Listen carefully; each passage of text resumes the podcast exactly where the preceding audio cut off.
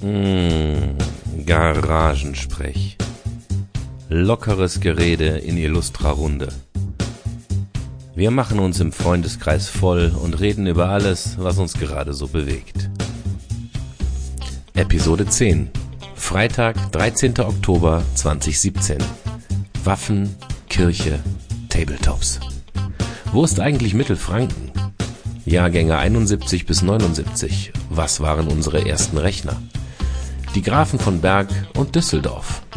Lokalpatriotismus und die Saupreußen. Blau oder grau? Blau. Grau. Waffengesetz hier und in den USA. Schützenvereine in NRW und Bayern. Völlig verschieden. Brauchtums versus Sportschützen. Gott hat uns nach seinem Abbild erschaffen. Religion versus Kirche. Bam, bam, bam, bam. Die Bibel und Märchen. Die Geschichte der Erde ist 6000 Jahre alt. Apokryphen. An dieser Stelle verschwimmen die Shownotes in einem unleserlichen Gekritzel. Der Butzelmann hat gesiegt. Prima, da sind wir wieder. Garagensprech 10. Ich wollte eigentlich heute fette Party machen, ne? So Jubiläum und so, zehnte Folge. Ja. Mach mal bei 100. Auch eine gute Idee. Also 10 finde ich ist das passende Jubiläum für mich. Ne? Oder 25. Genau, dafür haben wir heute ein anderes Highlight, nämlich äh, einen geschätzten Kollegen, den Georg, als äh, ja, Besuch heute hier. Ähm, ich ich äh, warte mal ab, wie er sich gleich selber vorstellt, bevor ich was Falsches sage. Ähm, fehlen tun heute leider, äh, sagt man das so? Nee, Ja, ne? das, das klingt so ein bisschen wie entweder in der Schule oder wahlweise in der Lehrerkonferenz. So, entschuldigt fehlen heute so und so. Nein, ich habe das Tu-Wort, also mit dem Tun. Also es fehlen heute der Christoph, äh, der Tobi und der äh, Dennis. Die haben keine Zeit, leider. Und vielleicht kommt später noch mal kurz eine Unterbrechung, wenn der Jojo rumkommt. Der will mich auch noch ein Bier trinken. Du könntest das mit dem leider wer fehlt vermeiden, indem du einfach sagst, wer da ist. Denn das ist etwas, was ich als äh, hilfreich empfunden hätte. Als ähm, außenstehender Hörer, ich muss dann irgendwie einer von den 35 oder so gewesen sein, ähm, wenn die 34. Leute sozusagen in der eigenen Stimme Den Seitenhieb haben wir da verstanden. ihre Ja, Namen ja, ja. erwähnen, dann hat man, dann hat man zumindest einmal eine Also- Chance. Georg, das können wir sehr gerne machen. Ich finde, ähm, es gibt zwei Schwierigkeiten bei diesem Podcast. A, es ist sehr komisch, mit einem Mikrofon zu reden, wo man genau weiß, es hört sich keine Sau an. Und das zweite ist wirklich, sich vorzustellen. Das ist gar nicht so einfach. Ähm, trotzdem hast du recht. Also ich habe auch nur vor, meinen Namen zu sagen, Georg. Und um das Vorstellen kommst du nicht herum. Du wirst mich vorstellen. Ich muss doch wissen, wer ich bin. Oh Woher soll mein ich Gott. wissen, wer ich bin, bevor du mir sagst, äh, Also ich habe jetzt zwei Varianten auf den Lippen. Die Soll eine ich- ist die soll ich nette, Den, soll ich den Flipchart holen? die eine ist die nette und die andere ist, dass der Georg in fünf Minuten diesen Raum schnaufend verlässt. das geht nicht, der blockiert den Ausgang. hinter, dir ist noch eine, hinter dir ist noch eine Tür und eine äh, relativ niedrige Gartenhecke. Na, okay, ich versuch's. Aber vielleicht sagen wir ganz kurz noch, nein, der Georg ist jetzt schon so im, im Fokus, wir bleiben jetzt beim Georg. Also, wer ist der Georg? Netter Kollege, habe ich ja gerade schon gesagt, hat Mathematik studiert. Irgendwas ist immer. Der, der, der Satz, irgendwas ist immer, kommt übrigens in jedem Garagensprech nach fünf Minuten von dir. Also der hat anscheinend was in der Birne, äh, hat aber damit irgendwie kein Geld verdienen können und da ist dann auf Kurzentrik gestoßen. und da wir gesagt haben, wenn mal jemand mit in der Birne und der vielleicht auch ein bisschen freaky ist, das passt doch zu uns. Ja, und du bist immer noch bei Kurzentrik. Warst ein, ein paar Jahre in Solingen mit am Start und als dann die Filiale in München äh, am Start war, bist du zurück in deine alte Heimat gegangen. Nach München. Ja, und da bist du jetzt immer noch. Warum du auch prädestiniert bist, hier heute Abend zu sitzen. Du hast ähm, auf positive Art und Weise meiner Meinung nach nicht alle Tassen im Schrank. Es macht sehr viel Spaß, mit dir zu sprechen. Da kommen halt äh, sehr lustige Gespräche rum und on top bist du außerhalb meiner Filterblase oder unserer. Keine Ahnung. Wir haben noch keinen CSU äh, äh, jetzt habe ich schon zu viel verraten, ne? Keinen Menschen, der äh, konservativ-christlich eingestellt ist, an diesem Tisch gehabt und vielleicht aus der Ecke ist es interessant. Es gibt aber auch noch ein paar andere Dinge, äh, nicht nur das Politische, sondern du hast ja auch noch so ein paar Hobbys und keine Ahnung. Und vielleicht wird es heute Abend auch einfach ein bisschen unpolitischer. Ich habe vom, Se vom Sebastian schon äh, mitbekommen, dass er vielleicht ganz gerne ein bisschen äh, auch andere Sachen nochmal besprechen möchte. Da bin ich total offen. Schauen wir einfach mal. Habe ich was vergessen? Also mit dem Konservativ ist schon ganz richtig. Du bist jetzt drei Tage in Solingen und hast erstmal die ganzen alten Pommesbuden abgeklappert, die wir noch von früher kennen. Jo. Das muss auch sein, Äh, ich. sie sind immer noch alle da und das Essen schmeckt auch noch hervorragend. Also Prima, ja. ich ähm, Habe ich darf jetzt hier keine Schleichwerbung machen, ne? Oder? Doch, mir auch egal, klar. Wir sind ja nicht finanziert. Falls uns jemand finanzieren Ich möchte. war tatsächlich überrascht. Also das, wo wir früher immer für gut noch essen gegangen sind, Ja, das war ja Pizza Fresh und äh, dieser Kreta. Kreta. Genau. Ich habe genau das bestellt, was ich da früher auch immer gegessen habe. Einen großen Salat beim äh, Pizza Fresh und den Gyros-Teller im Kreta. Und das hat exakt so geschmeckt wie vor zehn Jahren. Ich fand das hervorragend. Ich habe mich... Ähm, ist die Frage, ob man das Komplett auf der Haben oder auf der anderen Seite. das das ist eindeutig auf der Habenseite. Ja, ist wirklich. Also Kreta, Kreta fand ich auch immer richtig gut.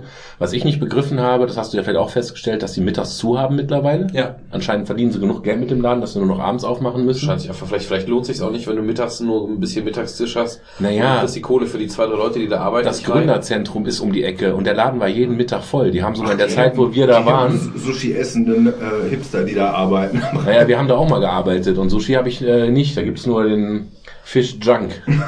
Fish Junk. Ja, aber meinst du, die verdienen echt, wenn du verdienst mit so einer Bude so gut, dass du dir das erlauben könntest, da nicht aufzuhaben? Also ich es kann sagen, an dem einen Abend, als ich dort war, mit Robert, einem alten Ex-Kollegen, würde? Wie war der Umsatz? äh, waren wir gefühlt die Einzigen in dem Laden. Okay, es war noch ein zweiter anderer Tisch besetzt. Mhm. Also ich glaube, die hatten war doch immer voll. jedenfalls an dem Abend definitiv nicht. Mhm. Da hätten schon noch einige Platz gehabt. Hätte der Laden auch verdient.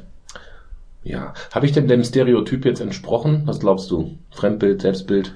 Was fehlt noch? Möchtest du noch was hinzufügen? Das wird sich wahrscheinlich ergeben. Erstmal muss ich sagen, dass ich mich geschmeichelt fühle. Also das waren, ähm, wobei das kommt immer drauf an. Bei Konzentrik gilt ja die Regel: Je mehr und je härter beleidigt wird, umso umso größer die Liebesbekundung. Ne? Da versuche ich gegen anzugehen, gegen dieses Schema übrigens. Das, das Ja, nie, aber nie im Freundeskreis, Kollege. Das ist mein Laden, Ihr stellt sich Drecksack. ein. Ihr Drecksäcke. das kenne ich aber ja völlig anders. Genau, hier kriegt man ab und zu mal einen Stift an den Kopf. Groß. Ja. Den großen Elling aus dem Metaplan. so geil. Er trinkt Bier, das ist kein Porn. Nee, das ist bayerisches Bier, ne? Fränkisch. Ganz vorsichtig, fränkisch. Ja gut, über diese, über diese Feinheiten müsst ihr euch dann gleich unterhalten. Stammt der aus Frankfurt? Der Du, ich Großvater. habe auch gesagt, ich habe ich hab zu dir, ich habe hab dich gerade, als es noch nicht vorgestellt mit, dass du aus dem Bayern Nordrhein-Westfalen kommst. Also vom Land habe ich gesagt. Erst Baden-Württemberg. Bayern vom ist Land, genau. Deswegen habe ich auch eben kurz gezuckt, als du sagtest, mit dem Konservativen, das habe ich hier durchaus schon vertreten. Nicht das Christliche wohlgemerkt, aber das Konservative ja durchaus. Nee, ich habe äh, einen äh, fränkischen Großvater gehabt, nachdem dann eben auch mein Sohn benannt wird. Deswegen hatten wir eben diese Namensirritation mit deinem Namen. Äh, und das ist jetzt einfach, als ich das letzte Mal da war, habe ich schon mal mitgenommen, weil es diese Marke gibt es zwar hier auch zu kaufen in NRW, aber genau diese Sorte, dieses fränkisch Dunkel von der, von der Marke gibt es ausschließlich in Nürnberg und direkt darum herum. Und aus welchem. Franken Äh, kommt? mein Großvater aus Würzburg. ah, Ist das Mittelfranken? Das ist, äh, ja doch, Mittelfranken eigentlich, ja. Weiter als Miltenberg bin ich nie gekommen. ich warte jetzt, mit welcher Vehemenz diese Aussage vertreten wird, um das einschätzen zu können. Ach ja. Äh, nee, also ich habe ja selbst nie da gelebt, ne? Ich bin gebürtiger Düsseldorfer, insofern ist das, äh, aber ich fühle mich halt durchaus verbunden, speziell durch so, ähm, ja, eigentlich mehr so durch Urlaub, also es gibt keine lebende Verwandtschaft mehr da unten. Ich fahre jetzt eigentlich noch mehrmals im Jahr höchstens runter zum Fußball gucken oder was, oder, ähm, also diese Wurzeln sind halt Fußball da. Ne? gucken. Ja, der Großvater, der Vater und der Virus wurde weiter vererbt, deswegen Clubfan und deswegen ist man halt regelmäßig Ah. von Nürnberg, ne? Der Club ist adept. Genau. Bei Nürnberg hättest du übrigens recht gehabt mit Mittelfranken. Bei Würzburg, das ist Unterfranken. Ja, aber es, es ist nicht schon, also hört sich, bei Nürnberg hört es ja schon auf fast, oder? Weil du gerade sagst Mittelfranken, wenn du ein Stück weiter fährst, dann fängt ja schon, äh, geht's ja schon Richtung Bayern, also wirklich Bayern. Ähm, Ja, das ist halt so. Rein geografisch ist Mittelfranken ein kleiner Bezirk. Ja. Das ist richtig. Relativ nahe nach Nürnberg im Norden, kurz hinter Erlangen, fängt bereits äh, mit Forchheim Oberfranken an. Mhm. Und im Süden ist dann schon mit Eichstätt, das war früher mal fränkisch vor einer Gebietsreform, das ist jetzt schon Oberbayern. Aber Würzburg ist die Hauptstadt von Unterfranken, also ich verbürge dafür, dass das Unterfranken ist. Das ist, was immer, immer auf dem A3-Schild steht, wenn ich abfahre. Das ist das Und Würzburg ist auch eine ansonsten schöne Stadt, davon ab. kann ich ansonsten hier ähm, Also falls ihr irgendwelche, wie soll man sagen, Mobbing-Instrumente gegen den Thomas braucht, da gibt es ja diesen einen schönen Spruch. Ne? Jetzt kommt's. Man muss Gott für alles danken, auch für einen, jetzt kann man es einsetzen, Ja. Unterfranken. Ja, das ist natürlich, wenn du kommst aus München, hast du gesagt, ne? Das ist okay, das. Leute, jetzt, wir sind in der Ja, Vorstellungsrunde, wir sind noch nicht im Dissen. Nee, Immerhin da, verstehe da ich könnte ich auch tatsächlich, einigermaßen, was da, aber wahrscheinlich durch den langen Aufenthalt da hier oben könnte ich beim. Georg auch gar nicht mithalten, weil als gebürtiger Düsseldorfer ist bei mir ja quasi so drin, also nicht, dass es mich wirklich interessiert, außer dass es Spaß macht, ist halt eher diese Düsseldorf-Köln-Geschichte, weil ich halt in Düsseldorf geboren Ja. bin. Das sind schon zwei mich negative auch eher- Hier. Ich fühle mich auch definitiv jetzt so gesehen eher als, äh, als, als Düsseldorfer oder sowas oder als Nordrhein-Westfaler oder sowas in dem Sinne, als jetzt als Franke selber, wie gesagt, weil das war halt der eine Großvater, aber ich finde es halt schön, die Wurzeln da zu haben und durch den Fußballkram bin ich oft da. Das ist, Bier ist meiner Meinung nach das Beste, was du kaufen kannst. Also vor allem im Gegensatz zu dem, was man hier in NRW so macht. Und ja, verbringe meine Urlaube oder so, wenn ich in Deutschland bin, halt am liebsten in Franken oder eben auch ganz unten Richtung Chiemsee. Insofern. Und da kann man halt überall Bier brauen und gutes Essen machen. Von daher Auch ist das meine ist übrigens kulinarische Heimat. Das natürlich ist das Ansichtssache, keine Frage. Klar, klar. Ich finde bayerisches Bier unglaublich schlecht. Ah, Kollege, ich möchte noch ganz kurz, Ja, für, für die Zuhörer, die uns nicht sehen können, der Mann, der gerade gesagt hat, er findet bayerisches Bier unglaublich schlecht, trinkt gerade ein Reisdorf-Kölsch. Ist aus Die Leverkusen, ich übelste. Studentenplörre. Und ich, und ich trinke das aller äh, äh, Schalke-Bier. durchschnittlichste Bier, glaube ich, was es gibt. Ja, das ist halt so ein Gemeinplatz, ne? Den mag halt jeder so ungefähr, weil tut halt nicht weh, ne? So Also ich, ich, ich kann es ordentlich saufen. Ich muss es ganz ehrlich sagen, ich trinke es gerne. Wenn ich, also ich trinke Felddienst, um das mal kurz zu erwähnen. Äh, wenn ich im Get bin und mir dann mit Becks irgendwie mal einen Schädel alle halbe, alle halbe Jahr, die ich mal da bin, dann geht's mir richtig schlecht am nächsten Morgen. Mit dem Zeug stehe ich morgens auf, gehe ordentlich auf Toilette und bin wieder fit für die Kinder. Also ich weiß nicht, das schmeckt wie Wasser, das ist anscheinend auch nur Wasser. Und trotzdem lalle ich nach zwei Stunden. Was halt so ein Ding ist, du hast ja, manche Leute mögen lieber die herben Sachen, wie aus dem Norden, ne? So gerade den grünen Flaschen, die Produkte, ne? A la Jefa und sowas. Und manche mögen halt lieber die süffigen und Pilz hat ja oft auch dieses leicht bittere oder diese andere Hopfennote. Ist natürlich totale Geschmackssache, aber mit Kopfschmerzen, ich weiß nicht, also ich mag halt alles, was aus dem Süden kommt, lieber. Also speziell fränkisches oder bayerisches Bier, weil es einfach süffiger ist. Ne? Also ich kann das viel besser trinken und vor allem ist, ich finde, durch die Bank, selbst wenn die insgesamt milder sind, es schmeckt halt nach mehr als ein Standard Krombacher, äh, Felddienst, irgendwas. Ja, das finde ich aber gerade sind alle ein negativ. bisschen anonymer, weißt du? Das finde ich tatsächlich gerade negativ. So trinke ich ja auch nicht so gerne eine Fanta, wenn ich was Limo-mäßiges habe, sondern einen Wolwig mit einem Schuss Zitrone drin. Ich mag das, wenn das nicht so stark schmeckt. Und gerade so ein Hefeweizen, da geht bei mir ja alles im Mund Ja gut, auseinander. aber äh, bayerisches oder fränkisches Bier und Weizen ist ja nochmal zwei Paar Schuhe. Ne? Also wir reden gerade von Bier. Ne? Also ich wollte jetzt nicht Weizen mit dem Felddienst vergleichen, sondern einfach ein Bier. okay. Ne? Bei uns unten dann heißt es ja eben nicht Bier, halbe äh, heißt, dann heißt ja nicht Pilz, sondern euch unten in meistens ist es ja Bier. Ja, bist. Ja, aber ich möchte trotzdem nochmal den Moderator raushängen lassen. Wir sind noch immer in der das. Vorstellungsrunde, bevor wir jetzt Bier Das macht doch nichts, machen. denk mal ein anderes Thema. Das ist doch gar nicht verkehrt. Ja, ich habe auch noch einen Joker nachher im Ärmel. Mal gucken. Ähm, also, genau, dann Georg, der Kollege aus Bayern, der Mathe studiert hat und einen positiven an der Waffel hat oder so. Macht aber trotzdem ganz netten Eindruck bis jetzt. Bis jetzt geht es noch. Sagt Thomas. Hat ja noch nicht viel gesagt. Sagt Thomas. Ist der Aufhänger. Ach so. Äh, wegen der Vorstellung meinst du jetzt? Ja. Ja, hast du nicht gesagt, wir sagen nur die Namen? Ja, Thomas. Naja, Hallo Georg. Nee, du hast aber Thomas. Thomas. Jetzt mussten alle sagen, hallo Thomas. Nee, aber das ist eigentlich schon ganz witzig. Was, was wäre die Erwartungshaltung? Du erwartest schon, dass Leute sich kurz vorstellen mit drei Sätzen, ne? Also als Zuhörer. Ja, genau. So sein, aber Und okay. insofern habe ich meiner eigenen Erwartungshaltung nicht entsprochen, aber ich habe ja dich damit beauftragt. Und du hast auch mehr als drei Sätze gesagt. Insofern passt das schon alles. Okay, dann, äh, ja, Thomas, äh, habe ähm, Germanistik und Politikwissenschaften studiert und bin danach, also auf Magister wohlgemerkt, bin dann trotzdem eigentlich mehr oder weniger nach dem Studium direkt in die Lehrerrichtung gegangen und bin jetzt mittlerweile ähm, als Seiteneinsteiger seit sechs Jahren im Schuldienst an der sozialen Brennpunkt Hauptschule, auch die ganze Zeit. Auch als ähm, Anfangszufall mittlerweile sehr bewusste Entscheidung, also alles ein bisschen völlig äh, konträr zu dem, was ich mal gedacht hatte, dass ich tue oder im Kern studiert habe. ähm, ja, Was für ein Schultyp? Hauptschule. Hauptschule. Ja, Sozialer Brennpunkt Hauptschule in, äh, hier in der Nähe von Düsseldorf ist das. Ja. Okay, und was mich persönlich auch immer interessieren würde, ich, um das auch einzuschätzen, ich bin Georg, Jahrgang 1971. Zehn Und- Jahre später, ich bin von 81. Die grauen Haare kommen von zu Hause und der Schule. Ah, ja. Nick, wie ist das bei dir eigentlich? Was bist du nochmal für ein Jahrgang? Äh, 77er Jahrgang und graue Haare habe ich auch schon lange. Ja, und einfach früher angefangen, dafür fallen sie nicht aus. Also Genau. Ich, ich ahne das, dass ich Alterspräsident bin hier an der. Ja, heute ja. Der Hund. ja, ja, bist du, wobei wir tatsächlich ja äh, ist so der die verhältnismäßig älter, also genau, so rum vom Gefälle. genau, heute mit 36 Ja, die jüngste ich- tatsächlich, ja. Soll ich einfach weitermachen? Gerne. Ja, ich bin Sebastian, ich bin äh, Baujahr 79, also gerade noch im guten Jahrzehnt. ähm, bin äh, hauptberuflich äh, Anästhesiepfleger in einem Krankenhaus. Nachdem ich mal zwei äh, relativ erfolglose Se ähm, Semester äh, Diplomphysik studiert habe und an der Mathe gescheitert bin. Deshalb sehe ich Mathematik aber mit einem sehr komischen Auge manchmal, weil ich da so einige schlimme Stunden mit einigen erlebt habe, die rechts schreiben, links wischen.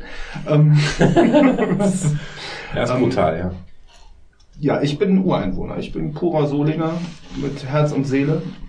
Ja, ähm, und für mich, äh, ja, ich mag Bayern nicht, ich mag Baden-Württemberg. Also alles südlich Frankfurt ist eigentlich relativ. Also das weiteste, was ich im bayerischen Bundesland jeweils bekommen bin, ist wirklich der Kreis Miltenberg. Und der ist ja quasi am Main, äh, da kannst du ja nach Frankfurt laufen. Also das ist, äh, das ist so im Dreiländereck, da, da so, äh, tiefer war ich nie drin, außer vielleicht mal durchfahren nach Italien.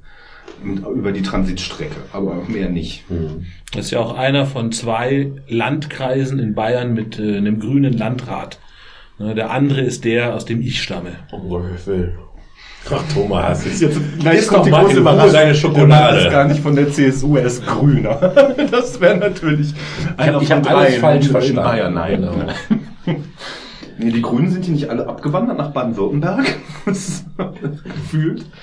Also was ich, was ich vielleicht noch hinzufügen möchte zu der Vorstellung ist, dass der Sebastian echt teilweise krasse Stories auspacken kann aus seiner Berufserfahrung, genauso wie du mit Schülern sehr viel.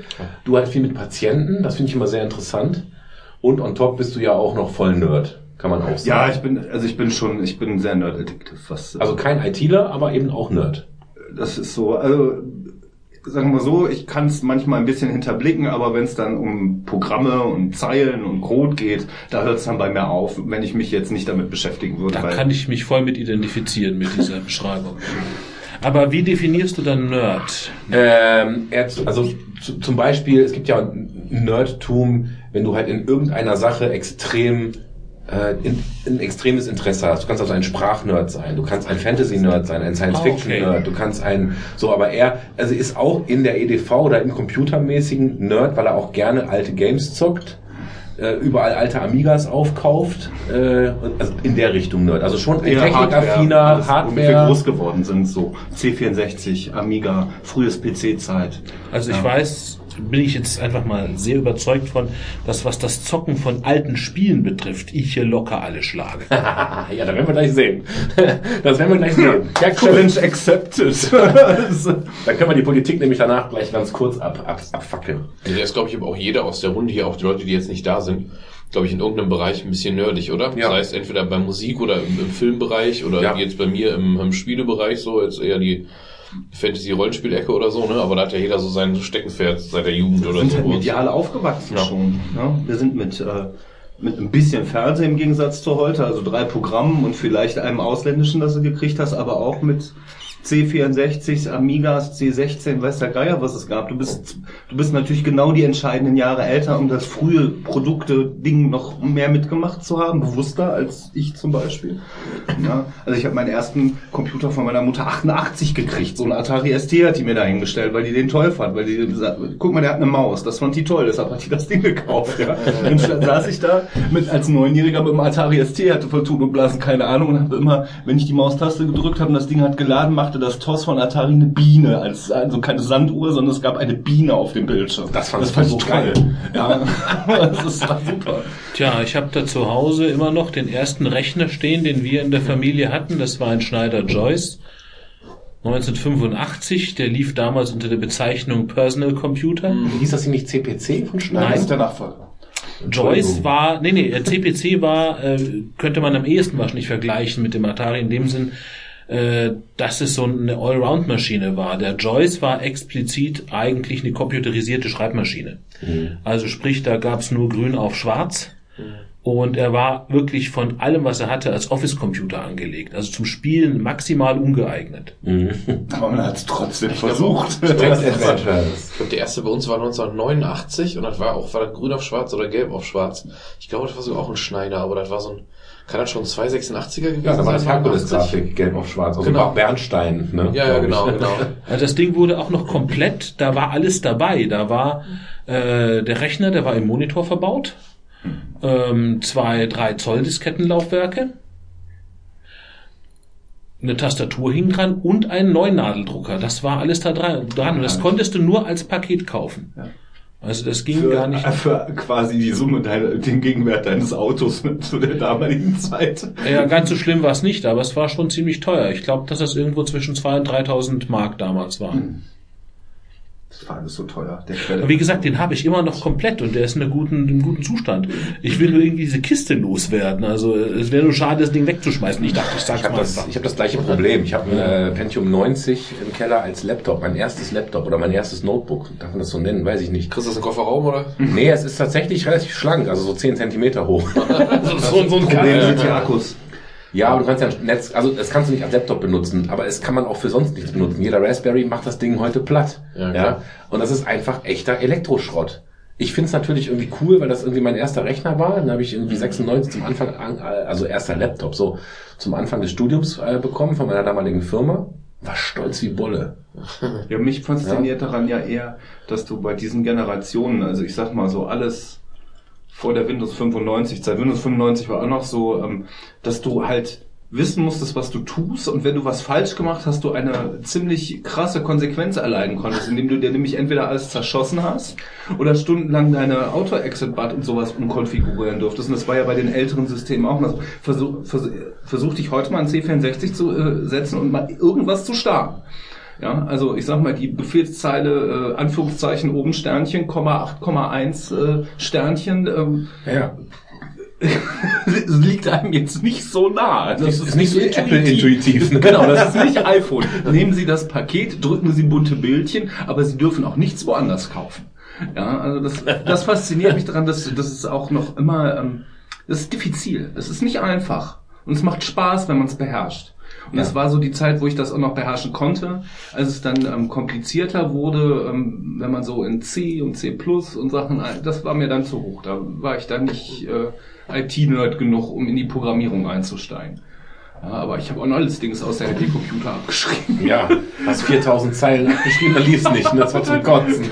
Ja, stimmt, das war auch damals unser erstes Spiel, war Pac-Man, was meine Eltern, glaube ich, damals auch so 89 rum aus irgendeiner Computerzeitschrift seitenweise den Code abgeschrieben Ja, hatten und ja. dann am nächsten Tag hat, haben die, glaube ich, die ganze Nacht durchgeschrieben. Weil mein Vater begeistert war und meine Mutter, glaube ich, einfach nur ein netter Mensch sein wollte. Oder mein Vater diktierte, meine Mutter schrieb, bei Schreibmaschine konnte sie erst schreiben. Und am nächsten Morgen habe ich dann irgendwie mit äh, zehn Jahren oder so oder neun Jahren das erste Mal Pac-Man gespielt. Das war schon geil. Man glorifiziert das ein bisschen, finde ich, auch immer, auch ich in meiner Erinnerung. Also da war auch viel Mist und Schrott und äh, viel ja- Tränen und viel äh, Ja. Schweiß bei. bei Das Glorifizieren ist ja Thema unseres äh, geplanten Projekts, wo wir gesagt haben, wir wollen uns so Twitch-mäßig filmen. Alte Männer spielen alte Filme, äh, der andere. Alte Männer spielen alte Spiele, wo wir da sitzen und sagen, boah, weißt du noch, wie geil Turrican 2, das war so mein Highlight ever, ja. Und das will ich einfach, nachdem ich es wirklich 20 Jahre nicht gespielt habe, tatsächlich, ich habe die Sachen echt ewig nicht gespielt, nochmal zocken und gucken, wie ist die, äh, wie ist der Eindruck heute oder in SimCity vor, ich oder. hab's vorgestern durchgespielt, das ist immer noch geil. Es ist immer noch, ich glaube auch. Also ich schmeiß alle Jubeljahre Populus an und spiele einfach so ein paar Level Populus oder Populus, äh, weil ich es einfach super entspannend finde. Ne? Also ich finde es, äh, naja gut. Aber gut, Vorstellungsrunde. Ich gucke gerade auf die Uhr, circa eine halbe Stunde rum. Bei drei Personen. Das war ja quasi schon fast ein Thema. Ja, klar. Ja, also noch kurz zu meiner Wenigkeit. Äh, mein Name ist Nick. Ich habe IT studiert. Ja, Jahrgang 77 haben wir schon äh, gerade erwähnt. Ähm, ich bin mal vom Sebastian Böswillig in diesem Podcast, also so, so ein richtiger Nerd bist du ja nicht, beschimpft worden. Da nehme ich dir heute noch übel. In meinem Selbstbild ist das anders. Ähm, ja, ich habe also auch Altspiele unterm Dach. Keine Ahnung. Äh, die Politikgeschichten, die wir so in letzter Zeit hatten, da habe ich mich immer so als der politikverdrossene Gutmensch bezeichnet. Das, Nein, äh, nein, nein. Doch. Das ist viel zu harmlos. Du hast dich immer als versiffter Gutmensch bezeichnet. Ja, ja. Ja, Politik verdrossen, versiffter Gutmensch. Links, grün, rot, keine Ahnung. Nee, ich habe ja Außerdem hast du irgendwie jedes, jedem dritten Satz das Wort meine Filterblase verwendet. Ja, das, da habe ich mich auch für entschuldigt, auch auf Facebook. Ich habe es gezählt. Ich habe diesen äh, Podcast, ich glaube, das war der äh, mit dem AfD-Kollegen. Äh, den habe ich komplett nochmal durchgehört, weil ich einfach nicht wusste, ob wir den airen können oder nicht. Und das war ja harmlos, also von daher raus damit. Äh, aber das Wort Filterblase ist oft gefallen. Ich habe bei Facebook ja drunter geschrieben, macht halt ein Trinkspiel draus, ja. ähm, aber es trifft leider, also für mich ist das, das haben wir auch kurz bei uns im WhatsApp diskutiert, es ist leider ein, ein Begriff oder ein Terminus, der halt Zeitgeist für mich ist. Wir leben momentan im brutalsten Filterblasen aufgrund der sozialen Medien und der Steuerung der sozialen Medien. Und ähm, ja, vielleicht gibt es auch andere Worte. Und das Ich finde das auch durchaus angemessen, wenn du davon sprichst. Das ist äh, sehr richtig. und ich finde es auch schön, das zu reflektieren und auch zu sagen, ich möchte auch mit anderen Leuten sprechen, die andere Blasen haben, um zu gucken, wie die dann vielleicht den Blickwinkel auf Dinge haben. Meine ist zum Beispiel relativ schwach, deswegen werde ich demnächst auch gleich austreten. Ach so. Ich, ich dachte gerade, aus welcher Partei willst du denn austreten? Wortspiel. Ja, war ein Wortspiel, okay. Das ist, äh, ich, ich, leider ist das bei mir wirklich eine Krankheit. Ich neige zu völlig sinnlosen äh, und auch nicht ansatzweise witzigen Wortspielen. Ich habe auch gesagt, jetzt kommt Blase wieder. Nein, er meint die Wortspiele. Georg, lass laufen. Ich habe auch schon mal überlegt, ob man nicht hier irgendwie eine Toilette einbauen kann in diese Garage. So ein Chemieklo. Ja, du machst das für, wie früher im IOZ Oder so ein Kirchen, wo die alten Pissoirs einfach im Garten an den Jägerzaun gehangen hatten. Diese alten Keramik-Pissoirs im Winter dann so voll verschneit. Noch schön. Hatte schon was.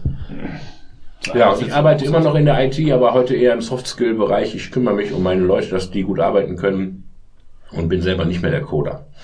Manager nennt man das, Genau, glaube und ich. heute Ne? hat er sich um mich gekümmert. Sehr lobenswert. Ah, Sehr gerne. Du hast dich aber auch äh, um mich gekümmert. Ich habe also heute eine Packung Pralinen hier, und zwar wortlos bekommen. Ich muss mir also selber ausmalen, warum ich die verdient habe. Hm, und jetzt esse ich gerade Haribo und zieht mir die Zähne aus. Boah, Das habe ich eben auch gehabt, deswegen habe ich aufgehört. ekelhaft. So, und das nächste was, von wegen Feier zum Ta des Tages und dass wir hier so einen Exil-Rheinländer haben. Hm. ähm, also, Wer ist hier Exil-Rheinländer? So habe ich dich gerade Vom, vom beschimpft. Rheinland kommt doch hier nur, nur, nur, nur der Thomas, ne? Also ihr seid doch äh, Auf jeden Fall habe ich etwas, habe ich etwas gekauft, Das was ich, was ich, was ich dachte, äh, was, was ähm, regional ist. Mir hat irgendwer gesagt, der Butzelmann kommt aus Hahn. Ja, das Steht ist richtig richtig. drauf.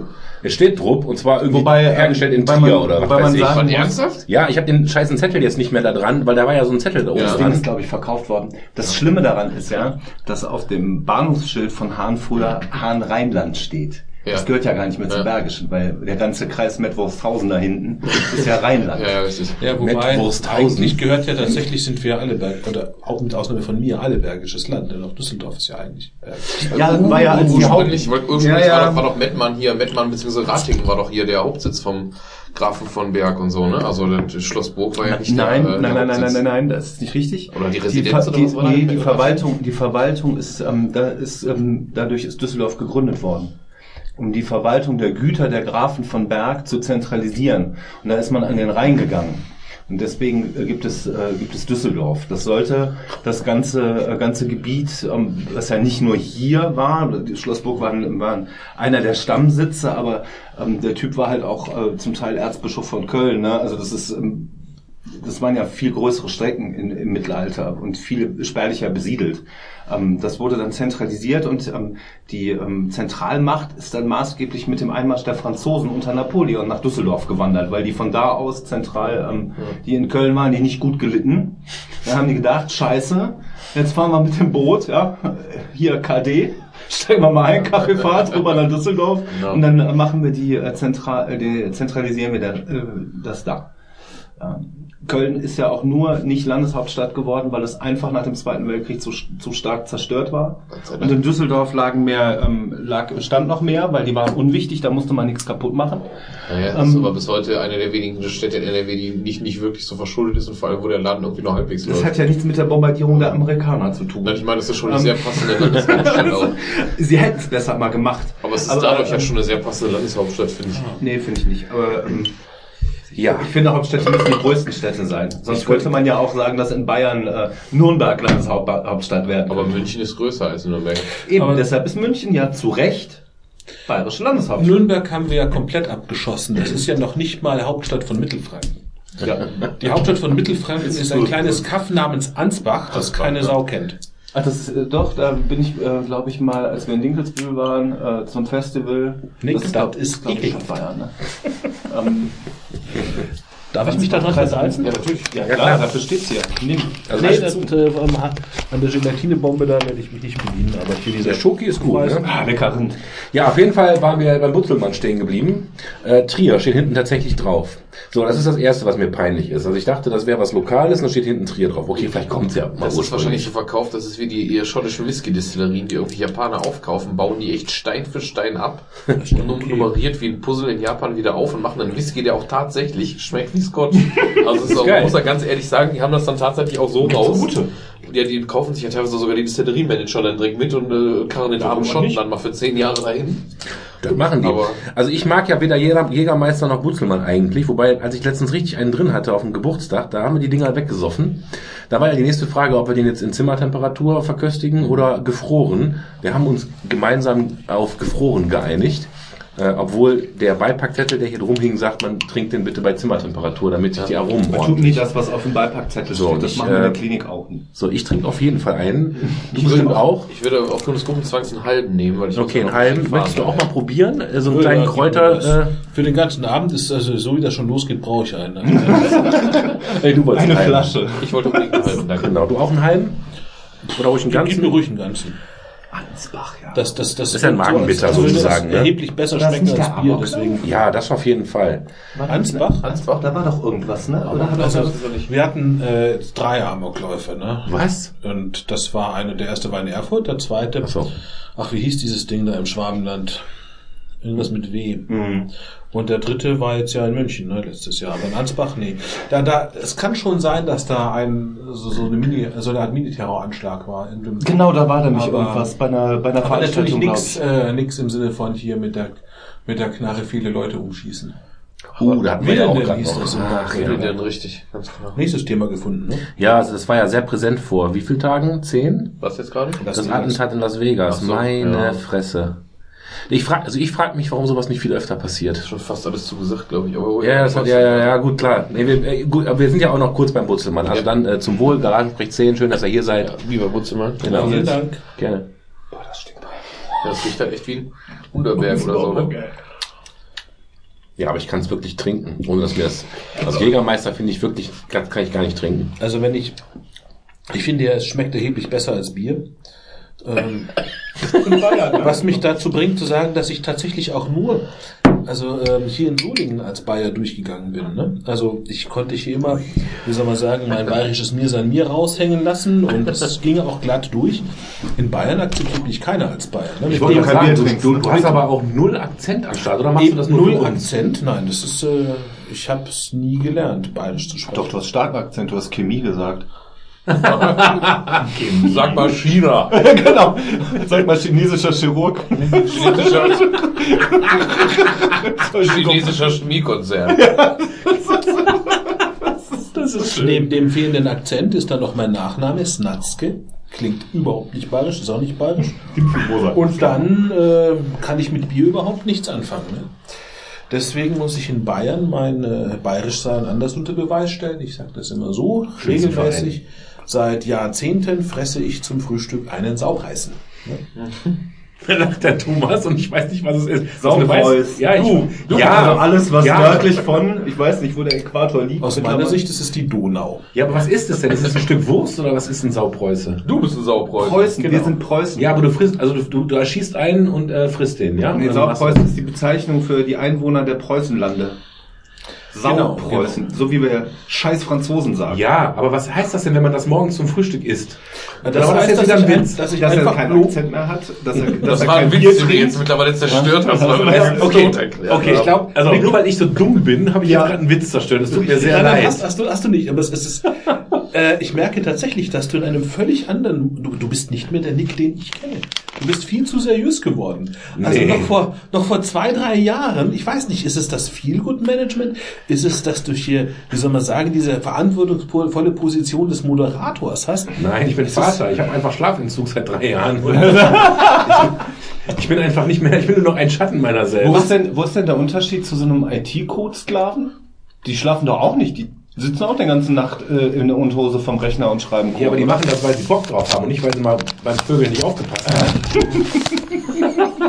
aber da willst du eigentlich mit wenig Schlaf gut auskommen. Nein, also äh, alles gut. Aber nee, ähm, Saupreußen, ja, okay. Ich hab's einfach nicht vercheckt. Ich, äh, nicht, nicht Die. Bazis nennen uns halt so. Ja, ich habe gedacht, das ist sowas wie, wie, äh, wie sagt man in Köln, dann isst man einen halben Hahn. Ne? Nö. Ist aber, ist aber kein halber Hahn, das ist halt War bloß nur, ein schlechter Witz. so, war bloß ein schlechter Witz. Habe ich äh, gelernt. Wenn nochmal ein Bayer sowas sagt, lache ich einfach in dem Moment. Kann doch eine, Herrin, wir können das schon mal üben, ne? ja. It's nice to be a Preis, but it's higher to be a buyer. Oh Gott, oh Gott, oh Gott. Ich mache mir ja immer so Shownote-Notizen und jetzt weiß ich überhaupt nicht, was ich aufschreiben Schreib soll. einfach Stichwort Lokalpatriotismus. Lokal, das mache ich immer, ne? Lokalpatriotismus und Idioten und Saupreußen. Lokalidiotismus, ja. Lokalpreußonismus. Das muss man aber auch haben, wenn man aus einem Bundesland mit einem Chromosomensatz von vier kommt. Oh, jetzt hört mal auf. Okay, äh, das, das habe ich zum Beispiel auch nicht verstanden, was er damit eigentlich sagt, aber ich habe gemerkt, es war ein Witz, also habe ich gelacht. Das hat keiner gemerkt, hätte ich nicht gesagt. Ich muss zugeben, dass ich das auch nicht korrekt einordnen kann, was das bedeuten würde, wenn man nur einen Chromosomensatz von vier hätte. Aber ich denke, es war der, es war der verzweifelte Versuch einer Beleidigung. Ein sogenannter Prisma-Witz. Ja, und warte mal, ich bin doch bei den Saupreußen. Aber jetzt aufpassen, man darf jetzt nicht Bayern mit dem Saarland verwechseln. Ja, die haben ja noch das zwei. passt ja, ne? Also, Saarland war ja nach dem Krieg das einzige andere Bundesland, wo es zumindest zeitweise eine CSU gab.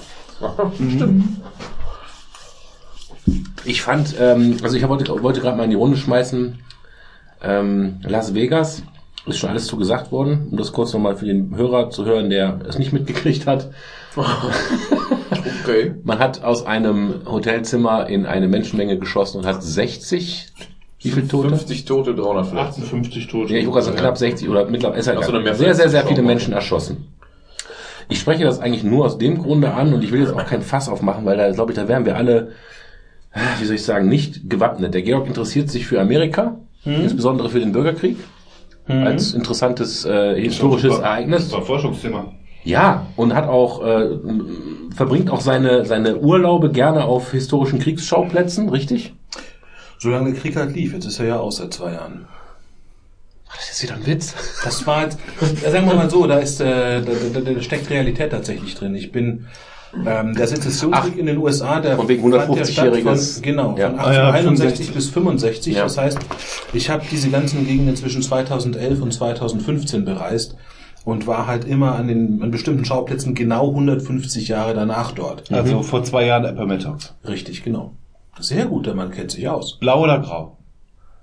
Was ist deine Favoritenseite? Jeder hat eine Favoritenseite. Ja klar, hat der Georg eine. Und er hat sie auch begründet in seinem ellenlangen Blogpost. Genau, genau, grau. Grau. Okay. So, und äh, Ich habe auch, auch zur Sicherheit, falls irgendjemand zweifelt, immer eine konföderierte Flagge im Auto. Ne? Also du bist so richtig, also du fährst, du blau. fährst, du fährst noch leider keinen Pickup, ne? Aber was ich gelernt habe, ist, dass dieses, Vor, Hemd. dass dieses Vorurteil, Ich bin äh, voll äh, in Blau gekleidet hier, ne? Also und, und schwarz. Also. dass die äh, Nordstaaten mit den Südstaaten sich ja nur wegen den Sklaven gestritten haben, das hast du in deinem Blogpost ja Ja, das widerlegt. ja auch so nicht. Ja. Nee, das glaube ich auch, sondern ich, hab, ich habe gelernt, dass es eigentlich dem Lincoln richtig darum ging, dass die Union zerbrechen würde, wenn sich die Südstaaten abspalten ähm, spalten würden und deswegen er das mit aller Macht verhindern wollte.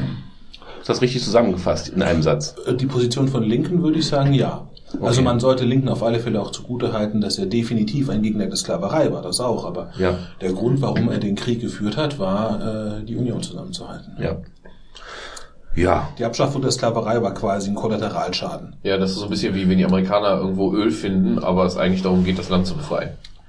Ne, das ist so ein bisschen so. Ja, ich finde jetzt die Befreiung der, oder die, die Abschaffung der Sklaverei mit einem wirtschaftlichen Interesse zu Nein, verbinden, ein bisschen an den Haaren vorgeschobenen, es geht um den vorgeschobenen Grund, weißt du, wenn du jetzt einfach sagst, wie den Nein, Worauf, das- das ich aber hinaus wollte, ich wollte jetzt gar nicht über History sprechen, so ganz kurz. Wir haben ja gerade mit, Also dem, wenn wir die mit Las Vegas angefangen. Gettysburg-Rede ähm, von Lincoln nach der Schlacht von Gettysburg, äh, ähm, das ist ja, weißt du, Amerikaner können nix. Die wissen nicht den Vornamen ihrer Großmutter, aber dieses Ding können sie Das auswendig. stimmt nicht. Das Ja, nicht mehr. Das war mal so, aber es äh, nicht mehr. Diese Gettysburg-Adresse ist eines der wesentlichen Dinge von Lincoln und ähm, da wird, da nimmt er das halt mit, wie Georg richtig gesagt hat. Ja, aber das war halt, er war am richtigen Punkt zur richtigen Zeit. Er hat das Richtige gesagt und ähm, somit wird es auf ewig für viele damit verbunden sein. Aber die Gründe waren ein anderer, wie für Kriege immer ein, ein, äh, pro, profanere Gründe da sind. Das war der Zusammenhalt der Union. Ja, also das Land war ja äh, a house divided vorher. Ja, das muss man so sagen. Worauf ich aber hinaus wollte, war nur mal noch, um das kurz zu sagen, dass Georg ja mit Amerika auch äh, viel anfangen kann. Wir können auch gerne über den Krieg sprechen, ist mir auch Wumpe. Ich wollte jetzt aber noch mal auf Las Vegas kommen äh, und und dieses dieses dieses ganze Waffenthema, ob man darüber mal sprechen möchte, weil soweit ich weiß, ähm, bist du ja auch kein Verächter der Maschine des Schießgewehrs. Was ja sozusagen völlig ins Klischee passt dann auch, ne? Und ich will jetzt auch nicht schlecht reden. Ich finde, ich finde Waffen sogar auf irgendeine Art und Weise interessant und sexy, obwohl ich es ja auf der anderen Seite genauso abstoßend finde. Ähm, aber ich meine mich zu erinnern, dass du im Schützenverein warst. Ich Bist. bin es. Ja. Ja. Ich glaube auch nicht, dass du irgendwie der Typ bist, der wohl. äh, äh, ne? Aber äh, ich fühle mich tatsächlich lieber, äh, ich bin tatsächlich lieber in einem Land unterwegs, wo es sehr, sehr schwierig ist, auch äh, an sowas ranzukommen. Oder denke ich auf jeden Fall. Ich habe es noch nie versucht, ehrlich gesagt. Als eben in einem Land zu leben, wo es normal ist, dass jeder eine Knarre unterm Kopfkissen liegen hat. Was wieder vielleicht ein Vorurteil ist. Ja, das Vorurteil ist ja insofern, da wurde jetzt immer im Rahmen dieses Attentats ja noch viel drüber gesprochen. Die Quote liegt, glaube ich, bei, Moment, ich glaube 19% war die Zahl. 19% aller Amerikaner besitzen quasi 100% aller Waffen in Amerika. Das Mhm. heißt, es ist im Endeffekt ein viel kleinerer Teil, als man immer so sagt, weil gefühlt hier für Europäer ist es ja so, dass die, wie du gerade sagtest, alle eine Waffe unterm Kopfkissen haben und die Tage stand irgendwie, ich weiß nicht, SZ, FAZ, irgendwie sowas was, dass halt 19% der Leute nur Waffen haben. Nur in Gänsefüßchen, ne? Ist natürlich noch deutlich mehr verglichen jetzt mit, in, mit Du in Deutschland. 19 Prozent haben. Ja, okay, dann haben 19 Ja, okay, das stimmt, das passt, ja. Ähm, Es gibt halt Landstriche in Amerika, wo ich durchaus äh, verstehen kann, wenn man in Alaska oder in äh, den Rocky Mountains wohnt ähm, und äh, da doch auch natürliche Gefahren drohen, dass man so einen Schießprügel in die Kanadier genauso. Es gibt in, kan in Kanada prozentual genauso viele Schusswaffen auf Einwohner gesehen wie in Amerika. Ähm, irgendwie scheint sich in Quebec oder in, in Montreal äh, schießen die Leute sich nicht so viel tot. Ja, ähm, ob das ein gesellschaftliches Problem der Amerikaner ist, sei dahingestellt, das kann ich nicht haben sagen. die nicht noch ein völlig anderes Lizenzierungsrecht, also dass du da tatsächlich Wahrscheinlich haben die, von Jagd ja, aber ähm, ich glaube auch in Kanada gehst du zum Amt, best- bestellst so eine Karte und kannst dir relativ einfach und easy eine, eine scharfe Waffe besorgen und Munition. Ja, ähm, das ist in unserem Land ja nun mal nicht möglich. Ja, Ja, aber wollte ich- ich jedenfalls nicht in der, in der, in dem Ausmaß, wie die Amerikaner Nicht das legal. können. Wollte ich Nicht sagen, legal. nicht legal. Ich wollte gerade sagen, wichtig zu wenn ich mich jetzt mal wirklich drum bemühen würde und mal Leute, die auch komisch aussehen oder die man auch vielleicht irgendwie kennt, der ist ein bisschen, der hat vielleicht Verbindungen.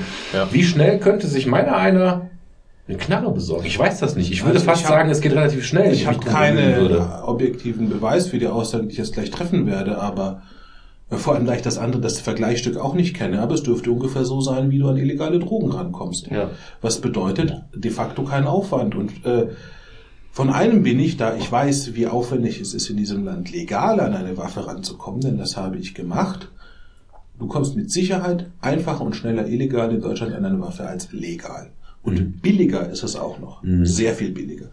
Und allein aufgrund dessen kann ich tatsächlich sämtliche Argumentationen und Debatten, die auch hier in diesem Land losgehen, sobald es einen Amoklauf oder was gab über das Waffenrecht, überhaupt nicht nachvollziehen. Also ich finde, wir haben schon ein scharfes Waffenrecht, das ist auch gut so. Auswüchse in jedwege Richtung. Also wenn jetzt der, wie damals hier, Wi- Willingen hieß der. Winnenden. glaub- Winnenden, genau. Wo der Junge den, den, den, den, so. den, äh, den Schrank von seinem Vater, der ja im Schützenverein war, irgendwie geknackt hat oder Jäger war, was auch Der hat sich immer- durchgebohrt, genau. Genau, der hat ihm, der hat ihm halt die Knarren geklaut und ist damit losgezogen. Da, das steckst du nicht drin. Ja gut, der Vater hatte sie, hatte sie tatsächlich nicht ordnungsgemäß aufbewahrt, er hat es nämlich am Kopfkissen. Und der war, insofern war da relativ leicht ranzukommen von, von Seiten des. Aber du, äh, des verstehst, was ich meine. Also ich finde nicht, dass wir ein schärferes Waffenrecht brauchen, weil wir haben ein scharfes Waffenrecht. Aber jetzt muss ich natürlich den Nick mal kurz fragen. Du hast ja gesagt, alles ist schon gesagt worden. Du willst es eigentlich nur mal kurz erwähnen und hast dann, bist dann relativ ausführlich geworden. Du kannst es natürlich bekommen, wenn du willst. Also das ist, ich bin nicht mehr ganz so fit, wie ich das vor vier oder auch zehn Jahren war. Aber in der Tat vertrete ich eine ganz andere Meinung. Also ich würde mir ein sehr viel liberaleres Waffenrecht wünschen. Und ich halte das Waffengesetz in den USA auch für sehr viel besser als bei uns. Und ich halte unsere europäische Position dafür für unfassbar arrogant und im Großen und Ganzen auch echt schlecht informiert. Und Arrogant, wie weil man- du dann dieses, Ja, die, diese, diese ähm, dutzendfache höhere Mordrate durch Schusswaffen? Ähm, erstens, indem sie nicht dutzendfach höher ist, aber äh, sondern wir müssen tatsächlich da genauer drauf. Also meine Zahlen waren, ich mache dir ein Beispiel aus einer der schlimmeren Ecken, das habe ich vor einem Monat ungefähr gesehen. Eine der schlimmeren Ecken Großbritanniens da haben sie verglichen mit einer, ähm, also Birmingham, haben sie verglichen, die hatten, hatten dann einen Count von den letzten zehn Jahren von, ich glaube, es waren so gerade mal 100, dass gerade die Eins vorne stand, an Schusstoten, haben es verglichen mit Birmingham, Alabama, eine Stadt, die nicht mal ein Viertel so groß ist, die irgendwo jenseits der 2000 Untoten war. Und das ist ein Vergleich, äh, Untote wäre auch gut. 2000 Toten waren. Ähm, und das kannst du auch, in, in, du kannst es noch wesentlich schlimmer vergleichen. Also die Zahlen sind dutzendfaches eigentlich sogar noch untertrieben. Also mir haben sich auch gerade die Nackenhaare gesträubt. Das ist auch schön, deswegen bist du ja auch hier, dass man mal drüber reden kann. Ja. Ja, also der Wicht, ach, da gibt es so viel, viel, viele ist, Punkte, über die wir drüber historisch reden gewachsen, müssen. oder? Natürlich ist es Natürlich ist es historisch gewachsen, ja, ja. Aber trotzdem muss es halt mal durchbrechen können. Also, Aber was meinst du mit Arroganz zum Beispiel? Dass du nicht selbst entscheiden kannst, ich bin mündig, ich will eine Waffe haben. Ähm, nee, die tatsächlich die ganze politische Diskussion darüber auch. Ne? Also als das passiert ist, äh, ist ja bei uns, äh, die, die Kommentare sind ja ganz klar. Ne? Die, die blöden Amis, die haben es noch nicht kapiert, sie werden es auch nie kapieren. Ne? Ja. Und wir in Europa sind alle schlau, wir wissen, dass das äh, falsch ist, was die haben. Und bei uns ist es Ja. besser. Und ich glaube das explizit nicht. Ich stehe da auf der anderen Seite. Mhm. Und äh, um die Frage von Thomas zu beantworten, da gibt's viele Punkte, auf die wir im Detail eingehen müssen. Die wichtigste ist, dass wir nicht Schusswaffentoten mit Schusswaffentote vergleichen sollten, sondern Morde mit Morden. Du hast einen extremen Substitutionseffekt und ähm, du hast vor allem massive regionale Unterschiede. Also beispielsweise, ähm, auch in den USA, das ist ja wie wir in Europa auch, äh, bei uns ist es von Land zu Land unterschiedlich, in den USA von Staat zu Staat. Du hast Staaten, insbesondere im Mittleren Westen, auch im alten Süden, die sehr liberale Waffengesetze haben. Und da hast du zum Beispiel in den Südstaaten oder besagte auch Mittlerer Westen äh, Regionen, da sind dann zwei Drittel aller Haushalte mit Schusswaffen innen drin. Du hast andere Staaten, die haben relativ restriktive Waffengesetze, teilweise Waffengesetze, die so restriktiv sind wie hier bei uns in Deutschland. Also wenn du an ähm, ja die nördliche Ostküste, ne? nicht die südliche. Also wenn du an Staaten denkst wie Massachusetts, ja, genau. Illinois, so. Kalifornien New England und vor allem ja. auch äh, Washington, die Hauptstadt selber, ne? District of Columbia. Ne? Und ähm, gerade diese Städte, Washington war früher die absolute Mordhauptstadt der USA, hat alles in den Schatten gestellt. Ähm, und da war es tatsächlich so, äh, dass diese District of Columbia, der hat ein schärferes Waffen, Waffengesetz als äh, teilweise hier in Deutschland. Ne? Und äh, Chicago ist ähnlich. Ne? Sehr, sehr hart, was Waffen betrifft, aber Mordraten, die durch die Decke gehen. Und, Ja, aber das ähm, kannst du ja nicht, wenn du in einem Land lebst, wenn ich in Nordrhein-Westfalen Waffen verbiete und ich muss aber nur ein Bundesland weiterfahren, um mich anderweitig einzudecken Genau, zum das ist Beispiel. der Punkt. Aber was du machst, du begehst, äh, das ist illegal natürlich, die einzuführen. Und das ist doch genauso. Wir haben hier freies Europa. Wenn du zum Beispiel alleine nur denkst, was in der Schweiz an Waffen rumhängt. Wir haben ja gerade darüber gesprochen, illegal an Waffen ranzukommen. Das ist der zweite Punkt, dass man immer vergleicht sozusagen, man tut so, als würde das offizielle Verbot äh, sich Schusswaffen legal zuzulegen, als wäre das eine entscheidende Hürde. Und das ist sie de facto nicht. Deswegen würde ich das sagen, das kann man durchaus vergleichen. Das ist, Ne? das Denn ist in für den viele USA Menschen allein schon, Entschuldigung, dass ich unterbrechen muss, aber das ist für viele Menschen schon allein da die Hürde, weil du eine Waffe, die nicht da ist, äh, den Angang, wenn du, wenn, wenn du beschließt, vielleicht was Dummes zu tun, das ist ein Riesenunterschied, ob ich die bewusste Entscheidung treffen muss, dass mir das illegal zu besorgen, was für viele schwierig ist, weil es für mich zum Beispiel sogar schwierig wäre, mir illegale harte Drogen, vielleicht mal abgesehen von Gras, wo du einen Idioten in der Kneipe ansprechen kannst, selbst das wäre für mich mich schon Angang und schwierig. Oder ob ich bei Papa in der Schublade, in die Schublade greife Absolut. und da ist eine Waffe, mit der ich im Affekt aus Liebeskummer, aus was auch immer was tun kann. Und dazu noch zu deiner Zahl, die Mordrate in den USA ist auch deutlich höher, wenn du die Schusswaffentoten einrechnest, als in Europa. Und da, nein, da, da kommt es drauf an, wo du hinguckst. Beispielsweise vergleichst du den Mittleren Westen, solche Staaten wie Montana, Idaho, Dakota, irgendwie sowas, Utah, mit dem Süden zum Beispiel. Ja, aber du vielleicht sehr und Europa ganz allgemein. Ja, das will ich tun. Das Ja. will ich tun. Ja. Ähm, dann hast du zum in dem Mittleren Westen zum Beispiel Schusswaffenraten, äh, Tote durch Schusswaffen, das ist richtig, die sind zehnmal so hoch wie uns immer noch. Die Mordrate ist nahezu die gleiche. Das heißt, das also machst du einen tatsächlich- Unterschied zwischen Schusswaffentoten und Mordrate. Nee, eben ich. nicht. Du, Und äh, ich, finde, ich, ich finde eben, das, das, ist, das ist unser Denkfehler. Ja? Ja. Ähm, nun zum Beispiel auch weit über die Hälfte aller Schusswaffentoten sind Selbstmorde. Ne? Also man hat ungefähr 35.000 bis 40.000 Schusswaffentote in den USA, von denen sind über 20.000 Selbstmorde.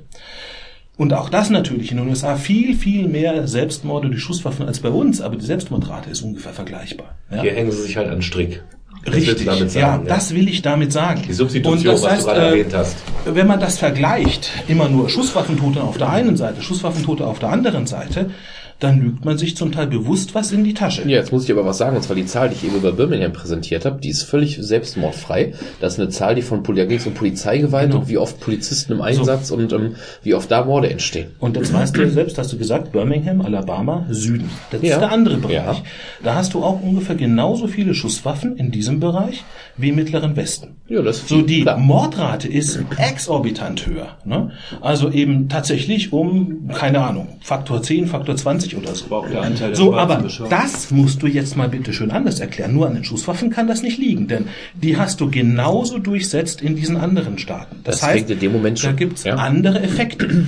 Und Soziale Gefälle. genau, du hast ein soziales Genau. Gefälle und du hast vor allem auch noch was anderes erwähnt. Und die, die, die, auch die Zusammensetzung der Menschen aus, welch, aus welchen Schwarze Bevölkerung schwarze ist Bevölkerung, weiße Bevölkerung, richtig, genau. Und Also das arme, schwarze. Deswegen hast du, hast du in NRW oder in Frankfurt, im Frankfurter Raum auch wesentlich mehr, äh, mehr Gewaltprobleme als Richtig. jetzt zum Beispiel in irgendeiner Gemeinde Genau. in Baden-Württemberg. Aber bei uns wird bei der Diskussion darauf keine Rücksicht genommen. Ne? Es wird gesagt, das sind die Waffen. Und das stimmt einfach nicht, wenn du da hinguckst. Ja, Das stimmt, aber wenn du die ist- Zahlen bereinigst, sind sie immer noch scheiße. Weißt du? Wenn ich das jetzt genau mache wie du, dann kann ich die Zahlen bereinigen und dann ist vielleicht, wenn es extrem wäre, sogar nur noch die Hälfte davon. Das ist aber dann immer noch zehnmal. Also ich glaube finde, aber, um diese Diskussion das- jetzt hier äh, grundlegend zu Ende führen zu können, müssten wir jetzt anfangen, die Zahlen rauszusuchen. Und das ist tatsächlich und- und- und super mühsam, aber nicht. das muss man tatsächlich tun, denn also da, da, da bestehe ich darauf. Ja. Äh, Nicht, dass wir das tun, aber dass man es sich nicht so einfach macht, ähm, denn tatsächlich denke äh, ich habe ich hab das damals versucht zu machen, ne? Mhm. das zu vergleichen. Und ähm, da denke ich tatsächlich, wenn du Bereiche vergleichst in den USA, die ähnlich sozial stabil sind, in denen es den Leuten gut geht, dann ist es tatsächlich praktisch egal, ob du Schusswaffenfrei in der Bevölkerung hast oder nicht. Du hast Substitution- Substitutionseffekte im Bereich der Selbstmorde, du hast Substitutionseffekte im Bereich der Morde, die verübt werden, du hast aber keine höheren Raten insgesamt in diesen Bereichen. Was du allerdings auf der anderen Seite sehr wohl hast, also wenn man überhaupt was feststellen kann, dann kann man tatsächlich einen relativ leichten Abschreckungseffekt gegenüber Verbrechen beobachten, ja, die nur nicht wahrgenommen werden. Das, das halte ich A für weit hergeholt. B, hast du jetzt den völlig den Faktor außen vor gelassen, das Waffenrecht ist ja auch nicht gleich Waffenrecht. In den USA geht es ja nicht darum, dass du sagst, wie jetzt in der Schweiz, die du eben zum Vergleich genommen hast, die Schweiz hat so eine hohe Waffenbesitzquote, weil da unheimlich viel, da wurde nach dem Krieg zum Beispiel, also da wurde wenig eingesammelt. Die, der Hauptteil des Waffenbesitzes in der Schweiz resultiert aus Opas äh, Flinte, die noch eine hat und die weitervererbt wurde. Das ist der absolute Großteil. Ich weiß die Zahl nicht mehr, ob 70 oder 80 Prozent waren. Das ist falsch. Aber das ist der absolute Großteil. Habe ich kürzlich noch gelesen. Guck's gerne nach, du hast ein Handy vor der Nase. Das ist der absolute Großteil. entspannt euch! Nee, der abso- absolute Großteil sind alte Waffen. In den USA ist das große Problem auch, dass diese Mass-Shootings, was da sehr regelmäßig stattfindet. Ist das heute immer noch so? Ja. Natürlich ist das so. Was du, was du halt früher noch im, ähm, was du da immer noch hast, dass solche Leute ja mit einem Gewehr getötet werden, wie bei dem Typen jetzt, dass du halt mit so Halbautomatik oder mit einem mit Sturmgewehren, in dem Fall war es, glaube ich, ne? Ja, dass du das mit Ja, so lassen. also die, die, ähm, ich sag mal, was, was unser Vorteil ist in Deutschland, ist diese Kriegswaffenkontrollsache. Also, dass ich zum Beispiel, ich habe jetzt nichts gegen einen Jäger oder einen Förster oder auch die Schützenvereinsleute, die sich so eine Flinte holen, weißt du? Ähm, irgendwie Schrotflinte, doppelläufig, nachladen. Wo wo ich ein Problem damit habe, ist, wenn Leute an Waffen kommen, die ich sonst eigentlich eher im Arsenal einer Armee sehe. Ja, vollautomatische ähm, Sturmgewehre, wie er sagt, in Amerika hat das ja zum Teil so lustige Auswüchse, die sieht man ja immer wieder auf so sehr äh, vordergründigen Bildern, wo kleine Mädchen an schweren Maschinengewehren stehen. Das sieht ja ganz witzig aus, wenn die da so eine Man muss jetzt vorsichtig sein, was du sagst. Du hast zum Beispiel gerade von vollautomatischen Sturmgewehren gesprochen. Da ist auch, ähm, bei uns werden, wird da mit Begriffen rumgeschmissen. In Amerika darfst du auch seit über 30 Jahren keine vollautomatischen Ja, aber der Typ hat sich's erwerben. umbauen lassen. Diese, diese Umbau-Kits sind da, die sind hat verfügbar. sich Von mir aus auch gerne wieder illegal. Also du musst keine M16 Scheiß mal auf legal muss- oder illegal. Es gibt ein, legal, ein legales Ding und das, dieses, dieses Ding ist in Amerika einfach präsenter. Und was mir die ganze Zeit durch den Kopf geht, ist ein Mindset. Also gar nicht mal jetzt äh, äh, Gesetze oder ähm, ob ich einen Waffenschein machen kann oder wie. Mein Mindset, in dem ich hier in Deutschland aufgewachsen bin, ist, dass ich mir A, weil es verboten ist, aber auch B, weil es für mich einfach absurd ist. In meinen Augen ist es mir absurd, mir eine Mordwaffe zu kaufen. Ja, ich, genau. Und, und, und darum geht es Mordwaffe. Ich habe nicht Schusswaffe gesagt. Dazu gehören natürlich Schusswaffen. Ich habe aber auch keine Shurikens, keine Butterflies. Ich habe auch kein Samurai-Schwert. Ja, das einzige, was ich mal in meinem Leben mir als Waffe besorgt habe, war ein Knüppel. Ja, als am Schlagbaum die Leute die Straße auseinandergerissen haben, als das Genschhaus abgebrannt war Ja, weil ich Angst hatte. Und dann hat mir noch der, äh, ich will den Namen nicht sagen, ein Kollege aus, aus unserer Firma gesagt, wenn du dir einen Knüppel ins, ins Haus legst, dann machst du eigentlich den gleichen Fehler wie jetzt von mir aus Leute, die sich Waffen kaufen, dass dieser Knüppel gegen dich verwendet wird. Es, es hat eine höhere Wahrscheinlichkeit als du, dass du, weil du diesen Knüppel hast, Schaden abwenden kannst. Ja, Ob das stimmt, ist mal eine andere Sache. Aber oder noch mal ganz kurz, worauf ich selbst noch mal darauf hinaus will. Ich lebe einfach in einem Land, in einer Gesellschaft, wo Waffen ein Tabu sind, was ich gut finde, weil es gar nicht in mein Mindset passt, dass wir uns bewaffnen, sondern bei mir geht's immer um den Dialog. Vielleicht ist man auch mal besoffen, haut sich auf die Fresse, habe ich Gott sei Dank auch noch nicht machen müssen, aber es kommt überhaupt gar nicht erst zu dieser zu dieser Mord Mordslust. Und natürlich, egal, ob du in einem Land wie Deutschland oder Amerika lebst, wenn du töten willst, wenn du krank bist, sag ich mal, dann schaffst du das hier wie drüben. Natürlich. Und trotzdem als Zivilist, als also ich, so stufe ich mich jetzt ein, als normaler Zivilist, der auch gern mal irgendwie austitscht, aber sonst ganz normal und ruhig ist, finde ich es gut, dass ich weiß, wenn ich mich mit einem Typen in der Kneipe angehe, der hat keine Knarre hinten. Das Schlimmste, was mir mal passiert, ist, dass jemand in der Kneipe mit einem Aschenbecher, das ist also auch schon ein paar Jahre her, auf die Theke geschlagen hat und dafür ist er rausgeflogen. Ich habe also diese, diesen Aschenbecher nicht abbekommen. Ne? Und das finde ich gut. Das ist für mich also eher so ein Mindset-Ding und gar nicht mal so ein Gesetz. Ich, ich würde das auch, ich würde das auch gerne runterbrechen oder mal als Frage an den Georg auch in dem Fall. Wir können das ja von dem politischen, wo du eben sagtest, das ist ja gut, können wir das ja runterbrechen auf diese Grundebene.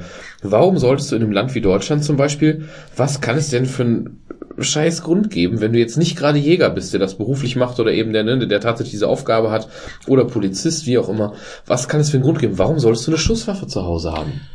Ihr habt jetzt, äh, darf ich, Das sind verschiedene Themen, ganz weiß, viele was Themen, viele Sachen auf so viel Zeug hier angebracht, wo ich eigentlich denn wirklich die ganze Zeit äh, Wir haben noch nicht über die Kirche gesprochen. Ein, ähm, nee, nee, aber jetzt, jetzt allein zum Thema Schusswaffen, ne? so Ja. viele Sachen, die aus meiner Sicht schlicht falsch sind. Also gerade auch, wo du hier über das Mindset sprichst, ich denke, was viel mehr herausspricht aus meiner Sicht sind Vorurteile darüber, wie Amerikaner ticken und denken. Ja, scheiß mal Das, das, das ist die schlichte. Tatsache sozusagen, weil man sich eine Waffe zuschlägt, irgendwie äh, automatisch Mordgedanken haben würde oder dadurch äh, dieses Ding relativ leicht und unbedacht eingesetzt werden würde. Unter Alkohol diese in der ganzen, Kneipe. diese ganzen, ähm, ich meine, das ist so, Ja. Aber geh doch mal auf die Frage ein, also wir können das auf ja, Amerika ja, ja. aus der Ich habe jetzt zum, also so, ne? ich habe äh, aus, aus meiner Sicht gibt es zwei sehr sehr äh, gute Gründe und ich finde eigentlich die bei uns, die es gibt, Jäger und Schützenvereine ausgesprochen äh, nicht erbärmlich, aber das sind die Schwächsten eigentlich. Das sind nur leider die einzigen, die bei uns zugelassen sind.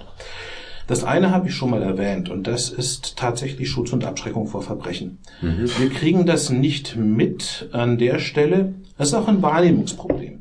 Wenn mit einer Schusswaffe jemand erschossen wird, dann kriegen wir das mit. Das wird auch entsprechend in den Medien ähm, dargestellt. Und es wird oftmals eben auch als ein Problem des Schusswaffenbesitzes dargestellt. Was wir nicht mitkriegen, ist in der Form, wenn ein Verbrechen nicht geschieht, ähm, weil abgeschreckt wurde durch Schusswaffen. Und du hast zum Beispiel ganz deutliche Statistiken in den Bereichen Einbruch. Ähm, ob du da jetzt England nimmst oder Deutschland, im Vergleich zu den USA. Ähm, in den USA gibt es, ich habe verschiedene Zahlen gelesen, sie sind jedenfalls nicht nur ein bisschen, die sind signifikant, um einen Faktor kleiner, wo Leute in Häuser einbrechen, während die Bewohner drin sind, als bei uns. Ähm, oder in England, ja, weil sie sich hier die Mühe nicht machen müssen. Äh, Sie können davon ausgehen, selbst wenn derjenige Schusswaffenbesitzer ist, so wie ich, dann ist die Waffe ordentlich im Schrank verstaut, weil das der Gesetzgeber nicht so spontan. Eben. Und in den USA ähm, ist das äh, der beste Weg sozusagen, um erschossen zu werden. Ne? Das heißt, du hast sehr viel weniger dieser Verbrechen, die Menschen traumatisieren. Nur das kommt nicht in den Statistiken bei uns. Also natürlich kann man Statistiken lesen, aber die Leute machen die Verbindung nicht. Sie sehen den positiven Effekt, den du hast. Nein, das Wenn du ist Schusswaffen kein- hast, den sehen sie nicht. Das ist kein positiver Effekt. Natürlich. Das heißt, ich meine, du bist ja der Christ von uns beiden interessanterweise, aber das heißt, in dem Moment, wo einer bei dir einbricht, was natürlich nicht cool ist, musst du also auch mit der Konsequenz leben, den dann zu erschießen. Nein, das muss ich nicht. Ich habe immer noch, ich habe immer noch die Waffe und du sagst Hände hoch und dann geht ich habe natürlich. immer noch die persönlich freie Entscheidung. Ich persönlich glaube tatsächlich auch, dass ich, so wie ich mich selber einschätze, also erst einmal könnte ich es nicht, weil ich, was das betrifft, leider viel zu gesetzestreu bin. Meine Waffen sind im Waffenschrank eingesperrt. Ich käme da gar nicht ran. Ja.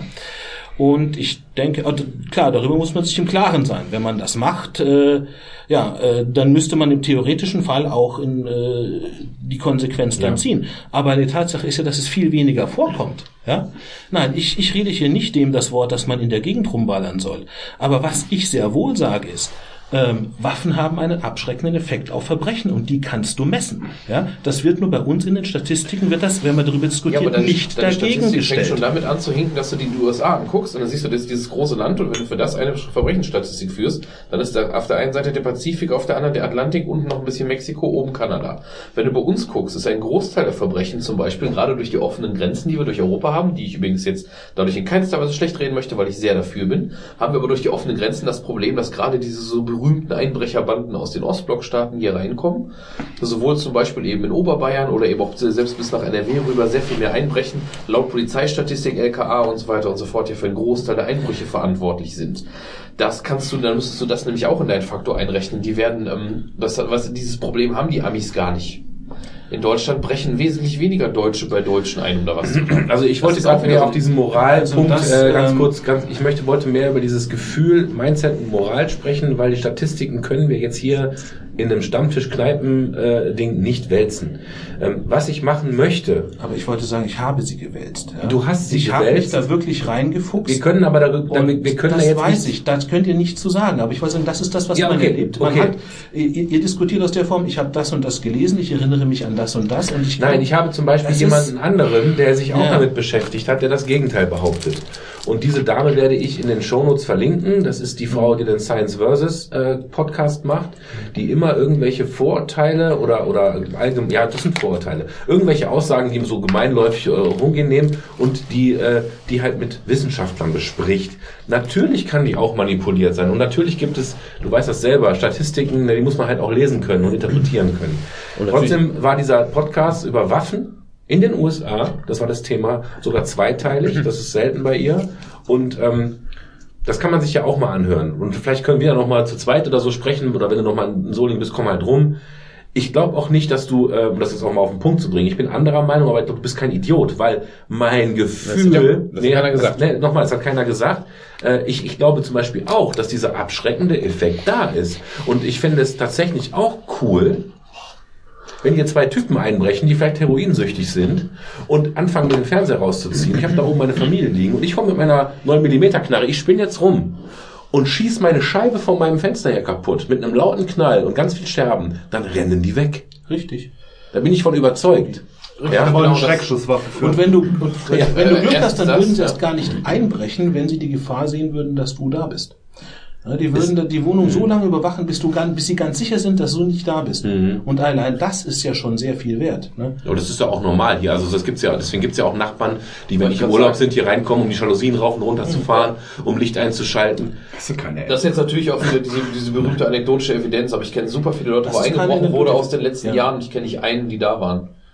Ne, Also- wie das, das, was ich ich jetzt zitiert habe, sind keine anekdotischen Evidenzen, sondern... Ich mal, was ich gerade sage, was ich gerade Ja, sage, um ja. das jetzt dagegen zu halten. Also ich kenne das nicht. Natürlich gibt es Leute, die wo auch eingebrochen werden, wenn die da sind, aber diesem einen positiven Effekt, dass sie theoretisch abgeschreckt sein könnten. Nochmal, Um es, geht, es, geht sein, bei, es geht bei dieser Runde nicht um Recht haben. Es geht Nein, um unsere Eindrücke, um unsere Erfahrungen und Aber- um, um sich Aber um auszutauschen. ne? abgeschreckt zu sein, dürft, müsst ihr ja nicht nur in ein, zwei Haushalten das sein, sondern man müsste ja damit rechnen, dass mehr oder weniger flächendeckend eine sehr große. Prozentzahl das hat, weil sonst ist dieser abschreckende Effekt nicht da. Genau. In dem Moment, wo ein großer Anzahl der Menschen das hat, ist auch der Missbrauch dementsprechend größer, werden die Natürlich. Sachen nicht automatisch so verstaut, wie sie verstaut werden müssen. Allein dadurch, weil man es ja eben nicht gescheit sichern kann in dem Moment. Da werden also die, die Fälle, wo glaub, die das Dreijährigen ja- ihre Mütter erschießen, wo keine Ahnung was Ja, das passiert. Genau. wird dann auch passieren. Das wird dann auch passieren, Das ja. heißt, die dunkle, das heißt, es werden so viel mehr Menschen sterben, die nichts damit zu tun haben, gegenüber den Menschen, die, Oh. die sich mal nicht erschrecken beim, beim, beim, bei mir wird eingebrochen.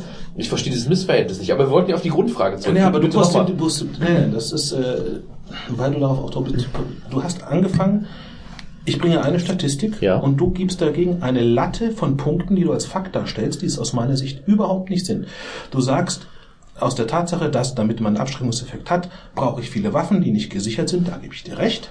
Und das würde automatisch Missbrauch nach sich ziehen, viele andere Tote, und das ist der Punkt, der nicht stimmt. Ich Den kann dir jetzt tatsächlich, weil ich sie Wenn du jetzt keine spontan- Waffe hast, wird sie auch nicht missbraucht. Wenn du zehn Waffen hast, wird von zehn Waffen eine missbraucht. Wenn du 100 Waffen hast, wird von 100 Waffen zehn Waffen. Also Ja, der, gibt Georg hat insofern recht, wir können es jetzt nicht, ich kann es jetzt statistisch ja nicht nachweisen. Ja. Das wäre aber eine Geschichte, die ist, glaube ich, relativ schnell, verlinkt gerne mal die Dame da, von der du eben Ja, sprachst, darunter. Versus, ja. Ähm, das wäre jetzt sicherlich mit ein bisschen Recherche im Internet, natürlich, wäre das mit ein bisschen, was sonst stehen, glaube ich, Flaschen Draußen noch.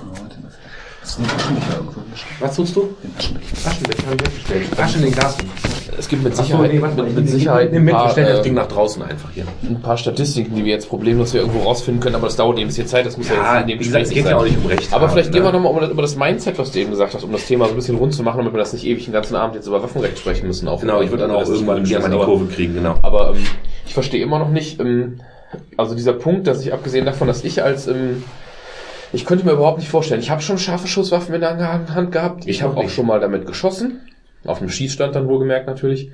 Ähm, mir persönlich ist das sehr unheimlich, Mhm.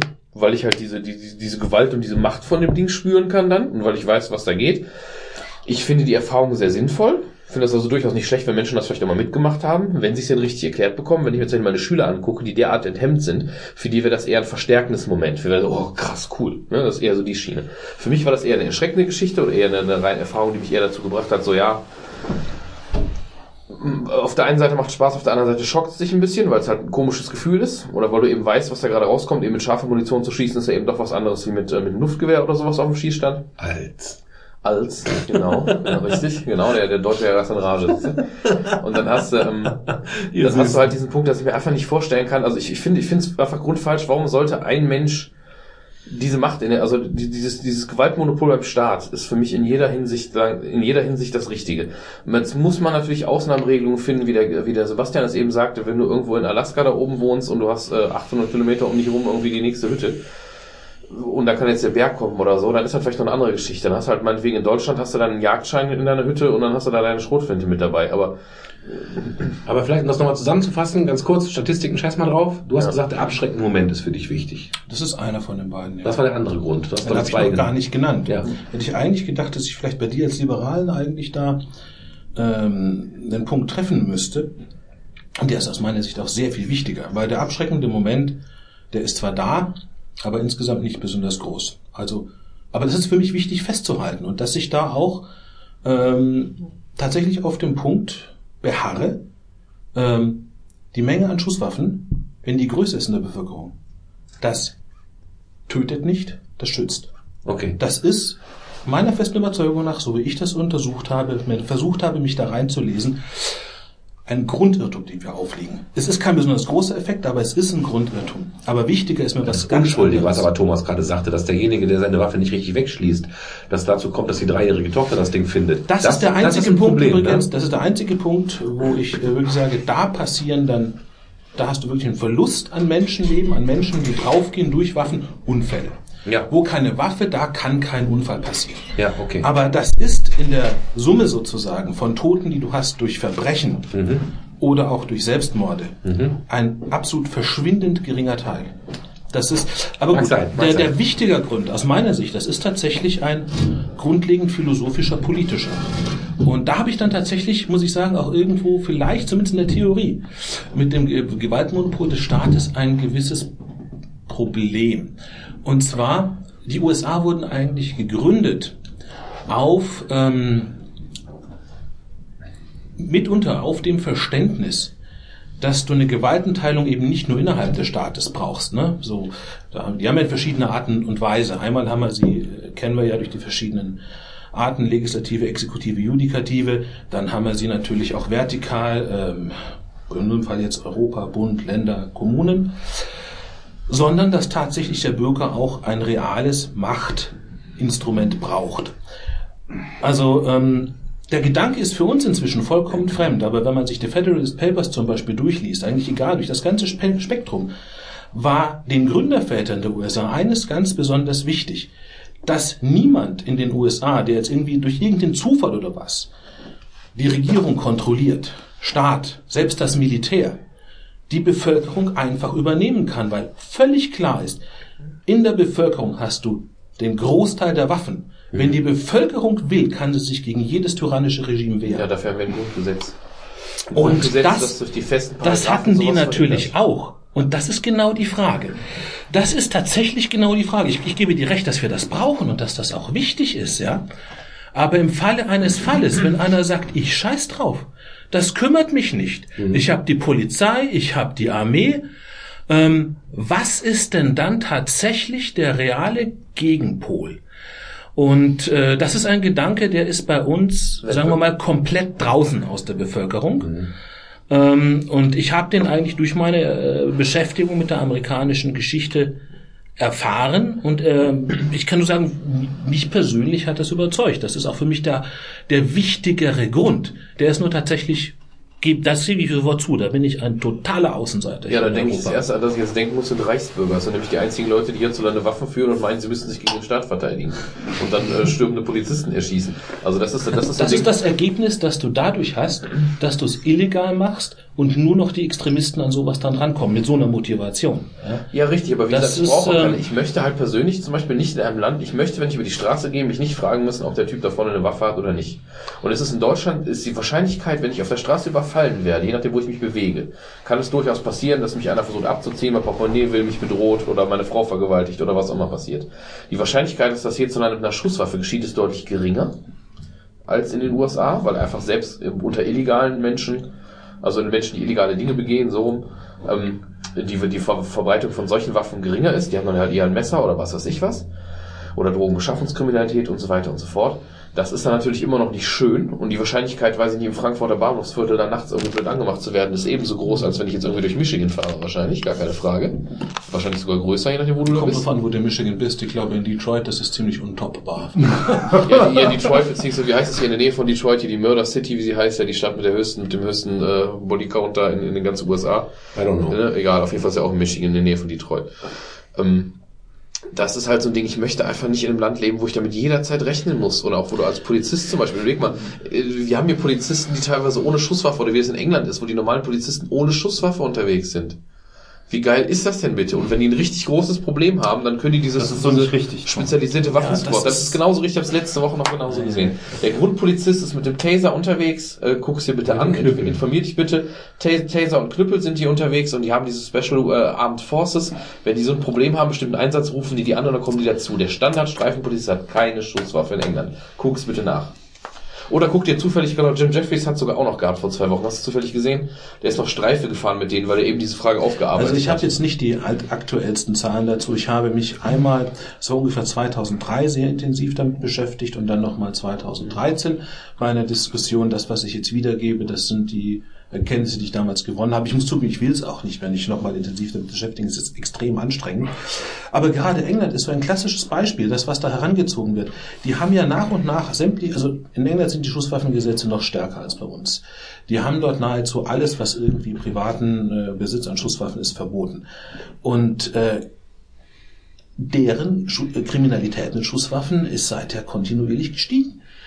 Es mag immer noch so Illegal sein. dann halt. Ja, natürlich. Also vorher war es auch illegal. Ja. Das ist zum Beispiel ein Punkt, den man sich auch klar machen muss. Also die Morde, die passieren, das, was bei uns Oh, ankommt. ich habe gerade einen Gedankenblitz. Ich break mal ganz kurz rein. Ich meine, die ganzen äh, linksversifften Gutmenschen, die reden ja auch die ganze Zeit von der Cannabis äh, sozusagen zu legalisieren, ne? Aber Waffen soll man nicht legalisieren. Mit der gleichen Argumentation, mach's doch legal, dann gibt's die ganze Kriminalitätskette nicht mehr. Könnte man ja auch an Waffen rangehen. Ja, Moment, der, hieß, der, Vergleich, der Vergleich hing da, dass du mit Cannabis halt einfach nur dir selbst schadest und keinen anderen erschießen kannst. Ja, okay, das ist ein moralischer Aspekt. Aber ich habe mir nur einfach gedacht, auf der einen Seite sagt man, das eine, was heute verboten Punkt, ist, will ich, will ich wieder erlauben und das andere will ich noch mehr verbieten. Das Nee, wenn, wenn du sagen könntest, du könntest, du würdest jetzt Waffen erlauben, die ausschließlich äh, äh, den Selbstmord ermöglichen können, dann würde dieses Argument hier jetzt ziehen. Ja, wenn du sagst, okay, das ist deine auf, Entscheidung. aber vergiss meinen Gedanken Alkohol, vor, das äh, Georg- zum Beispiel interessant. du bist wieder natürlich über, die, über die Hälfte, äh, wie gesagt, der Schusswaffentoten in den USA sind, äh, sind Selbstmorde. Ne? Das heißt, das ist der, der wesentliche Punkt, der da passiert. Das ist halt viel einfacher, als sich zu engen oder sowas. Ne? Und Das ist richtig, ja.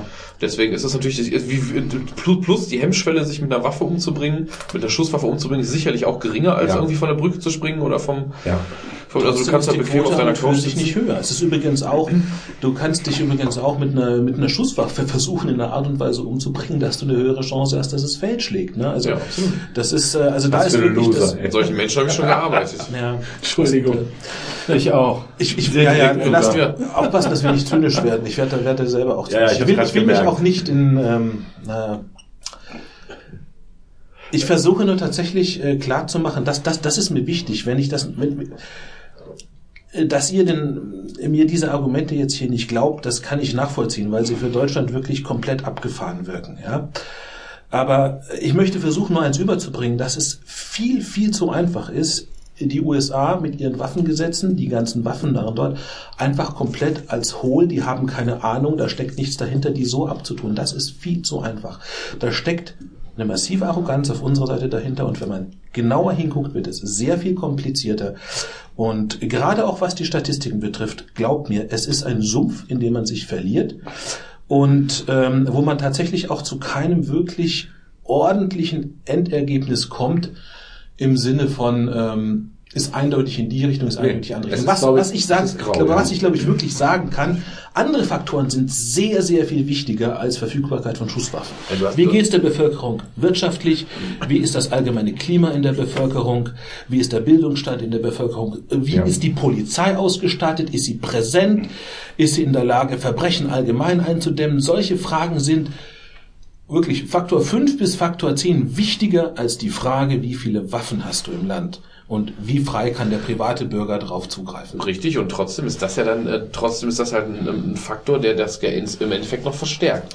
Wenn auch der Faktor andersrum klar, wenn du weniger, äh, weniger soziale Ungleichheit hättest und, und wenn weniger Schwarze sich in irgendwelchen Gangs organisieren müssten oder Hispanics oder keine Ahnung was oder Angst haben Müssten, müssten von Polizisten. auch- ja, müssten in Gänsefüßchen, weil sie halt so auch müssten im Sinne von, weil die in der Gegend aufwachsen, wo ihnen suggeriert wird, sie hätten gar keine andere Chance, weil aus denen wird ja eh nichts. Ja, insofern, insofern müssten. Und wenn die dann eben nicht meinen müssten, dass die Chance größer ist und die Chance als Schwarzer erschossen zu werden, ist nun mal signifikant höher, Und von wem wird man erschossen? vom, von einem weißen Polizisten, der die Waffe legal hat. In der Regel, ne?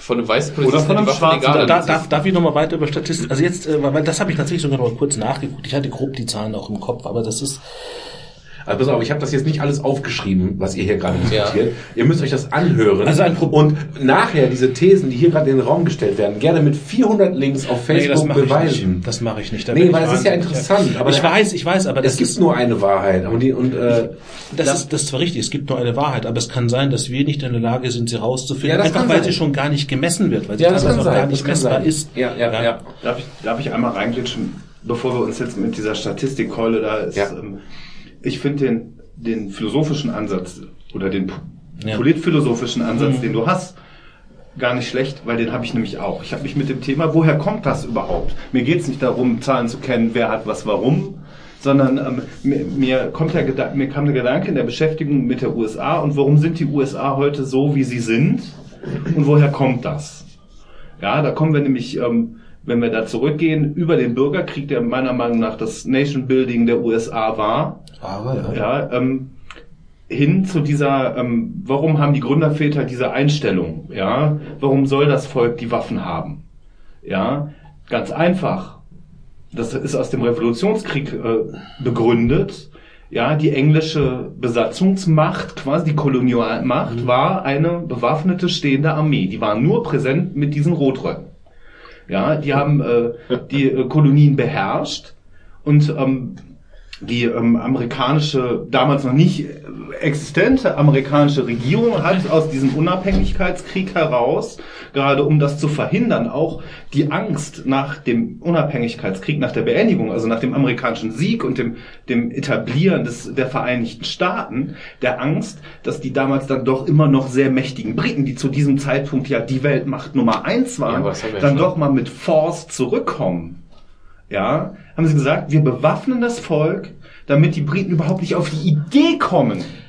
Jetzt Ah, antwortest das du auf da- die Statistikkeule mit der Geschichtskeule. Da ist was dran. Leute. Na, aber das ist eine das ist philosophische, total richtig. das ist Was- eine philosophische Frage, Ja, ja. weil nämlich das die Einstellung begründet hat, warum das in der Verfassung bei denen hinterlegt ist und warum das auch im Kopf dieser, äh, wo wir immer denken, das ist, äh, warum sind die denn so blöd? Ja, das ist unsere Freiheit. Das ist, das ist denen so anerzogen. Man muss ich sagen, dass generell auch damals, äh, wenn man das vergleicht, damals, äh, selbst England war vergleichsweise ein sehr, sehr freiheitliches Land. Ne? Natürlich. Und tatsächlich mussten die Verfassungsväter äh, da nicht erst das, äh, wie soll man sagen, das Recht auf Waffenbesitz reinschreiben. Waffen waren damals gar und gäbe unter den Kolonisten. Und tatsächlich begann der Konflikt äh, damals äh, mit den britischen Truppen, die dann nach Lexington und Concord gegangen sind. Womit begann er?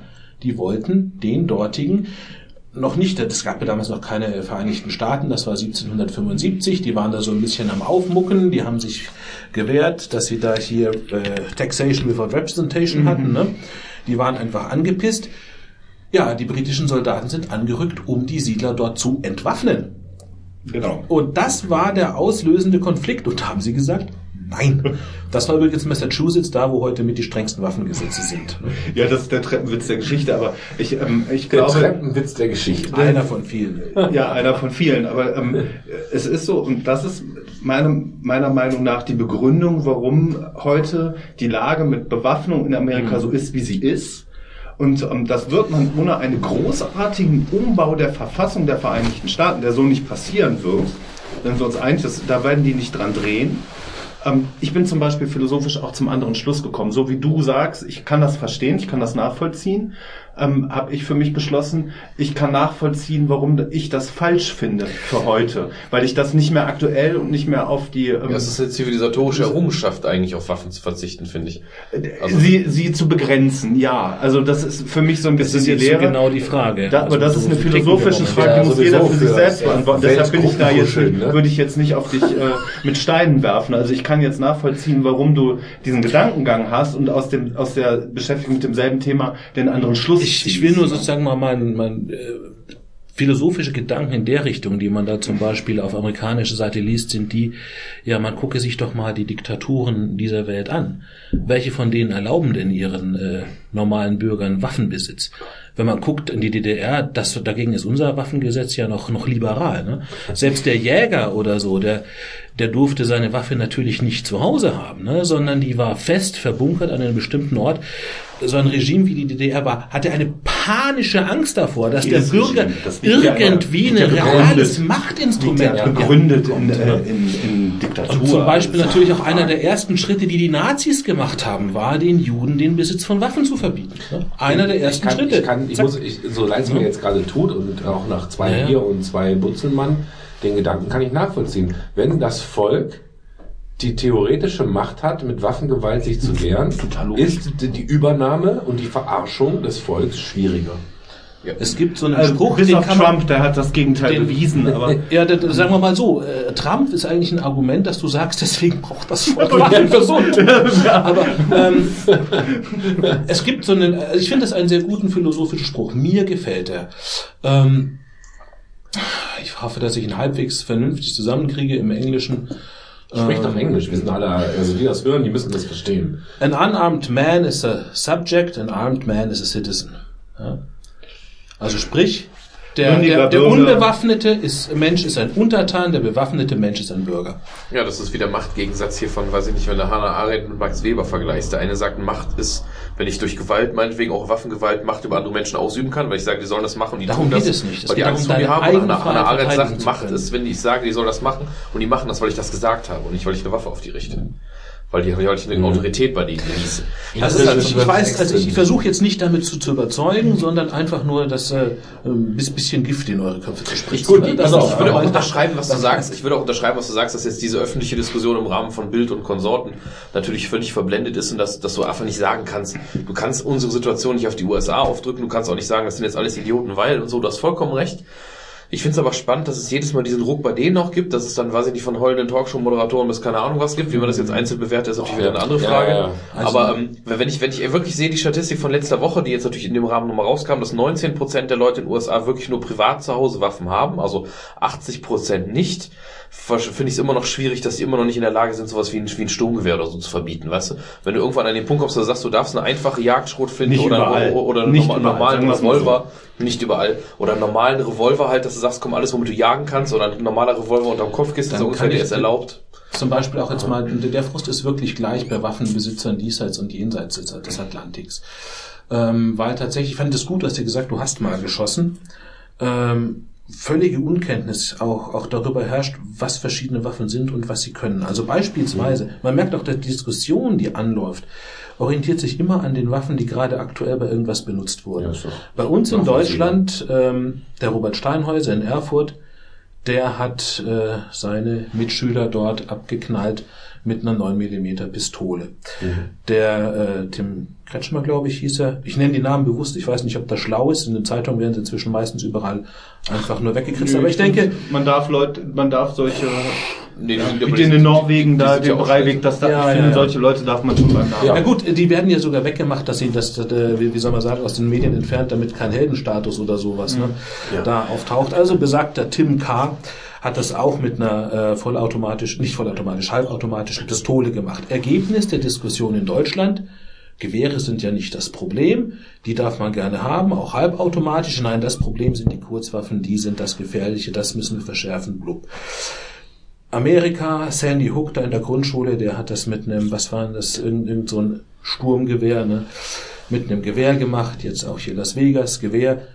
Diskussion läuft in die Richtung, Kurzwaffen sind nicht das Problem, diese halbautomatischen Gewehre sind das Problem. Ja, aber hättest du ihr, Und, ähm, Stichwort Las Vegas, ganz kurz dann einhaken, du darfst sofort heute ausführen, hättest du diese über 300, fast, das sind im Endeffekt dann 300 Verletzte, 58 Über Tote, 500, ne? oder über 500, überleg mal, diese Quote hättest du doch mit einer anderen Waffe außer einer Halbautomatik gar nicht bekommen. Der muss ja mehrfach nachgeladen haben. Nein, der hat dieses? Ding ja manipuliert. Nochmal, das war, Genau, es die, war die noch hat die manipuliert. praktisch auf Vollautomatik Genau. Das hättest manipuliert. du, das hättest Aber du mit einer, überleg wenn, mal, diesen bedenke, wenn ich da geschossen habe, dann habe ich da zwei Schuss, da muss ich das Ding Nein, nachladen. wie hieß denn der Typ? War das in Schweden, der die, der die Kinder auf die Insel Nor gelockt hat? Norwegen. Norwegen. Norwegen. Da ist wieder das, das Stichwort nicht, ob das ein 9 mm Ding war oder, oder eine Vollautomatik. Da war das Ding Mindset wieder. Der Typ war geisteskrank to the max. Ja, aber auch da ist Ja. wieder das Ding. Hätte Und der hätte auch, der hätte auch mit einer Machete diese, so nee, hätte hätte der noch mehr Machete diesen. Amoklauf machen können. Ja, aber, aber die Menge an Menschen, die du tötest, ist ja ein Unterschied, was du mit einer Machete Nein, mit- mit dieser- schaffst du in derselben Zeit weniger Menschen als mit, mit, mit dieser. Vorgehensweise, die der gemacht hat, hätte er mit einer Machete nicht, nicht viele weniger umgebracht. Doch, natürlich. Ich hab- ich hab- Allein schon, weil die weglaufen können. Ja, Darf ich dazu was aber, sagen? aber Also dann, da- dann, lass, lass uns lass auf Pistole, mal bitte. auf Pistole Ich oder Gewehr nochmal runterbringen. Er hat, er hat diese Menschen böswillig als Polizist verkleidet auf einer Insel ge- geiselt. Zum, also das, das, das, ähm, das war, ein- das war ein Problem nicht der Schusswaffenart, sondern dass dieser Typ halt einfach, das war ein Mindset-Problem. Das ist das Problem, dass er so einen Scheiß überhaupt Ich macht. glaube, klar. über, über, über ähm, Schusswaffenarten wollte ich tatsächlich gerade mal kurz sprechen, aber das, das, das Beispiel hier mit Utøya, das ist, ähm, ich finde das ja un, unfassbar tragisch. Aber das geht eigentlich in die Richtung, die ich meine. Also ich bin natürlich hier, meine einzige Waffe, die ich dabei habe, ist wahrscheinlich schlimm genug, ist keine Waffe, aber ist, ist Pfefferspray. Ne? Sowas darf man nicht hier so halbwegs mit sich führen, natürlich Ja. nur zu Tierabwehr. Ich wollte gerade sagen, nur wenn er drauf, wollte ich gerade sagen, aber nur wenn er draufsteht, so Tierabwehr, ne? Genau, richtig. Also Darf man in Deutschland ja Sechsauer. nur fürs Tier, fürs, fürs Tierabwehr nutzen. Aber die Tatsache ist natürlich, ich hätte eine, problemlos, kontrolliert ja kein Schwein. Ich Ja, hätte klar. natürlich eine Waffe von mir aus dem Waffenschrank mitnehmen können. Mit der kann ich herumlaufen. Ich bin noch nie wirklich, also außer am Flughafen, wo ich halt, wo man in eine Personenkontrolle reinläuft, wo man gefilzt wird. Ja. Selbst wenn ich von der Polizei angehalten wurde, hat, man hat mich ja nicht durchsucht. Ich könnte problemlos, permanent Ja. mit einer geladenen, halbautomatischen Schusswaffe vier Magazine, Heckler und Koch, ähm, Schön, fünf, ja. äh, Kaliber 45 könnte ich rumlaufen. Ich hätte immer 50 Schuss dabei. Aber Könnte ich auch jetzt hier dabei bei haben. 45. äh, Die Dinger sind schwer, das ja. ist richtig. Ja, das ist äh, nicht 45 mm, Entschuldigung, Kaliber 45, das sind äh, 13 mm ne, ungefähr. Ähm, 11 mm, 13 mm? Muss ich nochmal nachgucken. Das sollte ich eigentlich auswendig wissen, aber ist egal. ähm, Vertrauen was, was ich sagen wollte, wenn ich denke, damals auf Utøya, das war ja ähm, Jugendorganisation der Sozialistischen Partei in Norwegen. Ne? Ja. Äh, eigentlich eine, ähm, eine Gruppierung, so wie ich sie in Erinnerung habe auch, wenn ich sie hier mit den Jusos oder sowas vergleiche, die eigentlich immer so ein bisschen auf zivilen Ungehorsam machen, ne? immer auf so rebellisch, beispielsweise Drogen oder sowas. Und ich denke, das denke ich mir wirklich ganz ernsthaft. Von denen, das waren ja weit über 100, mehrere hundert Leute da auf der Insel. Wenn einer von denen seinen rebellischen Geist in der Hinsicht entdeckt hätte, dass der eine Pistole mit auf die Insel Ja, geschleppt hat. Ein ja. einziger, ja. Boah, das ist aber dieses Argument, wenn wir, wenn wir in der Grundschule, wenn alle Lehrer da Waffen hätten, könnten die beim Amoklauf den Amokläufer einfach erschießen. Aber dann sagen wir mal an dem Beispiel, was, wär, was ist an dem Argument sachlich falsch? Ne? Das Schlimme ist, dass du einfach, je mehr Waffen ihr seid, ihr seid sind, entsetzt ja darüber, aber das ist tatsächlich Nein, in so einem Fall das ich bin Einzige, was, helfen- entsetzt, was helfen dass du ja könnte. eigentlich, in, wenn du das sagst, das ist Polemik, glaube ich, ja. Du hast ja recht, wenn du das so sagst. Dann denke ich auch, ja klar, das ist genau mein Gedanke. Wenn ich die scheiß Knarre hätte, hätte ich den Typen umgewichst. Aber Ja, wenn du wir musst alle noch so mehr denken umwichsen, würden, allein wenn plötzlich jemand dagegen schießt. Sein ganzer Plan ist im Eimer. Ich meine, der hat sich ja eine Stunde, zwei Stunden völlig gefahren. Ja, völlig frei. Das ist Tontaubenschießen. ja, natürlich. Tontaubenschießen. Das meine ich ja mit Mindset. Der hat es geschafft, sich auf einer Insel mit Kindern einzusperren und in aller Ruhe alles abzumetzeln. Ja. Das war so sick. Also das Schlimme, der Typ, der dich da oben in so einem Hotel verschanzt Da hat, hilft dir natürlich die Revolver, den du zu, dabei der war, hast, der war weniger nichts. sick. Das war ein feiges Schwein. Ja, der Ja. hat sich da oben einfach eingestanzt und hat im Endeffekt eine große, der hatte auch eine Handgranate. Die in der Hand. Sicherheitsleute niedergeschossen und dann angefangen. Naja, aber der andere Typ, der hat kaltblütig auf einer Insel Kinder umgebracht. Das ist so sick, da krieg da kann ich gar nicht, in, das kann ich nicht in Worte fassen. Da fehlen mir die Vokale. Kann ich persönlich auch gar keinen Unterschied zwischen machen, ehrlich gesagt. Also Doch, ich schon. Ich einfach find- ich- ich find's- sobald ich du find's- bereit bist, sobald du bereit bist, abgesehen vielleicht von einer rein persönlichen Beziehungstat oder so, wo du einen bestimmten Menschen Mhm. hast oder so, sobald du anfängst, wahllos auf Menschen zu schießen, ob das jetzt zwei Thomas, sind oder 100 ist, Thomas, wir reden gerade über 100% sick versus 180% sick. Es ist über 100%. Beleidigst du Ja. den Mathematiker in mir. Ja, genau. Ja, kommt drauf an, wie es definiert. Nee, gerne. Also nein, das eine ist halt wirklich, äh, äh, das ist das, das ist das feige Sick und das, das andere ist auch feige. Das ist aber, aber äh, vielleicht, bewundere ich den sogar ein Stück weit dafür. Das ist so krank, weil, weißt du, ich, das habe ich in irgendeinem Garagensprech schon mal gesagt. Da war das noch nicht passiert. Oder ich habe dieses, dieses Attentat damals, ich nenne ich nenne es mal so, als Beispiel angebracht, dass ich nie verstehe, warum die Typen so wenig Leute umbringen. Wenn ich so ein krankes Schwein wäre, da würde ich mehr schaffen als sieben oder, oder zehn. Habe ich immer gesagt. Und dann ist dieser Typ da gekommen in Norwegen mit seiner Aktion und ich war, ich war angeekelt und fasziniert zugleich.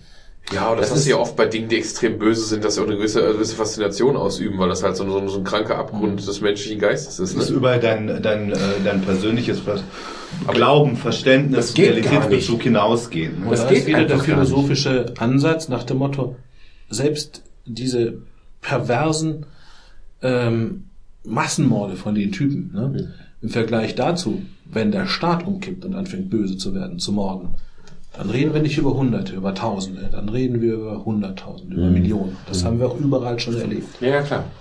Aber äh, wie gesagt, nochmal vielleicht um, um diesen Ursprungspunkt, womit ich ja eben schon versucht habe, das kurz abzuschließen. Wenn du jetzt vielleicht auch sagst, Moment, weil es halt erlaubt ist, dann hast du eben das Tierabwehrspray, das Pfefferspray halt in der Tasche. Warum zum Beispiel? Wo, wo wohnst du denn? Ist, das- ist das so eine schlimme Ja. Ecke, wo du wohnst? Das habe ich tatsächlich aus Prinzip dabei. Ja, aber das, das ist auch so, also das kennen wir gar nicht, was ich, ich äh, halte mich fast fünf Ich Tage seit Woche Jahren dabei, ich habe es nie so. irgendwo Das- benutzt oder so. Glaube ich dir, glaube ich dir auch, aber ich finde, für mich ist schon diese Schwelle, ich möchte sowas überhaupt nicht in meiner Tasche haben. Mal abgesehen davon, dass es natürlich auch gegen mich gewendet gegen werden könnte, ob es jetzt ein Messer ist, sonst was ist, was ich habe. Ich möchte auch aus der dem Grund, warum ich sowas sowas, halt in dabei habe und kein Messer.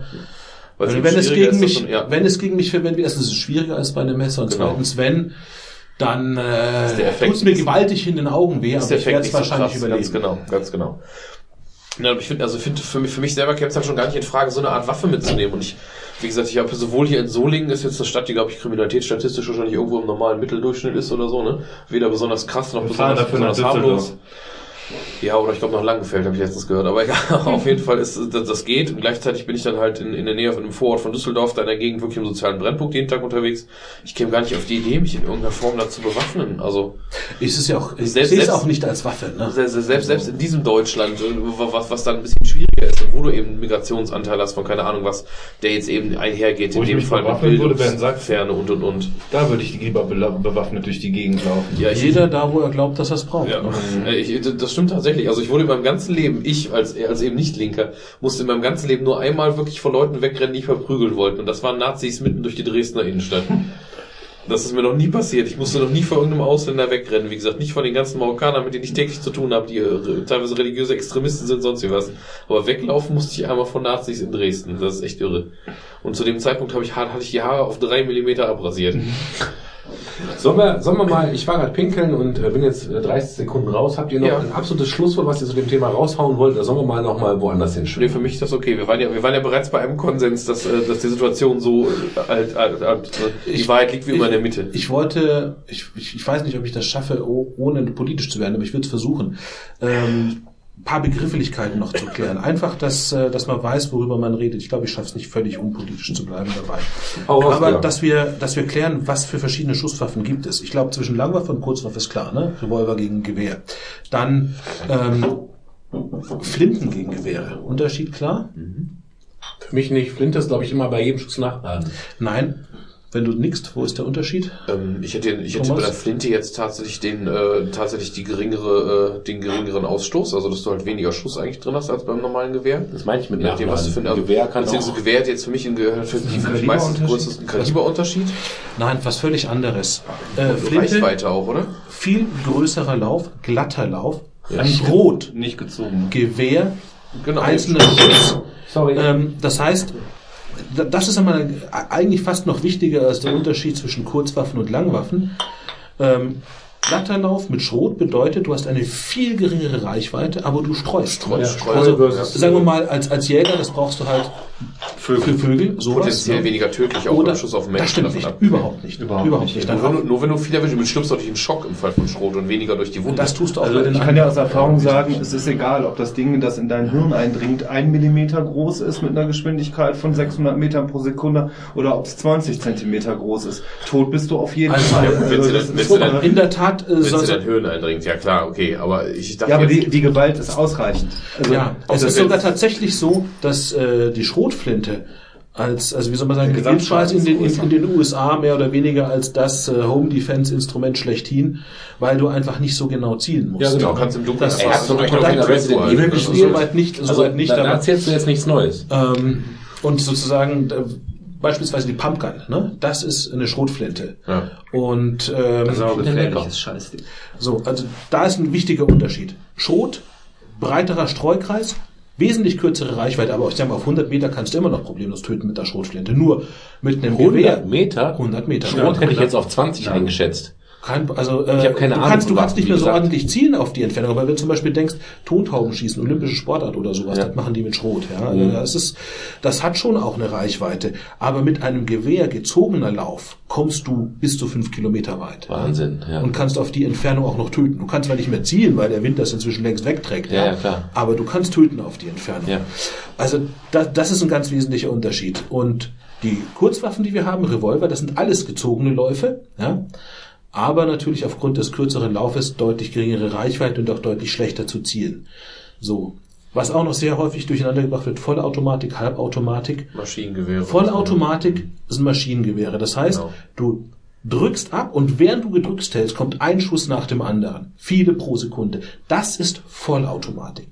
Das sind Kriegswaffen. Das ist überall komplett verboten für Privatleute. In den USA übrigens auch. Seit 1986 darfst du sowas nicht mehr erwerben. Erst muss man sagen. Ja, die, die, also die halb- 86, da kam Alf raus. ey. Tatsächlich ist es auch so, dass äh, jetzt, ich meine, das war ja nicht direkt Die Vollautomatik, sondern das war eine Halbautomatik, die der mit diesen Bumpstocks umgerüstet hat zu, zu sowas Bumpstocks, das, war das, ähnlichem. das ist der Fachbegriff. zu sowas ähnlichem wie, äh, wie Vollautomatik. Das war das erste signifikante Verbrechen mit der Art von, von, äh, von Waffe seit Jahrzehnten. Und zwar nicht erst seit 86 und viel weiter zurück, einfach weil du mit Vollautomatik äh, in keiner Weise vernünftig zielen kannst. Das kannst du wirklich nur für das Inhalt. perverse Einsetzen, was er gemacht hat, in eine riesen dicht gepackte Menschenmenge, weil du triffst nichts mit dem Zeug. Ja. Ähm, deswegen, nein, nein, ich will nicht politisch werden, deswegen verkneife ich mir das jetzt.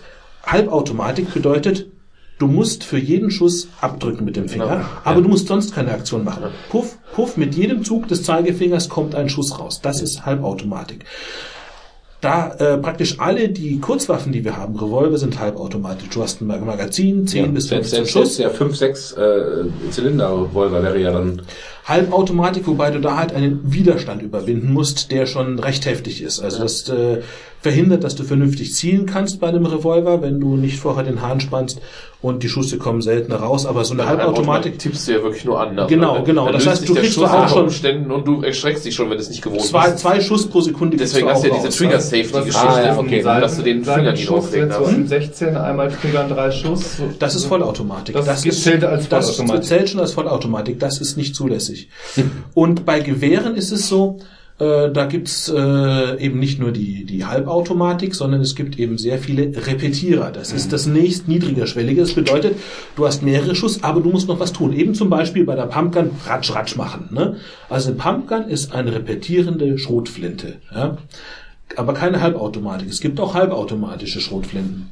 Und dann noch eins drunter, das ist dann wirklich der Einzellader, Einzelschuss. Das heißt, du musst jede Patrone einmal hinten rein tun, zumachen, schießen, nächste Patrone rein, schießen. Und die, das, Kal- das, sind, das sind die Kaliber vier sind, Sachen. da, sind da jetzt nicht so noch, ist das ein anderes... Kaliber ist Äh, egal. Kaliber ist wiederum eine andere Geschichte, eben wie, wie, wie breit ist das? ja klar, ich meine, unterscheidest ganz grob Kleinkaliber sind 5,6 Millimeter und Großkaliber, das ist alles, was größer ist, wobei die verbreitetsten sind 9 oder 11 Millimeter. Wenn sie in Amerika immer reden, ich habe eine 38er oder eine 45er, das ist alles Großkaliber. Mhm.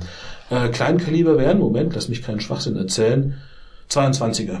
Also 5,6 Millimeter entsprechen 22 Hundertstel von einem Zoll. Ja, aber man sagt doch 9 Millimeter. Was ist, Genau. denn, ist das der Durchmesser dann? Das ist der Durchmesser. Und der, bei der 45er ist es ja nicht 45 Millimeter. Nein, sondern das wäre ja 45 so ist die ein- amerikanische. äh, 45 Hundertstel eines Zolls. Ah, okay, Zoll sind auf Zoll. 2,6. Das sind genau. 13, Ko- 13 Ja. Millimeter irgendwie, das ist so, ein- die rechnen halt alles in Zoll. Das ist wie mit diesem Scharfschützengewehr, dem Kaliber Ja. 50. Ja, das sind 50 Zoll, ne, oder? Ähm, Das noch- ist, noch das, mal, ist doch, das, ich- das, das, äh, Sniper-Rifle, der, der, das Barrett, die 50er. Ist das Die also, 0,50er, also wenn das es eine ist- das hat doch- 0,50er gibt, dann ist es tatsächlich ein halbes Zoll. Aber die meisten Gewehre sind tatsächlich, kommen mit kleineren Kalibern aus, weil die einfach sozusagen durch die, durch die Wumms, dadurch, dass der, dass die Patrone ein, im, im Lauf eine viel größere Geschwindigkeit ansammeln kann, reichen denen kleinere Kaliber. Also ein gängiges NATO-Standardmaß 7,62 Millimeter, ne? Die War früher, ich glaube, in, inzwischen gehen die auch äh, quasi auf Kleinkaliber runter. Sind ne? auf Also auf 5,6 Millimeter, viele, die Amerikaner zum Beispiel. Ähm, aber was ich jetzt sagen wollte zum, wie wirkt das auf den menschlichen Körper? Sie töten einfach beide. Ja? Nur der, äh, die Art und Weise, wie schnell das geht, ist sehr unterschiedlich. Großkaliber bist du oftmals durch den Schock sofort hinüber. Es ist nicht so, dass dich das zurückhaut. Ne? Also es ist trotzdem ein kleines Ding, das hat einfach nicht genug Masse, um den, also wie man es im Film oft sieht, den Körper nach hinten zu werfen. Das ist Blödsinn. Aber der Schock ist schon so hoch, dass du oftmals sofort äh, kampfunfähig bist. Aber auch Kleinkaliber. Du stirbst, sobald das Ding, das, das dringt ja problemlos in deinen Körper ein, zerschlägt lebenswichtige Organe oder Blutgefäße, was auch immer. Aber wenn du vollgepumpt bist mit Adrenalin, dann merkst du es eventuell gar nicht, dass du getroffen bist. Ne? Das heißt, du, du kannst ein oder zwei solcher Schüsse abkriegen und solche, von, solche Fälle gibt's zuhauf. Ähm, und stirbst dann halt drei bis vier Minuten später ne? am Blutverlust, äh, weil sich dann erst sozusagen die, die Schäden innen drin anhäufen. Aber äh, auch das ist zum Beispiel so etwas, äh, in der Diskussion gilt oft Kleinkaliber 5,6 Millimeter ist die typische Sportwaffe, gilt als gut, nicht so gefährlich, weil Ja, die okay. Schützen Eigentlich ist es Bullshit. Weil es ist Bullshit. Du, alles. Richtig, es ist kompletter Bullshit. Und das sind so Sachen, die äh, Schützen zum Beispiel unendlich frustrieren ne, in der Diskussion, wenn sie merken, keine Ahnung von nichts. Oder anderer Punkt, Waffenschein, Waffenbesitzkarte. Sie reden eigentlich immer vom Waffenschein. Der Waffenschein, wenn du einen hast, würde bedeuten, dass du zur Selbstverteidigung die geladene Ent- Waffe mit dir führen darfst in der Öffentlichkeit. Waffenschein hat in diesem Land so gut wie niemand. Ich weiß es durch Zufall mal, weil ich es von einem Freund gehört habe in dem Heimatlandkreis, wo ich herkomme, Landkreis Miesbach, 80.000 Einwohner. Da hatten angeblich acht Personen einen Waffenschein. Ne, war zum Beispiel der Sparkassendirektor war so einer, der durfte mit einer geladenen Waffe wirklich durch die Gegend wandern. Weil er ein Schützen Das ist Bayern. Der, der, der Da noch er auf die Kasse gehen. Äh, der, der, der Kerl ist dann natürlich auch, das war dieser riesige Sparkassenkorruptionsskandal, ne? Das war der. Okay. Das war genau der. Aber das sind, also sprich, da reicht's oftmals nicht, wenn du Juwelier bist oder so. Also da- da- das muss echt massives Gefährdungspotenzial sein, dass du Ja, eine Chance hast. haben das halt, ne? Die haben ja die Ja, die haben aber dienstlich. Das ist Nur kein. Waffenschein. Das ja, ist was, das ist was genau, anderes. Der privat deswegen noch lange nicht. Ja, genau. So, und das alles, was Schützen haben und Jäger, wir haben alle keinen Waffenschein. Wir haben eine Waffenbesitzkarte. Die erlaubt uns privat eine Waffe zu besitzen, zu Hause im Tresor zu lagern und ohne Munition, getrennt von der Munition, in geschlossenen Taschen, verschlossenen Taschen auch, da muss ein Schloss dran sein, ja, von unserem Tresor zum Schützenhaus, ne, zur, zur Schießbahn zu transportieren. Das Krass. erlaubt die Waffenbesitzkarte. Aber in der Diskussion wird fast immer nur vom Waffenschein geredet, Ja. hat so gut wie keiner. Ich habe gerade zum ersten Mal gehört, dass es da einen Unterschied gibt. Also muss ich auch mal zugeben. Es interessiert mich auch nicht, wie gesagt, Waffen Ja, sind für mich ja. sowieso wieder vom Mindset her. Mindset, Mindset, Mindset, Mindset ist die neue Fitterblase. Ja, Mindset ist neu. Und wenn wir jetzt ein Trinkspiel draus machen, seid ihr jetzt betrunken. Und nein, also nochmal, sozusagen einfach, einfach nur ein paar Begriffe klären. Ja, das klar. nächste Mal Finde überlegt, ich ja okay, wenn du, wenn du das auch mal klarstellen willst. Ähm, ich habe das heute zum ersten Mal gehört, dass es da überhaupt einen Unterschied gibt. Und gerade dieser Begriff Sturmgewehr, der wurde halt auch bewusst eingewendet, um, ähm, wie gesagt, alles, was vollautomatisch ist, eh verboten, selbst in den USA. Das heißt, als Sturmgewehr werden jetzt bestimmte halbautomatische Gewehre bezeichnet. Und zwar an kosmetischen Details wird das festgemacht. Also zum Beispiel, ob die noch einen Pistolengriff haben oder nicht, ja. Ob sie martialisch aussehen. Das hat aber mit der Schießfähigkeit, Ja, ja. mit dem Ja. Potenzial, jemanden umzubringen, nichts zu tun.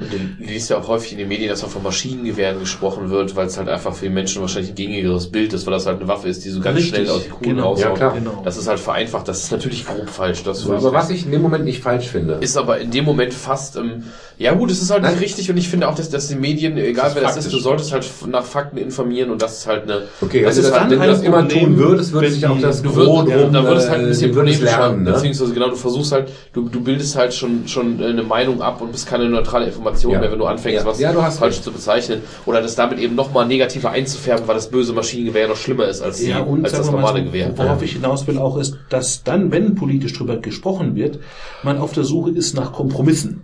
Und dass die dann genau entlang solcher Linien gezogen werden. Ne? So nach dem Motto, ja, 5 äh, Kaliber, 5,6 Millimeter ist noch gut, 9 Millimeter ist schlecht, das verbieten wir.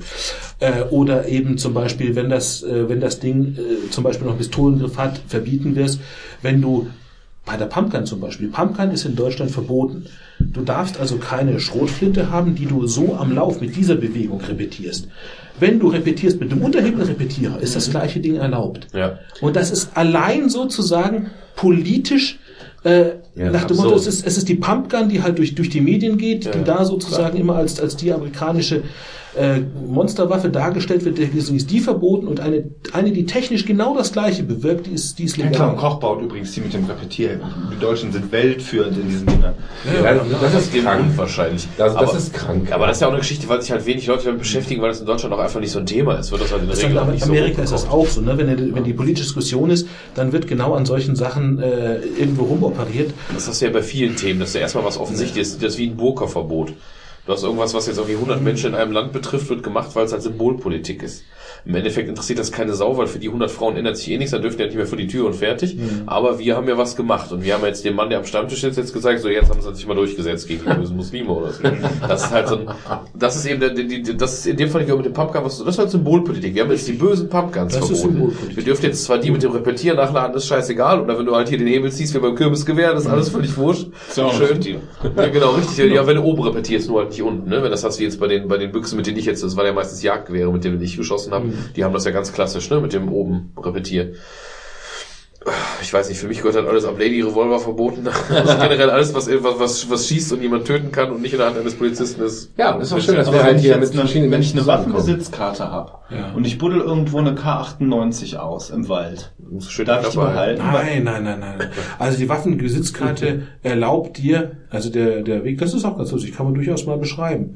Also, ähm, wenn ich jetzt eine neue Also der, der Weg ist völlig unterschiedlich, wenn du äh, schon eine Waffenbesitzkarte hast oder wenn du sie versuchst zu erwerben. Ich sag mal, wie man an sie rankommt. Da musst du jetzt, äh, du musst ein Jahr regelmäßig äh, schießen in einem Schützenverein, musst das auch nachweisen, musst ein Schießbuch führen. Wenn du es ein Jahr lang gemacht hast, dann äh, kannst du den Antrag stellen auf eine Waffenbesitzkarte. Das heißt, du äh, gehst an deinen Schützenverein ran und sagst, ich möchte diese konkrete Disziplin schießen. Die Disziplin muss es geben. Da steht drin, mit welchen Typen von Waffen sie geschossen werden kann. Dann bescheinigt er dir, ja, du hast entsprechend ein Jahr lang trainiert in dieser Geschichte, bist regelmäßig da, bist Mitglied des Schützenvereins. Ähm, du beantragst jetzt so eine Waffe. Damit gehst du dann zu der entsprechenden Behörde. Das ist hier das Polizeipräsidium. Hier unter dem äh, Solinger Schützen äh, berüchtigt und verschrien das PPW, das Polizeipräsidium Wuppertal. Da, wo ich mir ursprünglich meine erste Waffe geholt habe, es war in Thüringen, da ist es das Ordnungsamt, in Bayern auch. Und auch leichter zu kriegen. Äh, tatsächlich nicht. Nee, das ist wirklich nur die Behörde. Der, das Verfahren ist exakt das gleiche. Wir leben von Vorurteilen. Ich weiß, ich weiß. So, dann gehst du dahin, musst also erstmal das, äh, beantragst dieses Ding. Ähm, und dann kriegst du ähm, irgendwann deine, deine Waffenbesitzkarte, mit der gehst du dann äh, und, und dem schrieb, dass du äh, geistig gesund bist. Nee, ich muss, ich muss, das ist schon eine Zeit lang her. Also ich muss zugeben, jetzt bin ich, ich bewege mich gerade auf dünnem Grund. Ich habe das zwar mehrfach gemacht, aber es ist schon so lange her, dass ich mich jetzt hier entschuldigen muss. Es kann sein, dass jetzt kleine äh, Fehler sich einschleichen. Dann gehst du zum Waffenladen, sagst, dieses Ding möchte ich kaufen, dann wird das da eingetragen. Bevor du es mitnehmen darfst, musst du zurück zum Amt, gibst das dort ab, dann wird das bestätigt, ja, darfst du, kriegst du Stempel. Dann gehst du wieder zurück äh, zum Waffenladen und dann kannst du das Ding eintragen. Ich glaube, ich gehe doch in Birkenweier und kaufe die einfach so. Und deswegen sozusagen, wenn du eine einfach finden würdest, da gibt's nur eins. Äh, liegen lassen, nicht anfassen, sofort Polizei rufen. Wenn du die einfach mitnimmst, äh, dann ist das, was passieren würde, dass dir die Polizei deine Waffenbesitzkarte abnimmt und die Waffen, die du schon hast. Ja? Gut, weil du ja auch schon dahingehend aufgeklärt wurdest in dem Fall, was ja jetzt der normale Otto normal Ja. er jetzt ja- nicht wurde, wenn ja, er aber ich bin ja hat. davon ausgegangen, dass ich eine habe, also müsste ich ja auch wissen. Ja, genau. Und Richtig. du, du hast aber auch, wenn du zum Beispiel Jäger, ich habe jetzt mehrere Freunde oder auch Bekannte oder in der Verwandtschaft mittlerweile sogar jemand, der halt Jäger ist oder sind.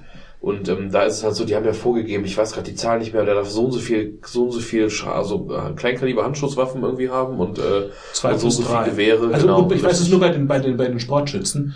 Wenn du sozusagen da drin bist, dann gesteht dir der Staat zu das Bedürfnis an zwei Kurzwaffen und an drei Langwaffen. Ja, genau. Ich glaube, das war auch bei ihm genau drei Gewehre, zwei, zwei Pistolen quasi. Das ist das Die Maximum, musst du, da, da musst du den. Bedarf nicht weiter nachweisen. Wenn du mehr haben willst, dann musst du sagen, da gibt's diese konkrete Disziplin, die will ich schießen und ich habe noch keine Waffe, mit der ich Ja. das schießen kann. Und da kann man sich jetzt auch zum Beispiel sagen, das ist eigentlich ist ein to totaler deutscher Wahnsinn, ne? dass sich dann natürlich entsprechend Schützenvereine, ganze Schützenvereinigungen gründen und sagen, okay, dann entwickeln wir halt eine Sportschützendisziplin genau für diesen Typus Waffe. Ne? Und machen die dann immer enger gefasster, so dass du mehr Gründe hast, sozusagen hier dir weitere Waffen anzuschaffen. Das ist äh, Also ich wäre dafür, dass wir alle als linksversi- linksversiffte Gutmenschen in den Schützenverein eintreten. Haben wir hier einen? ja Ja, natürlich. Sicherheit. Ja, sehr gut. Also der, der zum Beispiel, den Also, ich ich, vorhabe, bin, ich bin ja auch dafür. Georg, jetzt mal, ich, ich möchte langsam mal das Thema Ja, wechseln. ich ne? weiß, ich weiß. Ähm, wir haben anderthalb Stunden über Waffen geredet. Ich finde das super interessant, weil das haben wir noch nie gehabt. Und von daher können wir auch gerne noch, noch mal anderthalb Stunden trinken, Nee. äh, Waffen reden. Aber ich habe zwei Dinge. Ich möchte, dass wir im Garagensprech am Ende des Garagensprechs zusammen ein heroisches Lied singen. Oh nein. Geht das wieder los? Ja, genau. Das haben wir doch schon mehrfach abgelehnt. Genau. Ich kriege immer Ich habe nur, das, ich hab das ja gehört. ne? ja, ich kriege immer du, nur Veto. Ja. da muss ich jetzt mal sagen, ich habe mich, weißt, weißt du, ich habe mich da durchgequält, die ganzen drei Stunden und ich glaube 53 Minuten durch den, durch den Garagensprech. Ganz kurz, der Thomas kriegt gerade, hat gerade den du- Keks verschluckt. Du warst dann unge nach ungefähr Stunde zwei warst du schon merklich angeheitert. Ja, Und dann normal. sagst du irgendwie so nach drei Stunden 45 Minuten, ja, wir schneiden ja hier den Garagensprech nicht, denn das liegt ja völlig in der Freiheit des Hörers. Der kann ja sagen, ich höre mir das nicht an. Das sagst du nach drei Stunden 50 Minuten. Danke. Danke, Merkel. Ich habe mir das bis zum Schluss angehört, als Vorbereitung hierauf muss doch sein. Und übrigens tatsächlich bin ich aufgrund des Themas, über das wir geredet haben, sogar ein bisschen dankbar, dass die Verbreitung nicht ganz so groß ist, weil du kannst dich tatsächlich mit dem Thema, wenn du eine Auffassung vertrittst wie ich, Ja. Du kannst dich Netze voll ins gesellschaftliche Abseits schießen. Ich bilde mir ein, ich Aber bin nicht in unserem, nicht in unserem, nicht in unserem intellektuellen Umfeld. Nicht, ja nicht, völlig unter uns, bescheuert. nicht unter uns Vieren, aber das ist wirklich, Georg, sorry, aber mit der Folge starten wir jetzt durch. Du bist unser Durchbruch. genau, das ist, es gibt so ein paar Nee, Trigger, Trigger-Themen, ne, wenn du die, das ist, das ist fast so schlimm, wie sich äh, als Nazi zu bekennen, ne, zu sagen, ich bin für, für privaten Schusswaffenbesitz. Da, da, da guckt Nein, da nein, guckt dich das- jeder das an, sehe als ich wärst du nicht komplett so. bescheuert. Ich mag Kinder. Ich habe dir diese Sorge ja auch im Vorfeld schon genommen. Ja. Aber singen, Nein, super. Und wenn wir alle im Schützenverein sind und Thomas der Schützenkönig Ja. wäre, ich würde es feiern. Das war das 20, Wessels Lied singen, ne? 2018 singen wir Meinst ein, ein mal Lied zusammen. wollte, so? Ja, Also wenn und Thomas ist geht. Schützenkönig, das wäre so groß. Dann Mein erwarte ich wird trotzdem links wählen, ja, und das wäre so groß. Dann erwarte ich, dass ihr natürlich wird, gibt's doch. Also sagen wir mal so, das hat halt massiv nachgelassen. Ich würde sagen, ohne dass ich das jetzt beurteilen kann, weil ich bin ja erst seit ungefähr 14 Jahren oder so in der Szene Schützenverein drin. Aber ich sag mal, als das noch nicht so gesellschaftlich geächtet war, hattest du da wirklich die komplette Bandbreite der Bevölkerung abgebildet. Zum Teil hast du es immer noch. Aber durch die politischen Diskussionen, wie sie gelaufen sind, hast du inzwischen im deutschen Schützenvolk 90 Prozent CDU, CSU und FDP. Da, die, die, die anderen, Ja, die, die, weg, die, die gehen nicht raus, ja. Die Grünen, die da drin waren, die gehen nicht raus aus dem Schützenverein, die wechseln die Partei. Ganz äh, still und heimlich und leise. Da waren früher auch Grüne, viele Sozialdemokraten. Kommt auch immer ein bisschen drauf an, wo du gerade im, äh, natürlich Schützenverein ist auch immer nicht der Schützenverein, das ist ganz lustig. Ich komme ja vom Niederrhein. Also quasi jetzt, äh, wo ich aufgewachsen bin, nicht geboren dann, ne? Und da ist es halt so, Schützenverein, das ist die Nummer, wo die Leute mit so Holzattrappen oder Attrappengewehren äh, zwei Wochenenden im Jahr durch die Gegend laufen und sich übrigens auch quer durch alle Bevölkerungsschichten und Einkommensschichten megamäßig und übrigens eine Woche ihres Jahresurlaubs auch. Ich habe opfern. immer gedacht, Schützenverein ist eine weitere Ausrede, um sich kräftig zu Ja, besaufen. das ist Das ist total. Also ich kann- im Dorf ist das vor allem bis auch total aus. Liebe Schützenverein-Anhänger, die sich nur Ja, das kräftig besaufen ich, wollen, kommt zum. Garagensprech. Also wenn man da kann man sich auch tierisch besaufen. Ich, glaube- also also nur anekdotisch kann ich natürlich sagen, meine Erfahrung, ich habe es ja inzwischen in Jena, in Thüringen, hier in Solingen, im Rheinischen Schützenbund und jetzt in Oberbayern, ne, bei München. Und das ist tatsächlich jedes Mal eine völlig andere Szene. Und äh, wenn ich das beschreiben darf, in Jena gibt es ganz klar äh, eine Unterteilung dort. Da gibt es sehr viel weniger Schützen. Ne? Das muss man ganz generell sagen, weil, wie gesagt, hatte keine Tradition in der DDR. War dort früher die Gesellschaft für irgendwas und Technik. G GTZ irgendwie sowas, ich weiß nicht. Tech weiß ich nicht Technische genau. Zusammenarbeit. äh, die das, äh, die das äh, gemacht haben. Und da gibt es zwei Teile und die gibt es hier übrigens auch ganz genauso. Es gibt die sogenannten Sportschützen und Brauchtumschützen. Es ist ein Ver Verein als Dach darüber, aber man kann sagen, die eine Hälfte, die ist nur dafür da, äh, um sich komische Klamotten anzuziehen, ähm, Umzüge zu machen in der Stadt, ähm, Geselligkeit, die machen Partys, die machen Straßenfeste und äh, ja, wenn man so will, dem Alkohol zu frönen. Und auf der anderen Seite gibt es die Sportschützen, die haben an dem oftmals überhaupt kein Interesse an dem Brauchtumsschützen. Äh, die schießen tatsächlich, äh, weil sie Spaß an, am Schießen haben, sch- äh, Spaß an den Waffen oder weil sie sich tatsächlich sportlich das als Wettkampf sehen und äh, versuchen da in dieser Schiene halt erfolgreich zu sein. Und Deutschland ist ja tatsächlich in dem Bereich, bei Olympischen Spielen sieht man es immer wieder relativ Die Frauen vor allem. erfolgreich. Ja, ja, ja. Und äh, die Vereine, damit sie überleben können, die brauchen beides. Ne? Ja. Um Mitglieder anzuziehen, um Ich glaube, die größere Anzahl sind wahrscheinlich auch die Brauchtumsschützen, oder? Also auf Deutschland gesehen ja, zumindest. und der Brauch, das Brauchtum ist auch hier in Nordrhein-Westfalen ganz, ganz groß. Ja, ich ne? glaub, ich glaub, also, wir sind so das wenn, wenn, Kerngebiet wenn, wenn du sowas guckst wie, NRW. Dormagen oder so, da glaube ich, gibt es irgendwie den größten Schützenverein Deutschlands oder so. Also es In ist, Neuss ist das, Ganze- größte Schützenfest Deutschlands Ja, ja. zum Beispiel. Ja, in- in ich dieser ich, ich glaube, Gegend. speziell das, ich. ich glaube, Ich schätze. das Rheinland ist so, ist so die äh, stärkste Region in Deutschland. Und was du ja. hier hast, hier wird auch, hier und in Thüringen wird viel mit Großkaliber, also mit, also ich- nicht mit Großkaliber ist der falsche Ausdruck, aber mit scharfen Waffen geschossen. Ähm, und vergleichsweise natürlich immer noch mehr mit Luftdruckwaffen, das ist immer noch häufiger, aber äh, auch relativ viel mit scharfen Waffen, aber dann im, im Rahmen des Deutschen Schützenbundes, die relativ klassische Disziplinen haben und nicht sonderlich ausgefeilt sind, was ähm, äh, was jetzt Waffen be betrifft. Also beispielsweise gibt es da überhaupt im Deutschen Schützenbund keine halbautomatischen Langwaffendisziplinen. Das heißt, wenn du nur Mitglied im Deutschen Schützenbund bist, hast du überhaupt keine Möglichkeit, dir ein halbautomatisches Gewehr zu kaufen. Es gibt nämlich keine Sportdisziplin dafür. Zumindest war das vor fünf, sechs Jahren so. Und ähm, in Bayern ist die Szene eine ganz andere. Dort hast du sehr viel mehr kleine Dorfschützenclubs, aber die schießen ausschließlich Luftge Luftpistole oder Luftgewehr. Das heißt, das sind so Waffen nur mit Luftdruck. Damit kannst du einen anderen Menschen zwar verletzen, das gibt hässliche blaue Flecken, das tut furchtbar weh, aber wenn du nicht direkt ins Auge triffst, bringst du einen anderen damit nicht um.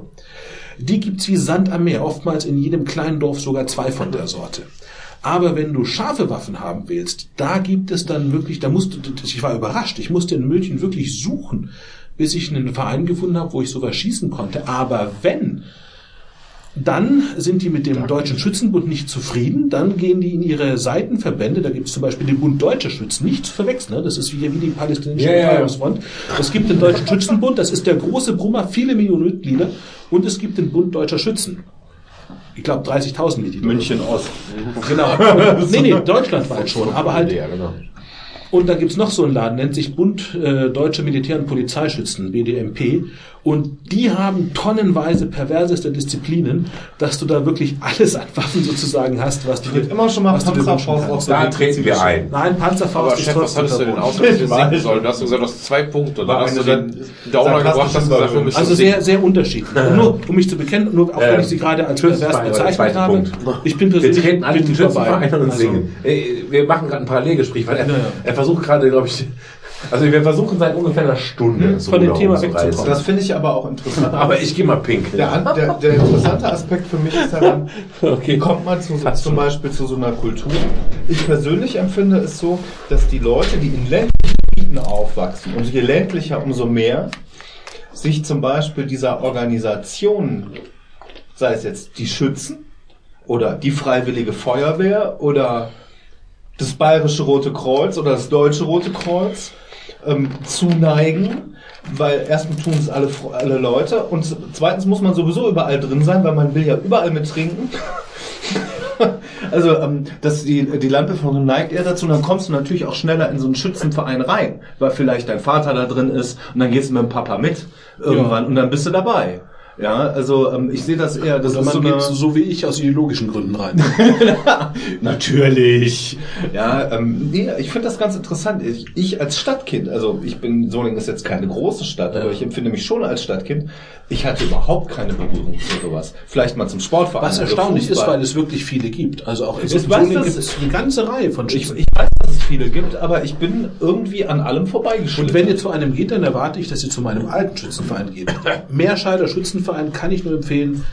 Sehr nette Leute. ich war mal Turn beim Wa- Wald- und Meerscheider Turnverein, beim WMTV, aber das, da wo mein äh, Onkel gefochten hat zum Beispiel. Also äh, Degenfechten wäre jetzt so eher mein Sport. Und egal, was ich jetzt gesagt habe, den, den, den, den Disclaimer muss ich jetzt noch loswerden. Ich habe tatsächlich hier in Deutschland immer nur sehr verantwortungsbewusste Schützen kennengelernt. Egal, ob sie Luftgewehr, äh, scharfe Waffen oder auch im BDS oder BDMP geschossen haben. Ich glaube, wir Also, in diesem Land können uns schon nicht beschweren. Äh, Ja, mal auf hohem Niveau ist unsere beste Disziplin. Das können wir ja. Ja, das, das ist können wir das, auch egal, äh, aus welcher Region man entstammt, glaube ich. So, ich, hab, ich habe in der Seite von meinen Shownotes, also bevor ich wieder zurückblätter, Wieso? die, sind die doch Themen. drei Zeilen lang. Da kommt in der dritten Zeile Ja. Waffen und dann nichts mehr. Genau, genau. Äh, ich, blätter, ich blättere gerade zurück, um nochmal zu gucken, was habe ich aufgeschrieben. Ich habe vor, dieses Waffenthema, so schön es ist, und wir könnten auch noch weitere Stunden um Stunden sprechen, äh, jetzt hier zu beenden.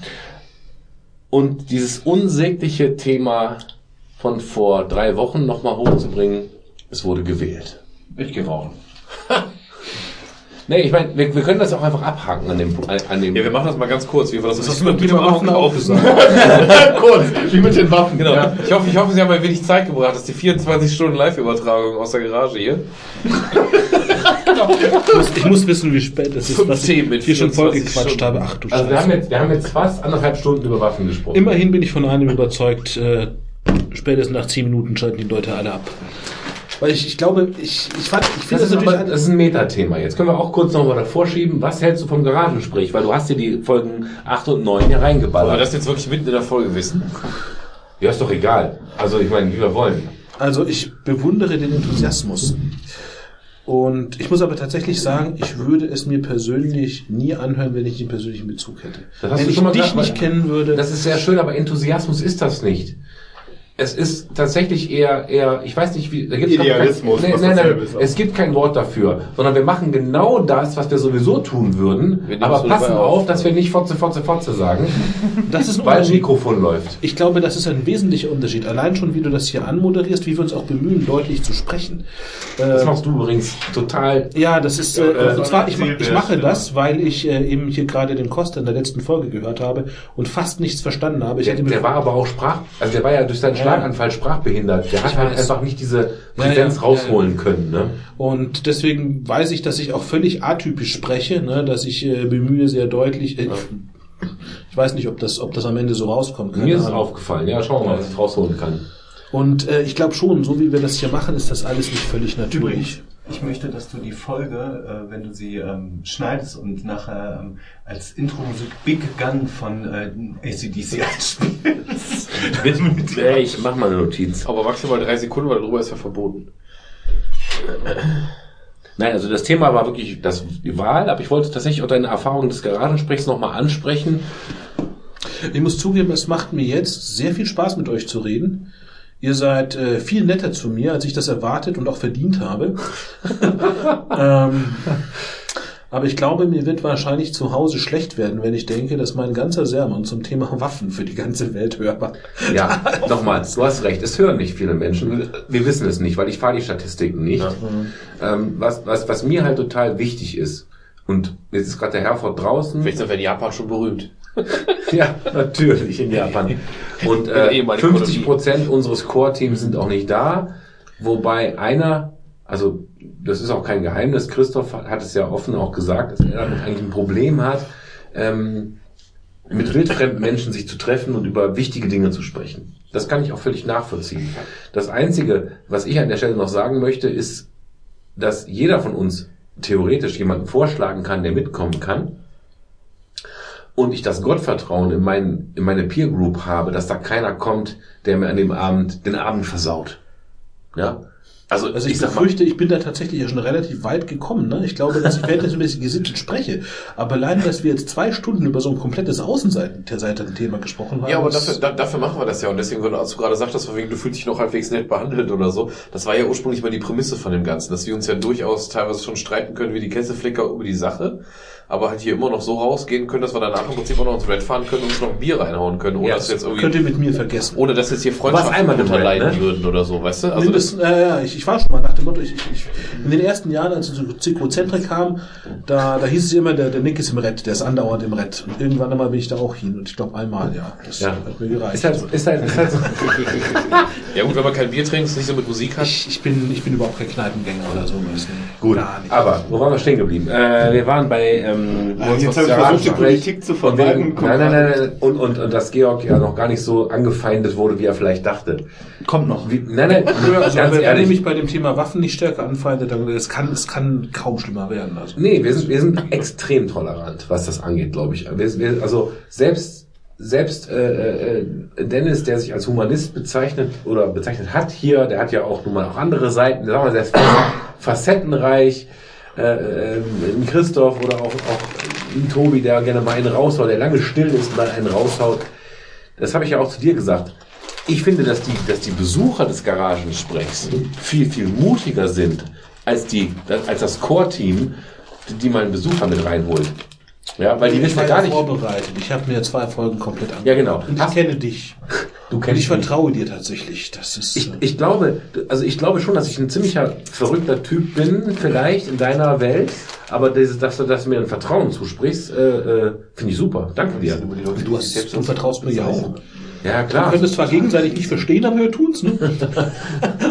Das ist richtig. Das ist richtig. Aber war das ja nur Quälerei für dich? Ich meine, du hattest ja, ich will jetzt nicht unbedingt auf die Kirche schwenken, weil das wird vielleicht sehr brutal, das Thema, weil Nee, wenn es nur eine ne? Quälerei wäre gewesen wäre, hätte ich es nicht angehört. Ich war da natürlich schon auch irgendwie so drauf, dass ich gedacht habe, wahrscheinlich werde ich da dran sitzen. Ich will schon wissen, mit wem ich es zu tun habe. Ja. Ich will ungefähr wissen, wie sie ticken. Ja.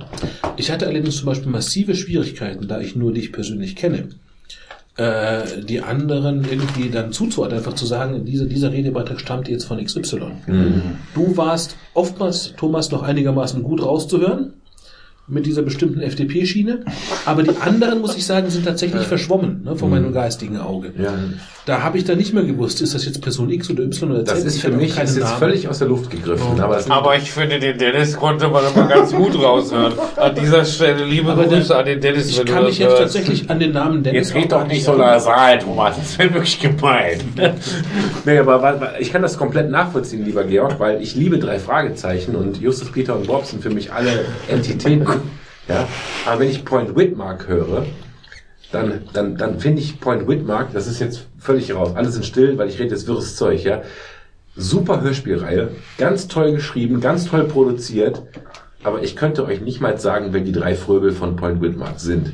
Es ist völlig austauschbar. Ich habe den Vorschlag, dass du mal diese Zeit gerade notierst, um zu gucken, ob man Chips hier essen kann oder nicht, weil das ist ja wirklich knackendes Dreckszeug. Also wenn du das dann Alles, was in wir deinem- sonst bisher gegessen haben, ist ja, sagen wir mal, sehr weich und schwammig. Und, ähm, aber Georg, solange du die Chips in deinem Schritt isst, Also wir hatten, glaube ich, anfangs, das schon. An, anfangs mal kurz gegessen und irgendwann gesagt, wir essen am besten gar nicht mehr oder so und haben es eine ganze Zeit lang komplett gelassen, weil wir da ein bisschen. Schiss vor hatten, aber im Endeffekt geht das, glaube ich. nein, das Essen ist völlig in Ordnung.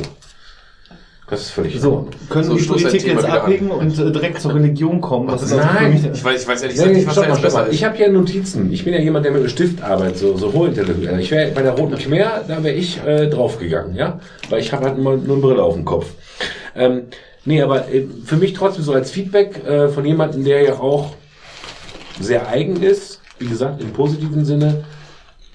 Hast du noch irgend so ein paar Highlights? Ich meine, die, Religion war ein Highlight. Du hast zu mir gesagt, du hättest den Garagensprech 8, glaube ich, war es, ausschalten müssen Jo. weil du dich erstmal beruhigen musstest, weil wir völlig unqualifiziert über Genau. Gott und die Kirche im Besonderen gelästert Da waren haben. hier vier solche ausgetretenen oder noch nie eingetretenen, die von Tutenblasen keine Ahnung hatten, Ja, ehrlich, aber abgelästert haben, dass es nicht so mal, Georg, wenn du an den Weihnachtsmann glaubst, das ist dein Problem. Aber jetzt, jetzt, jetzt erklär uns mal, warum du ausschalten musstest. Das würde mich schon interessieren. Wenn du das hier, wenn du das hier preisgeben möchtest. Und der konkrete Grund war, und das würde mich tatsächlich interessieren, ob derjenige, der es vorgebracht hat, das nochmal genau weiß.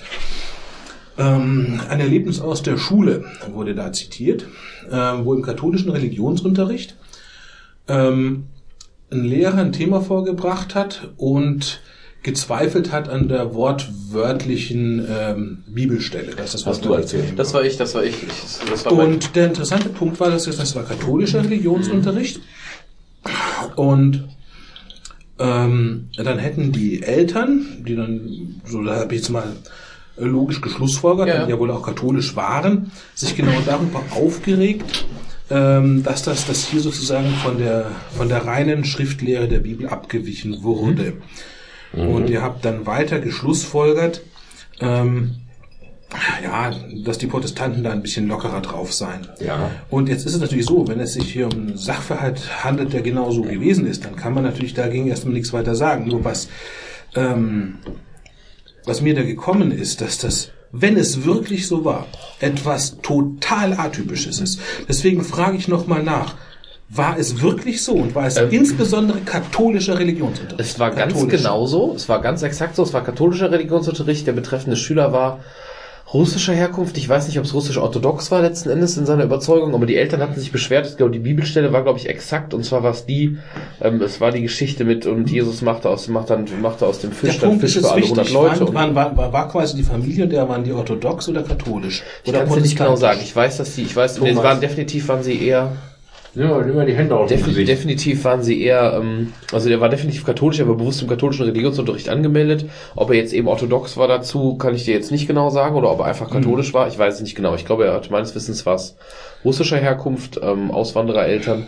Ähm, der hatte, wie gesagt, es ging um die Stelle hier mit dem, von wegen, dass er allen Leuten zu essen gegeben hat, ne, und dass er eben den, den Fisch dann vervielfacht hat und so weiter und so fort.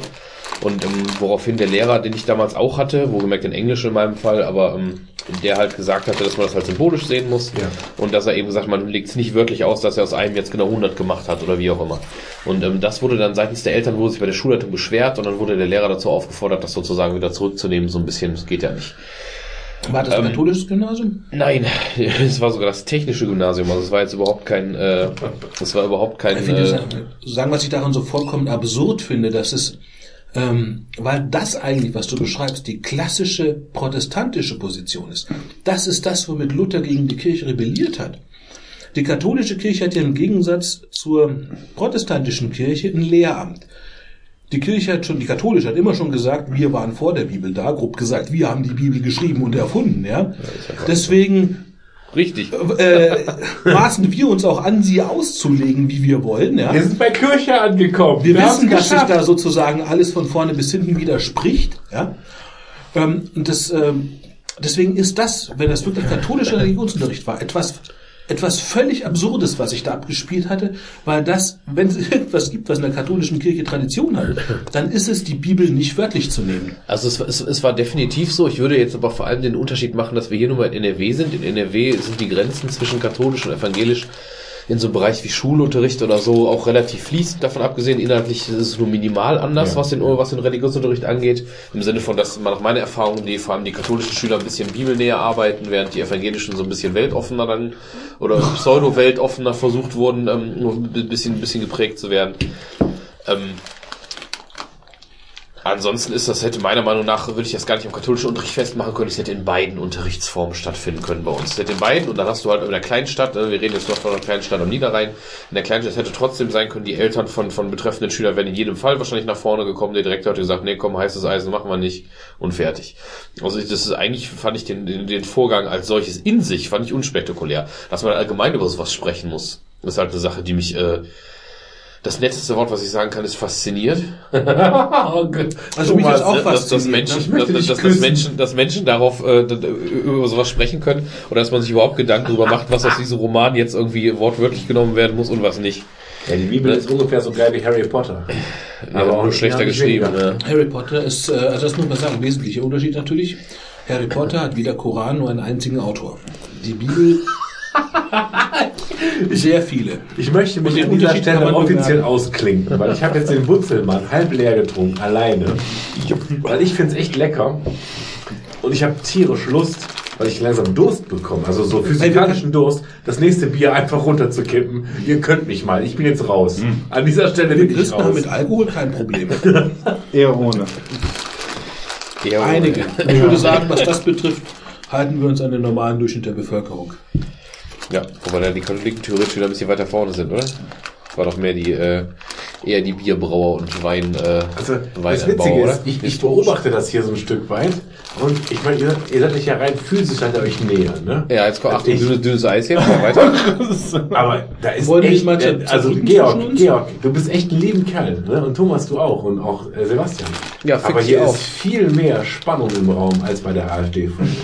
Aber jetzt kein Stress, kein Stress, kein Sinne von, nein, Thomas, du hast in der AfD-Folge ein paar Mal so ist- böse hauen müssen auf den Tisch. Aber warum Ja? das, wa- warum das so ist, kann ich ich jetzt, ich will ich jetzt, will ich jetzt online nicht sagen, weil ich auch dem Costa jetzt nicht im Nachhinein, wenn er nicht da ist, keinen reindrücken will. Ja. Aber es hat schon Gründe. Also es hat schon Gründe. Das kann man Was- ja so stehen lassen. Äh, warte, ich kann das positiv formuliert, kann ich sagen, ich kann mich an jemand, ähm, je nachdem wie sehr ich jemand respektiere oder den für fachlich kompetent in seinen Aussagen halte, kann ich mich völlig anders an ihm abarbeiten oder mit dem diskutieren, als wenn ich den ganzen Eindruck habe, ich möchte jetzt gerade kein, äh, kein Verhauen. Ja. Thomas, wie gesagt, Ne? können wir stehen lassen. Ne? Aber ich finde ich du finde ich finde super spannend, wenn, du isst hier Chips, ich trinke Bier. Das ist eigentlich, das ist eigentlich wie Kino, ja. Das will die Hauptdarsteller. Also ich bin raus, ich arbeite für die katholische Kirche, ich darf nichts sagen, sonst bin ich ja meinen Job los. Das stimmt. Ich habe ich hab mal ein Jobangebot, habe ich auch schon mal in einem geraden Speck erwähnt. Ich habe schon mal ein Jobangebot nicht bekommen, weil ich ausgetreten bin. Ja. Des- Deshalb bin ich noch in der Kirche, zwar protestantisch, also die Katholaken ist mittlerweile egal, welcher Konfession du hast. Habe ich Hauptsache, du hast Katholiken gehört? Ja. Oh, jetzt geht's los! Der Ring ist eröffnet. Ich, bin- ich bin übrigens tatsächlich auch noch nicht ausgetreten, ja auch, auch, auch gebürtig, also quasi getauft Protestant. Bin auch nicht ausgetreten, damals ursprünglich aus, aus ähm, Monetären aus taktischen Gründen. genau, aus taktischen Gründen. Damals ursprünglich aus taktischen Gründen, beziehungsweise weil ich anhänglich von so einer Sammelklage war. Das ist halt äh, unrechtens, das Geld dafür zu nehmen, wenn ich aus der Küche austreten will, weil bei der Taufe habe ich nicht so richtig frei entschieden.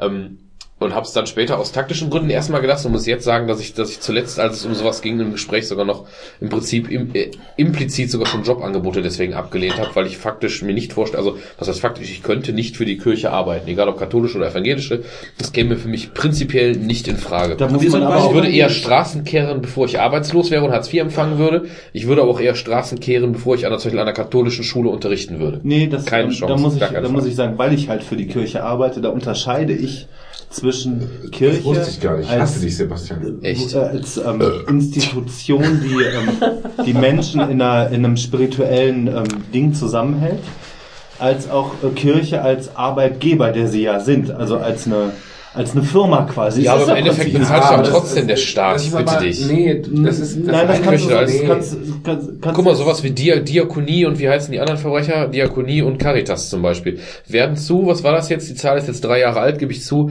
werden zu 1,8 Prozent finanzieren die sich selbst, der Rest ist ganz normal öffentliche Hand.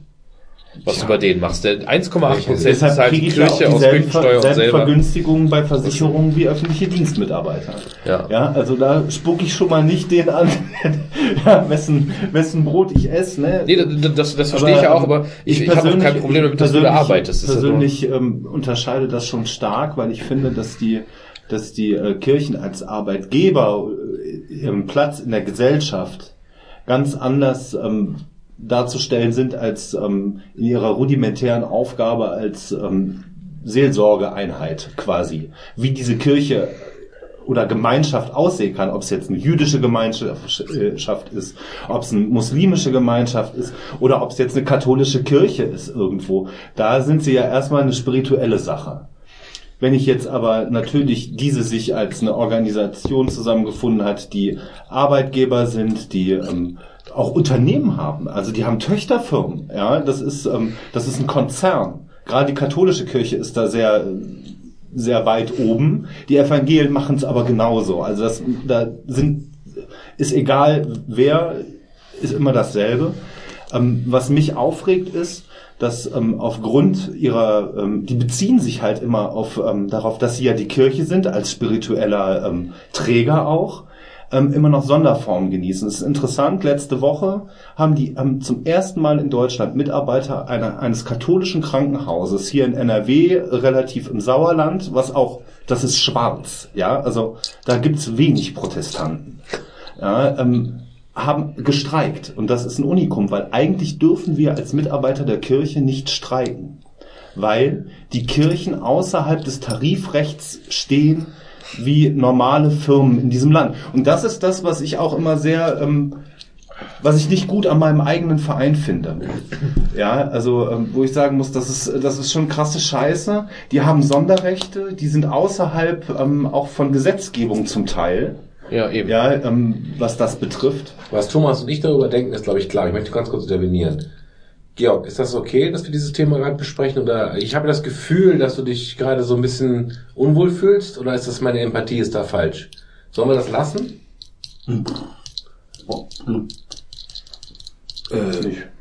Ich glaube, seine Einstellung zu glauben hat jeder für sich selbst. Ich- Ja, die Frage müssen wir das jetzt hier, müssen wir das jetzt hier besprechen? Ist das Teil unseres, wollen, wollen, wollen wir eine Runde wegen die Also Waffen wenn man jetzt vergleicht, wie lange wir vorher über Waffen gesprochen haben, ist das ja noch vollkommen harmlos. Ja, ich, ich, ich möchte nur, ich fühle mich halt ein Stück weit als Moderator verantwortlich. An dieser Stelle möchte ich auch einmal sagen, das, was ich hier teilweise raushaue, ist auch nicht unbedingt immer meine Meinung, sondern ich versuche Ich das so bin da in den, in den, in den Äh, Fakten nicht so besonders firm, was Ja, das okay. betrifft. Ich kenne immer die, ähm, wie soll man sagen, die Position von, von Leuten, die dann in so einer ähnlichen Position sind wie du, Sebastian, dass sie äh, irgendwo im großen Rahmen der Kirche arbeiten und sich furchtbar darüber aufregen, sozusagen, welche Regeln da herrschen. Ne?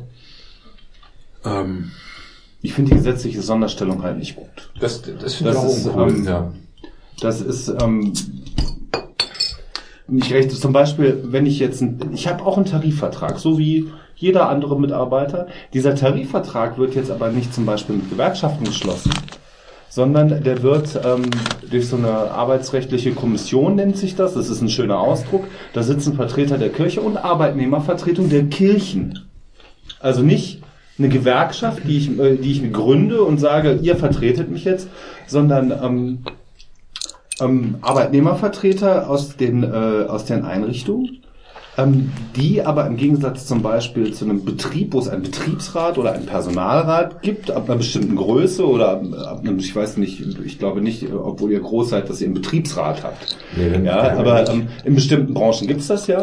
Und wenn wir daran denken, bei Automobilkonzernen zum Beispiel, was ein Personalrat für eine Macht hat, schon durch die Gesetzgebung, ja, also ähm, auch ich habe bei der Stadt gelernt und ich war Jugendvertreter ähm, im Personalrat und bin auf so DGB-Schulungen gegangen und so. Das ist schon mit Landespersonalvertretungsgesetz und es ist schon ganz strikt limiti äh, reglementiert und alles.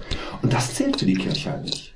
Meine Mitarbeitervertretung kann zum Beispiel äh, nicht intervenieren. Ja? Also bei der Stadt war es so, es werden Einstellungen getätigt und jede Einstellung musste vom Personalrat mit genehmigt werden. Das gibt's bei der Kirche nicht. Bei der Kirche gibt es eine, so. eine Mitarbeitervertretung, ja, und diese Vertretung, die wird informiert. Das war's. ja, und dann frage ich mich, wo ist denn die Gleichstellung Das ist wie so ein Scheinbetriebsrat, Ne? so dieses. es ist ein böser Ausdruck, es scheint, aber es ist so. Und ähm, dann Beratende- frage ich mich, ähm, ob das, ob das ist das jetzt dann, ne? ähm, so verfassungsrechtlich halt irgendwie, frage ich mich da immer, wo werde ich dann gleich behandelt wie Die Kirche andere? steht halt fast außerhalb der Verfassung. Das ist mein Problem. Und das ist mein Problem, weil ähm, wenn es dann nämlich darum geht, sie auf diese, auf diesen Punkt zu, zu setzen, zu sagen, wir möchten das aber auch für uns Geld machen, ähm, ziehen die sich darauf zurück. Und das finde ich halt, ähm, ist in einem säkularisierten Staat wie unserem nicht möglich. Oder Ja. sollte nicht möglich sein. Säkular- Säkularisierung auch durchziehen. Ja, Also klare, man hat gewisse klare Gesetze Stellung von, von Kirche und, und- Staat. Genau, man hat gewisse Grundwerte. Ich finde, Kirche hat ihre Punkt. Berechtigung für die Leute, Ja. die ihren Glauben ausüben wollen. Das ist völlig aber im. Rahmen der Gesellschaft. Und vor allem als Privatsache.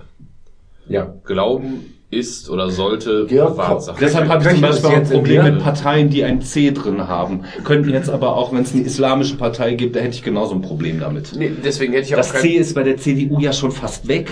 Die bei der ISU, CSU diese- weiß ich nicht, die gibt's wir bei uns gründen, nicht. neben dem Schützenverein. Die ISU, die Islamische Solinger Union. Obwohl wir gar nicht islamisch sind. Nee, aber, aber, aber vielleicht mal für dich, für dich, du bist ja, du Wie bist ja, viel C ich, ist noch in der CSU? Viel zu wenig. Ja, du bist ja Christ. Sie Flüchtlingsdiskussion. Äh, würdest du sagen, dass das Christliche mehr wert ist oder gleich mit dem Staat oder ist der Staat größer? Wie, Wie wie ist da die? Gewichtung? Nein, also ich würde sagen, der Staat für mich persönlich ist, der, ist wichtig. Das ist Politik. Politik ist für mich persönlich neutral. Für mich persönlich ist Politik dafür da, damit wir als Gemeinschaft gut zusammenleben können. Ob du dich abends nach 18 Uhr nach Osten oder nach Westen bückst, ist ein persönliches Ding. Und deswegen möchte ich, dass die Kirche sich aus der politischen Sache zurückzieht. Wie sehr, wie sehr ist das für dich? Wie, wie sehr ist, wie, wie sehr ist dieses christliche Ding für sich, äh, für dich mit in der politischen Habe drin? Also äh, jeder, denke ich, der seine Religion ernst nimmt, kann eigentlich nicht anders, als zu sagen, dass sie natürlich den Primat hat im persönlichen Wertesystem. Wenn ich das ernst nehme, was ich da Sonntag sage, ich glaube an Gott, den Vater, den Allmächtigen, den Schöpfer des Himmels und der Erde, und an Jesus Christus, seinen eingeborenen Sohn, geboren von der Jungfrau Maria, gelitten unter Pontius Pilatus und so weiter und so weiter. Wenn ich das so aufsagen und aufschreiben kann und meine Unterschrift darunter setzen kann, Ist es auch dann politisch? ist es, ähm, nein, dann ist es für mich persönlich das Fundament dieser Welt. Ja? Und dann Das hat heißt, es dein- natürlich dein die Fundament höhere ist der Glaube, nicht das Grundgesetz. Richtig. Ich habe allerdings das Glück, und das ist tatsächlich einfach ein Glück, kann ich in dem Fall sagen, dass es sich nicht fundamental widerspricht. Also sprich, Okay. ich kann Ja, okay. für meine Begriffe ähm, den christlichen Glauben als mein Primat setzen. Das ist mein grundlegender moralischer Kompass und der ist tatsächlich höher als das Grundgesetz. Mhm. Aber es widerspricht ihm glücklicherweise nicht. Ja. Es schränkt mich in gewisser Weise weiter ein. Aber da ist nichts drin, was mich irgendwie dazu verpflichtet, andere Menschen zu was zu zwingen, Ähm, Da hast du aber Glück gehabt. Was wäre Da denn, wenn, wenn, wenn du jemand wärst, der das nicht drin hat? Wenn du jemand bist, der sagst, alle anderen, die nicht deinen Glauben und verfolgen, musst insofern, du anzünden. insofern bist du ist, dann es, auch ist, dabei? ist, ist, ist es ganz interessant, dass ich, glaube ich, in einer gewissen Art und Weise den radikalen Islamisten verstehen kann. Der kann nicht anders Mhm. Ja. tatsächlich. Ja, okay. Und ähm, Also also, er ja kann, nicht- er kann schon, er kann schon anders, weil ja, aber du auch nicht, ne? Nee, ja, Das- das, ist- sagst, nee, ich- ich, ich bin ja- ja nicht so. Ich bin, ich bin jemand, der ist Agnostiker, das haben wir festgestellt. Ja, ja. Von daher bin ich besser, weil ich habe nicht dieses Gesetz, was mir irgendein Gott aufgegeben Da, da hat. würde ich jetzt sagen, da denke ich auch, dass du dir die Grundlage dessen, wo das herkommst, ein bisschen herlügst. Oder zumindest aus meiner gerne, Sicht. gerne. Aus, ich, bin ein, ich bin ein Mensch, ich bin, ich bin fehlbar. und nee, das sind wir alle, glücklicherweise. Ne? Ähm, aber ich bin tatsächlich der Überzeugung, dass, dass das, was wir hier als westliche Werte haben, was wir im Grundgesetz drin haben, dass das im Wesentlichen ähm, unserer christlichen Geschichte entstammt. Ja. Gerade das, die Gleichheit aller Menschen, das ist etwas, äh, wo ich denke, wirklich, das verdanken wir dem Christentum. Das ist kein säkularer Gedanke. Das ist, Moment, stammt kurz. im Wesentlichen daher, kannst du kannst Ja. mir nachher gleich in, übers, äh, inhaltlich übers Maul fahren, so sehr du willst. Ich denke, aus meiner Sicht stammt das aus dem Satz, dass, äh, was aus dem Christentum kommt, dass Gott uns nach seinem Abbild erschaffen hat das Fundament sozusagen dafür, dass wir immer mehr im Laufe der Geschichte zu dem Punkt gekommen sind, wir sagen, Mensch zu sein ist sozusagen der wesentliche Maßstab unserer Philosophie, unserer Ethik, unserer Moral. Und aus meiner Sicht ist das, was wir heute in unserem Grundgesetz, in der amerikanischen Verfassung, in der Deklaration der Menschenrechte vertreten sehen, etwas, was letztendlich aus dem christlichen Abendland kommt und daraus erwachsen ist. Deswegen sehe ich den Widerspruch auch nicht und habe damit an sich kein Problem. Denke allerdings auch nicht eben, dass du als Agnostiker da besser bist. Aus meiner Sicht vertrittst du, wenn du voll in dem Grundgesetz stehst, etwas, was aus christlichen Grundwerten erwachsen ist. Okay, Das ist da genau, bin ich bei dir. Da muss ich nämlich einhaken, das ist nämlich genau der Fehler, weil nämlich das, äh, weil gerade die Christen hierzulande sehr gerne immer, immer diese Geschichte feiern, mit dass man sagt, so wir haben eben diese Werte, dieses Wertesystem geschaffen und ähm, genau diese Werte, die wir haben, seien es Menschenrechte, seien es Dinge wie Gleichberechtigung, sind Gleichberechtigung, Entschuldigung, sind allesamt Dinge, die man sich, ähm, die sich die Menschen gegen die Religion erkämpfen mussten. erarbeitet haben. Das sind alles Sachen, die man sich gegen Religion, gegen die Religion gesteuert hat, gegen Druck von oben, gegen, gegen ein nicht mehr, nicht mehr feudales System etc. Alles Dinge, die man sich gegen Religion erkämpfen lassen musste, äh, erkämpfen musste. Und alles, was wir haben, was wir an Grundwerten haben, gab es weit vor der Religion, beziehungsweise zumindest auch vor dieser Religion. Sicherlich, es gab immer irgendwas, an das Menschen geglaubt haben. Mit der Sonne angefangen bis keine Ahnung was, aber die paar lächerlichen Jahre, in denen wir jetzt quasi das Christentum haben, im Vergleich zu manch anderen, äh, manch anderen Glaubensrichtungen, was es früher auch gab, ne? Es ist ja nun mal ein relativ kurzer Zeitraum auf die Menschheitsgeschichte gesehen. Und es war auch unter Steinzeitmenschen hat man irgendwann gerafft, dass es nicht cool ist, jeden umzubringen und dass es dann Strafen gibt, wenn man was tut und dass man nicht mit der Frau eines anderen schläft und etc. Das Einzige, was sie gemacht haben, ist, das in ein Buch zu schreiben. Und zwar früher als die meisten anderen großen Weltreligionen heute. Auch Wikinger hatten diese Werte. Auch irgendwelche Araber hatten schon vor 4000 Jahren ähnliche Werte. Wie es jetzt vielleicht heute dann irgendwann später im Islam mal gekommen ist. Und das ist eben, das ist der große Fehlschluss. Es ist nämlich historisch und das ist ja auch relativ easy belegbar. Und das weißt du sicherlich auch, dass eben diese ganzen Dinge gegen Kirche erkämpft werden mussten. Ich will jetzt übrigens auch nicht zwingen, Kirche mit als Religion gleichsetzen. Das ist ja noch wieder eine Geschichte. Genau, Ja, das genau. ist, da Genau. muss man, Ja. finde ich, die Ausfrage. Ja, aber diese Institu das, ist immer- das ist immer eine feige Ausrede zu sagen, ja, das muss ja das trennen und das trennen. Nein, das ist so ein bisschen so, dass es, äh, es ist, natürlich gibt es einen Unterschied, ob du Institution Kirche hast oder die, eine Religion an sich. Aber Ich finde es, ja beide es gehört recht. trotzdem untrennbar zusammen. Also bei mir, äh, wo du mich da gerade angesprochen hast, Ja. da darfst du gerne diese Verknüpfung machen, denn in der Tat denke ich, ähm, ist das gerade auf der katholischen Seite ähm, Kirche und Religion, ich weiß, heute wird das gerne getrennt. Ähm, das mache ich nicht. Also aus meiner Sicht ist das äh, nicht nur sozusagen die Bodeninstitution, das Bodenpersonal hier, die Kirche, äh, sondern sie ist auch das, was es natürlich durch die Geschichte durchgetragen hat. Wir sind Kirche. Ähm, also den Schuh würde ich mir tatsächlich auch anziehen. Da habe ich dieses, dieses Problem nicht. Aber ich würde dir schlichtweg bei dem allermeisten, was du gesagt hast, glatt widersprechen. Nö, das sehe ich nicht so. Dass du sagst, es musste gegen die Kirche erkämpft werden. Es gibt viele Sachen, wo die Kirche Menschenrechte gegen staatliche Institutionen verteidigt hat, gerade im letzten Jahrhundert auch. aber auch teilweise früher. Ich würde generell auch bestreiten, dass es das einfach so vorher schon gab. Wo? Ich meine, gerade wenn du jetzt hier kommst mit Steinzeitmenschen, da knallst du und da störe ich mich ein bisschen an der Art und Weise, wie du argumentierst. Ich versuche, ich weiß nicht, ob ich den Fehler auch mache. Ich versuche aber mindestens zumindest zu sagen, das ist meine Meinung nach meinem Wissen. Du präsentierst hier etwas als Fakten, wo ich sagen würde, das würde ich erstmal glatt bezweifeln, dass das schlichtweg Fakten Das muss, sind. das muss Ja, ich mal wurde so neutral ganz unterscheiden. klar- Der, der Georg ist sehr stark in der Ich-Aussage. Ja, Äh, ich habe da ein ja. massives Problem. Ich nein, ich unterschreibe das nicht. Da habe ich ein grundsätzliches Problem, so wie du das sagst. Menschenrechte wurden immer nur gegen die Kirche erkämpft. Das gab es vorher auch schon an den Kultur und Religion, sage ich. Teilweise ja, aber so pauschal wie du sagst, nein, definitiv nein. Ich sehe gerade die Kirche als einen wesentlichen Kämpfer für die Menschenrechte, insbesondere auch in den letzten 100 Jahren, wo sie vielfach, ob das gegen die Nazis war, ob das gegen Kommunisten war, auch jetzt, Da, wo sie über die Nazis gedeckelt, die Euthanasie gedeckelt haben, zum Beispiel in vielerlei Hinsicht. Die Kirche hat viel Das ist falsch gemacht, ist Beispiel. in vielen Bereichen nicht stark genug gewesen.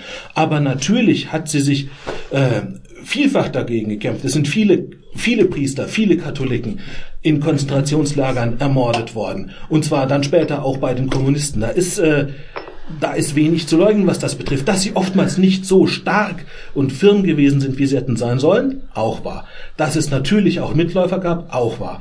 Aber ich denke, es lässt sich nicht leugnen, dass im Großen und Ganzen gerade auch die katholische Kirche im Rahmen ihrer Möglichkeiten versucht hat, hier zu kämpfen. Ja, das, ich das gebe auch- Außer ich gebe völlig Weitergabe von SS-Leuten über den Vatikan, ähm, was ja dem, das Hauptschiff der Mutterkirche ist, ähm, da muss ich ja schon widersprechen. Also gerade die Katholiken haben sich historisch im letzten Jahrhundert nicht mit Ruhm bekleckert. Aber mal ganz kurz, die äh, warum- Protestanten lass waren auch nicht lass mal gut, kurz Sebastian ausreden. Die, die weiter, die, ähm, die Fluchthilfe für Massenmörder und Kriegsverbrecher über den Vatikan ist ein historischer Fakt, der über bis in den Papst, bis auf den Thron, ja, durch hinweg mitgetragen wurde. Mit Pässen des Vatikans Leute aus Deutschland, die hundertfache, tausendfache, millionenfache Mörder waren, nach Südamerika aus, auswandern zu lassen und mit neuen Papieren auszuwandern. Das ist definitiv schlägt das jede Bemühung armer Dorffahrer, die versucht haben, ihre Schäfchen zu. Ähm, und da können sich die Katholiken leider, die, also die katholische Kirche als Institution, ich möchte nicht sich als. Katholik damit äh, belasten. da würde ich gerne tatsächlich, also ich habe das schon gehört.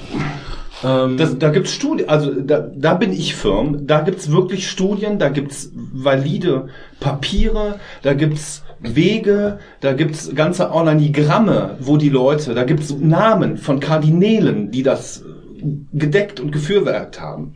Ja, ähm, dass das neben ihrem Amt jeweils auch immer Menschen waren, die eigene Ziele in ihrem Amt einge eingesetzt haben, bestreite ich nicht. Aber das Problem ist, dass das innerhalb dieser Institution war. Und ähm, deshalb verstehe ich oft nicht, warum Katholiken sich so sehr mit dieser Institution noch vereinnahmen. Ich kann, wenn du das, wenn du die Kirche als ein sinnbildliches, religiöses, philosophisches Gebäude siehst, ja, und nicht als ähm, die quasi be- verbeamtete Institution, die sie ist von, von Rom aus. Also ein wesentlicher Punkt, um das bewerten zu können, wäre jetzt, wie weit war das kirchlich durchorganisiert? Wie weit stand da ein kirchlicher Masterplan dahinter? Wie viele Teile der Kirche umfasste das? Also das müsste ich mir tatsächlich mal genau angucken. Das, diesen Bereich. ich kann, krieg Das- den Namen nicht zusammen. Also der ähm, Es- wesentliche Kardinal hat einen jugoslawischen Namen. Das war einer aus dem vom Balkan und zwei Deutsche, die mit bis äh, zu dem Sekretär des Papstes hin diese ähm, über die, was nachher die HIAC war, die Hilfsgesellschaft für ehemalige SS-Angehörige. Das ist diese, ist der sogenannte Rattenweg. Die Amerikaner nennen das so. Ich, ich komme jetzt nicht, also Redway irgendwie so ben- benennen die das. Ähm, die haben das rausgefunden, ähm, aber dann gedeckt, weil das in diesem westlichen Kalten Krieg-Dings war, war das nicht mehr, da wurde nicht mehr drüber gesprochen, man hatte andere Probleme mit den Russen.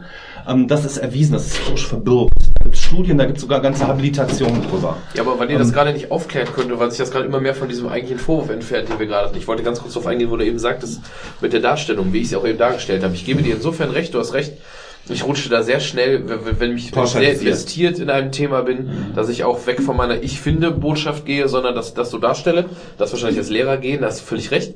Muss aber dazu sagen, diese, diese Dinge wie, ähm, wenn ich sage, das mussten sich eher diese Errungenschaften erkämpft werden. Nimm doch sowas wie die Gleichberechtigung, das lässt sich ja alles belegen. Also, das habe ich gerade eben mit diesem Selbstbewusstsein gesagt, weil es eben Dinge sind, die sich ja durchaus belegen lassen. Natürlich hat die Kirche massiv dagegen gekämpft, dass es ein größeres Bürgertum gibt, dass, dass, dass eine größere, also, dass eben dieses Feudalsystem abgelöst wird. Das war für die Kirche ein Problem, das hat die Geld gekostet, das war schwierig. Das hat sie ihre Privilegien geraubt, da hat die massiv gegen gekämpft. Die Kirche ist bis heute, gerade die katholische mit Gleichberechtigung, überhaupt nicht firm. Die Kirche ist, ist der größte, die größte Evolutionsbremse auf sozialer Ebene, wenn du, wenn du dir solche Dinge anguckst wie ähm, Frauen und Priester. Schwule! ja, Schwule, Homo-Ehe jetzt, was wir gerade haben, sollen die Kinder adoptieren können, sollen die heiraten können, sollen dies und jenes tun oder sowas. Die war schon immer und, und legt dann halt Dinge aus, die man sich irgendwann vor 2000 Jahren mal ausgedacht oder in ein Buch geschrieben hat. Und dann guck dir so ein Werk wie die Bibel an, was ja wirklich zum absoluten Großteil, auch wieder eine Sache, die ich jetzt äh, nicht pauschal behaupte, sondern die ja wirklich sehr einfach nachlesbar ist. Die Geschichten, speziell das Alte Testament, ne, ich rede nicht vom Neuen Testament, gerade vom Alten Testament, findest du überall in teilweise tausende von Jahren älteren schriftlichen Aufzeichnungen sind Geschichte. Das ist ein bisschen von den Sumerern, das ist daher, das ist daher dieselben Geschichten teilweise mit anderen Namen aufgewärmt. Finde ich generell auch gar nicht schlimm. Du nimmst halt Dinge, die als Gleichnisse gelten sollen oder Geschichten, die bestimmte Dinge verdeutlichen sollen, so wie du, weiß ich nicht, Kindern Märchen erzählst, die meistens eine Message irgendwie haben, weil man etwas ja, rüberbringt. ja. Finde ich gar nicht verboten. Das jetzt natürlich alles darzustellen, dass das hat jetzt der liebe Gott dann dem und dem ins Ohr geflüstert oder das hat jetzt der Prophet hier und dies und jenes. Boah, da tue ich mich halt schwer mit. Das ist halt eben mein persönlicher, und das ist jetzt eben, was kommen wir zum, ich finde, für mich persönlich ist es völlig okay, wenn jemand anders glaubt, stört mich das nicht. Also ich bin nicht auf dem, auf dem, auf dem Kreuzzug jetzt, dass ich Genau. sage, du darfst jetzt nicht glauben. Für mich persönlich ist es tatsächlich, das habe ich hier im Podcast schon mal gesagt, das ist nämlich dann eigentlich eine harte Aussage, aber ich meine das gar nicht als Beleidigung, aber für mich ist das eine Form, es ist wirklich ein religiöser Glaube, eine Form von einem intellektuellen Defekt. Und das ist eben nicht so aggressiv gemeint, wie es jetzt gerade klingt, sondern für mich ist es wirklich ein Denkfehler. Das heißt aber nicht, dass ich mich jetzt darüber erheben möchte oder sag, du, weil du jetzt glaubst oder du, weil du das glaubst und das glaubst, du bist jetzt dümmer oder so. Was mich stört, ist, dass mich das in meinem Leben beeinflusst, weil ich mein Kind nicht in jedem Kindergarten anmelden kann, wie ich will, weil ich theoretisch in ein christliches Krankenhaus hier und da, das hat für mich alles hier nichts zu suchen. Ich finde es völlig okay, wenn du abends betest, wenn du am Wochenende, du sollst eine Kirche bauen, meinetwegen auch eine Moschee, wo du willst. Die darf aber das normale Leben aller anderen Menschen, die das nicht wollen, nicht beeinträchtigen. Da haben wir nämlich ein System, was ich in den USA ganz gut finde. Du zahlst dann Kirchensteuer für die Kirche, der du dich zugehörig fühlst. Wenn du sagst, ich bin halt eben hier, ich finde die Kirche gut, dann zahlst du denen deine Kohle und es wird ja nicht abgebucht, weil ich es völlig, das finde ich auch eine Sache, die eigentlich fast schon gegen Menschenrecht verstößt, dass ich als Kind getauft werde, als oder als Moslem beschnitten oder als als Katholik eben auch getauft werde oder evangelisch. Und dass du dann einfach quasi dein Leben lang verdammt bist, Kirchensteuer zu zahlen, es sei denn, du nimmst aktiv, äh, unternimmst aktiv was dagegen, was dich nicht nur einen Urlaubstag, sondern auch noch Geld kostet. Das finde ich unfassbar, dass ich mir dafür frei nehmen muss, weil ich nämlich tagsüber an einem Tag ins, ins, ins äh, persönlich mit Personalausweis im Rathaus erscheinen muss. Und dann noch, ich glaube, vor ein paar Jahren waren es 50 Euro, ich weiß nicht, ob es wahrscheinlich ist jetzt mehr, auf den Tisch legen muss. Das finde ich Jetzt- unfassbar dreist. Jetzt könnte man wirklich sagen, das ist natürlich schon ein großes, äh, großes erste Weltproblem. Ja. Also ich denke, in der großen Summe der Dinge ähm, ist das verhältnismäßig ein kleines Problem. Aber du hast jetzt hier sehr viel angesprochen über eine ganze riesen, äh, riesen Palette. War ein großer Bogen. Insofern kann ich natürlich auch äh, gucken, ob ich lustig bin, irgendwie entsprechend das Pick dir was raus. Du noch einen Cherrypicking- Schnaps haben? Cherrypicking zu machen. Ähm, am letzten Punkt kann ich relativ gut einhaken, weil ich da selbst nicht genau weiß, wo ich zu stehe. Also ich sehe tatsächlich auch, habe ein großes Problem mit der Kirchensteuer, aber aus dem völlig entgegengesetzten Grund wie du. Weil ich nämlich den Eindruck habe, dass unsere Bischöfe hier schon verdammt feige geworden sind. Die hängen extrem am staatlichen Geldsäckel. Und die trauen sich in vielen Sachen nicht das Maul aufzumachen. Eine französische Kirche, eine amerikanische Kirche ist sehr viel ärmer, aber die trauen sich noch das Maul aufzumachen. Hier gilt tatsächlich verlieren, auch, auch für die, für die Kirche, wes brotig ist, des Liedig singen. Ja. Also, das ist Als nicht nur so, dass der Staat hier an der Kirche hängt, das tut er tatsächlich wirklich. Die Kirche hängt auch am Staat. Ja. Und es sind Das ist nicht gesund. Da habe ich, also sagen wir es mal so, auf der einen Seite fände ich das schon irgendwie schade, wenn diese ganze katholische, staatlich finanzierte Infrastruktur, wenn die hier zusammenbrechen würde. Auf der anderen Seite täte es der Kirche auf einer moralischen Ebene auch sehr, sehr gut. Einfach äh, mal wieder frei wirklich auf der Basis dessen zu stehen, was äh, ihre Gläubigen sozusagen leisten, aber dann auch frei ihre Stimme erheben zu können. Und natürlich bin ich der Meinung, dass die Kirche als äh, eine Institution, die für immer noch sehr viele Menschen eine große Bedeutung hat, klar ihre Stimme auch in der Öffentlichkeit erheben können muss und darf. Also das ist, da denke ich auch übrigens, Religionsfreiheit bedeutet nicht, dass du frei bist von meiner Religion, sondern dass ich sie frei ausüben darf und zwar auch in der Öffentlichkeit. Ja. Also sie darf dich nicht be äh, belästigen. Genau, genau. freien- da, Ja, da genau. dir, aber ich, Das da, da bin Punkt, ich auch zum Beispiel, ich bin Die Glocken. Individuelle Freiheit wird d'accord. darauf, wo sie jemand anders beschränkt. Aber zum Beispiel bin ich da wieder, äh, was mich äh, entsetzt ist, wenn wir über sowas wie Kopftuchverbot reden. Wenn das hier für äh, muslimische Frauen ein Symbol ihres Glaubens ist, dann finde ich, haben wir überhaupt kein Recht, das denen zu verbieten. Da bin ich sozusagen äh, überhaupt nicht der, ich habe ein großes Problem mit dem Islam tatsächlich, aber äh, da überwiegt für mich absolut sozusagen das Verständnis des Christen Ja. für einen anderen, der, Ja. dem seine Religion wichtig ist.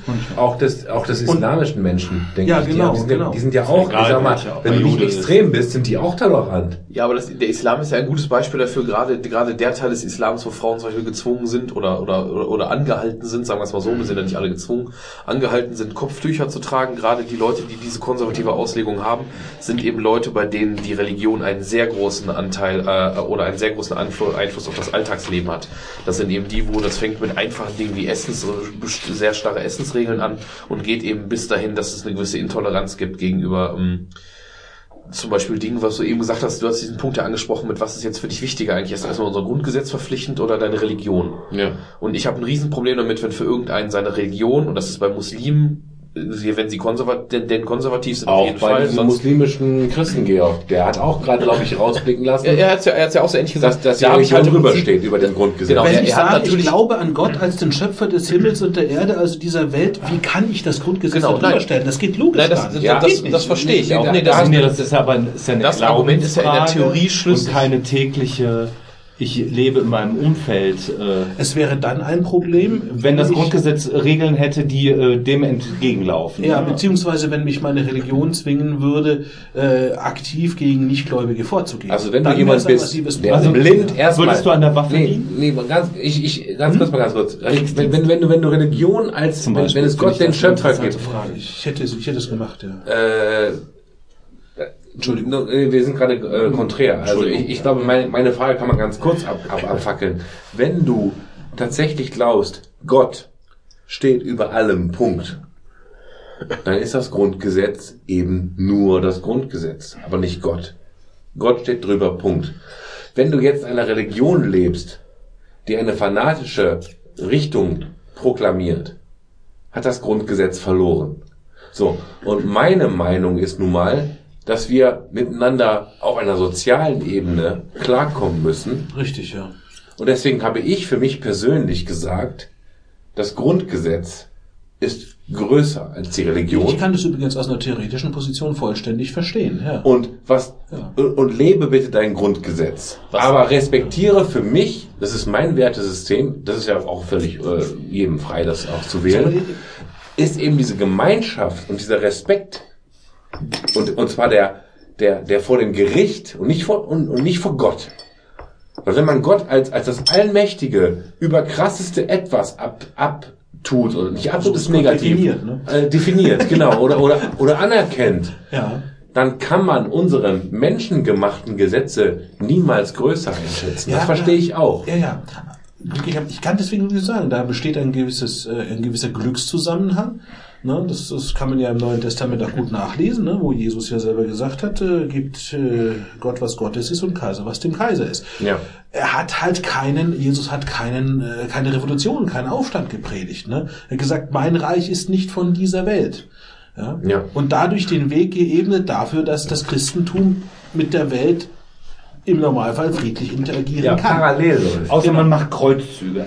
Das ist natürlich ein Problem. Ja. Genau. Also, das da war ein bisschen scheiße. Nee, und, da kommt, und auch da kommt dafür, da, dafür ließ sich die Bibel auslegen, wenn man noch so wollte. Das, Das ist aber mit Islam jeder so Religion oder so auslegen. Jeder Auslegen Religion. ist aber menschgemacht.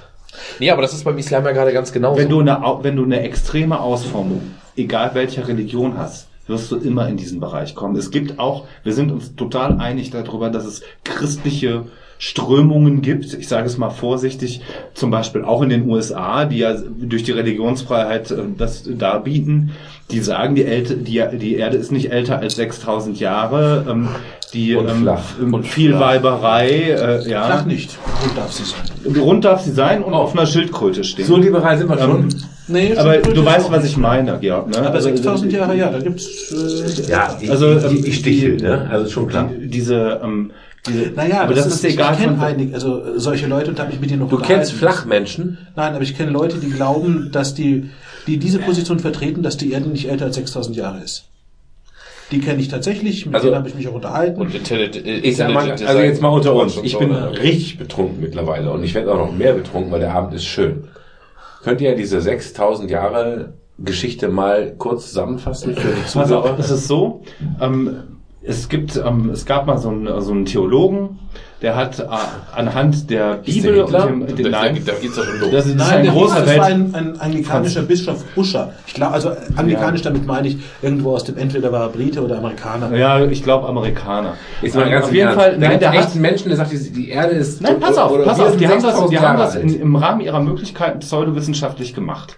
Damals gab es, ähm, das war zu einem Zeitpunkt, wo es äh, in diesem Rahmen noch nicht... Was heißt denn damals? 2015? Nee, nein, nein, ähm, 8, 17, 16. Das weiß ich nicht. Also, das, Also es, war, es war wahrscheinlich nach 1500, es war vor 1800. Ja, Irgendwo genau. Ach, in, Leute. Sagen wir 1700. Es gab also keine moderne Wissenschaft, es gab keine ist, Radiokarbonmethode. ganz, ist, ist natürlich nicht ganz richtig. Man hat natürlich schon so komische Knochen in der Erde. Ja, gefunden, aber das- war Ja, schon aber da. trotzdem... Im war schon da, aber Weltbild ist wir haben, wir haben noch nicht so verifizierte Wissenschaft gehabt. Und ähm, der Mann hat sich hingesetzt mit der Bibel und hat jetzt geguckt, anhand, ähm, wenn man die richtige Ausgabe der Bibel hat, also die große, sage ich mal, nicht die kastrierte, die wir so im Schulunterricht kriegen, wo ähm, so... Das geht jetzt, also solche Aussagen gehen in Richtung Waffenschein und Waffen äh, ja, äh, Sitzkarte. Du weißt, was ich meine. Aber das du ist weißt, was ich Ja, nee, das ist. Marketing. Ja, ja, aber Auf jeden Fall- auf jeden Fall hat der Mann- zwischen den Bibeln minimal. Auf jeden Fall Da hat kannst er, du jede nehmen, die du willst. Ja, auf jeden Bei Fall hat er anhand der. Generationen und der Ereignisse Ja. Des Neuen und des, vor allem des Alten Testaments, Alten, das das, ist das das Neue ist äh, sinnlos, das sind ja nur ein paar Jahre eigentlich, ähm, des äh, Alten Testaments zurückgerechnet Mhm. über die Generationen, über Noah, über Abraham, äh, bis hin zu äh, quasi Adam und Eva. Die Über Generation, Abraham, über Noah. ja, so Wenn du rum, nach ja, hinten gehst. Ja. Auf jeden Fall ähm, über diese Generation ausgerechnet, wie viele Generationen das sein müssen, hat dann extrapoliert mit der äh, Lebenserwartung ungefähr Nur, von nur teilweise. Es stehen ja tatsächlich gerade im, im Buch Genesis die, ähm, die Lebensdaten von den, von den ersten Menschen Ja, genau, drin. also- und die, die, die gehen dann so in die Bereiche, der eine hat 700 Jahre gelebt, der andere 800. Ja, also das ist und das, das hat er lässig. aufaddiert, das hat er aufaddiert und kam dann zum Ergebnis, die Erde muss 6000 Jahre alt sein. 4004, glaube ich, vor Christus oder so. Mhm, da ja, ist genau. er entstanden. Und da hat den konkreten Tag angegeben. Ich weiß nicht mehr, was das war. Ne? Und halt, indem er, genau wie du es gesagt hast, biblische Quellen hat das halt genau durchgelesen, sozusagen alles, was er irgendwie an Daten gefunden hat, an Lebenszeiten und kam auf 4004 vor Christus. Die Frage ist, äh, wenn ich mich mit dem, ich habe mich mit dem Mann auch mal kurz beschäftigt, ich komme aber nicht mehr auf den Namen. Usher, Ja, ähm, ziemlich sicher, ähm, glaube ich. was er mit dem Konzil von Nicea vereinbart, weil ähm, die Kirche hat ja mal ähm, gesagt, so, wir haben hier so viele Bücher und wir müssen das ja jetzt irgendwie mal zusammenfassen.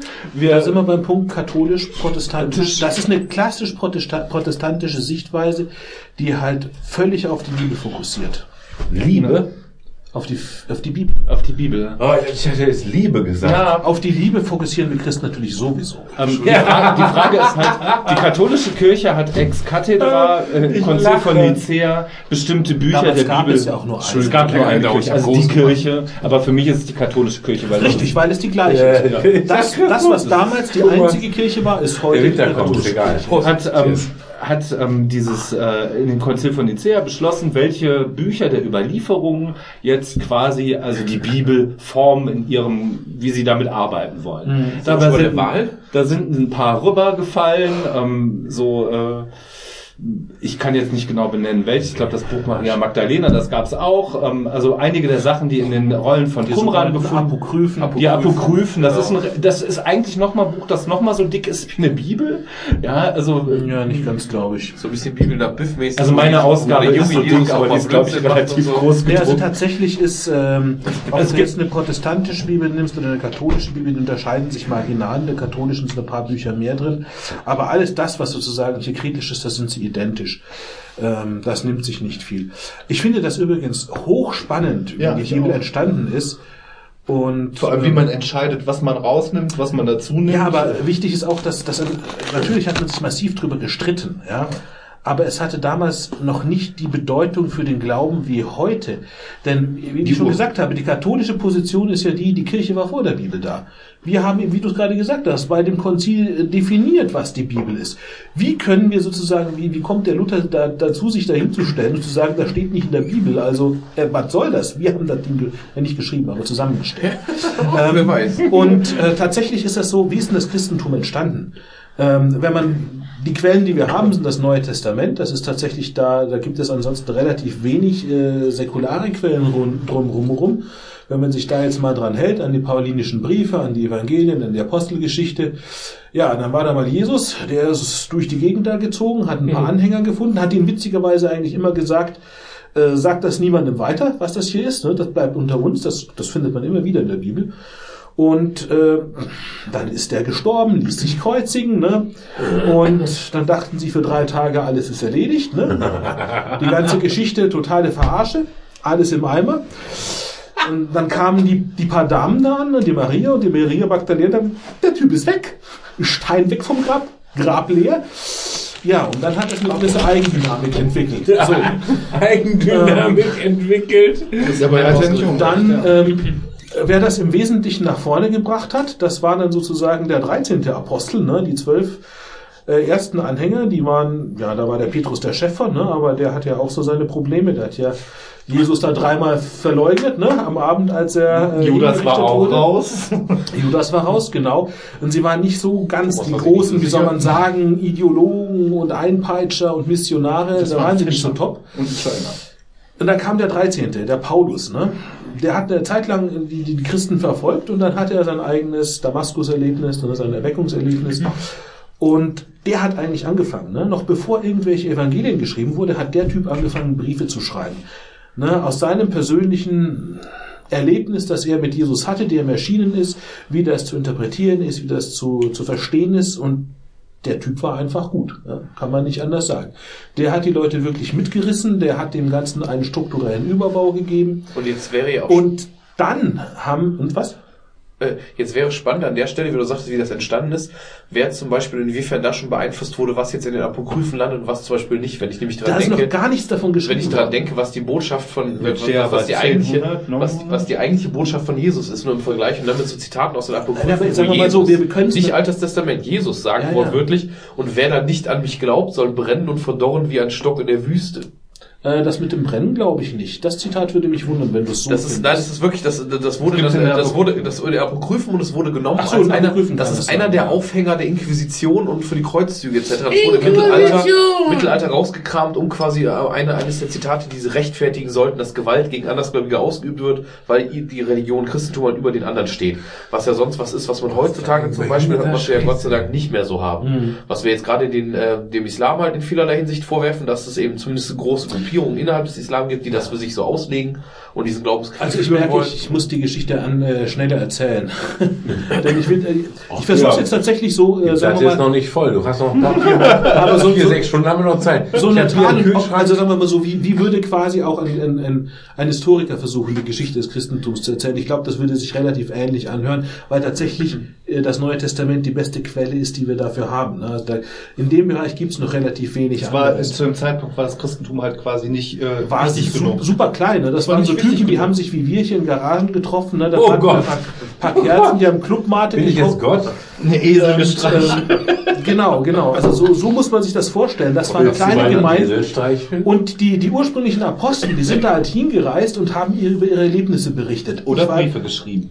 Damals noch nicht. Also ja, ja, das hat dann, dann hat es ganz langsam angefangen. Paulus hat Briefe geschrieben, andere haben Briefe geschrieben. Und so ein Brief, der war dann sozusagen das Heiligtum für so eine Gemeinde. Ne? Die haben sich immer, wenn sie sich getroffen haben, so einen Brief genommen und haben daraus vorgelesen. Und äh, jetzt ist natürlich auch, wie soll man sagen, war keiner dabei von uns. Ne? Insofern, das ist alles nur in Anführungszeichen plausibel. Beweisen kann ich das jetzt auch nicht. Aber so wird allgemein ausgegangen, so haben sich quasi die urchristlichen Gemeinden damit bewegt. Und das sind immer mehr geworden. Und dann gab es nicht nur diese Briefe von Paulus und von anderen, die versucht haben, das Christentum zu erklären.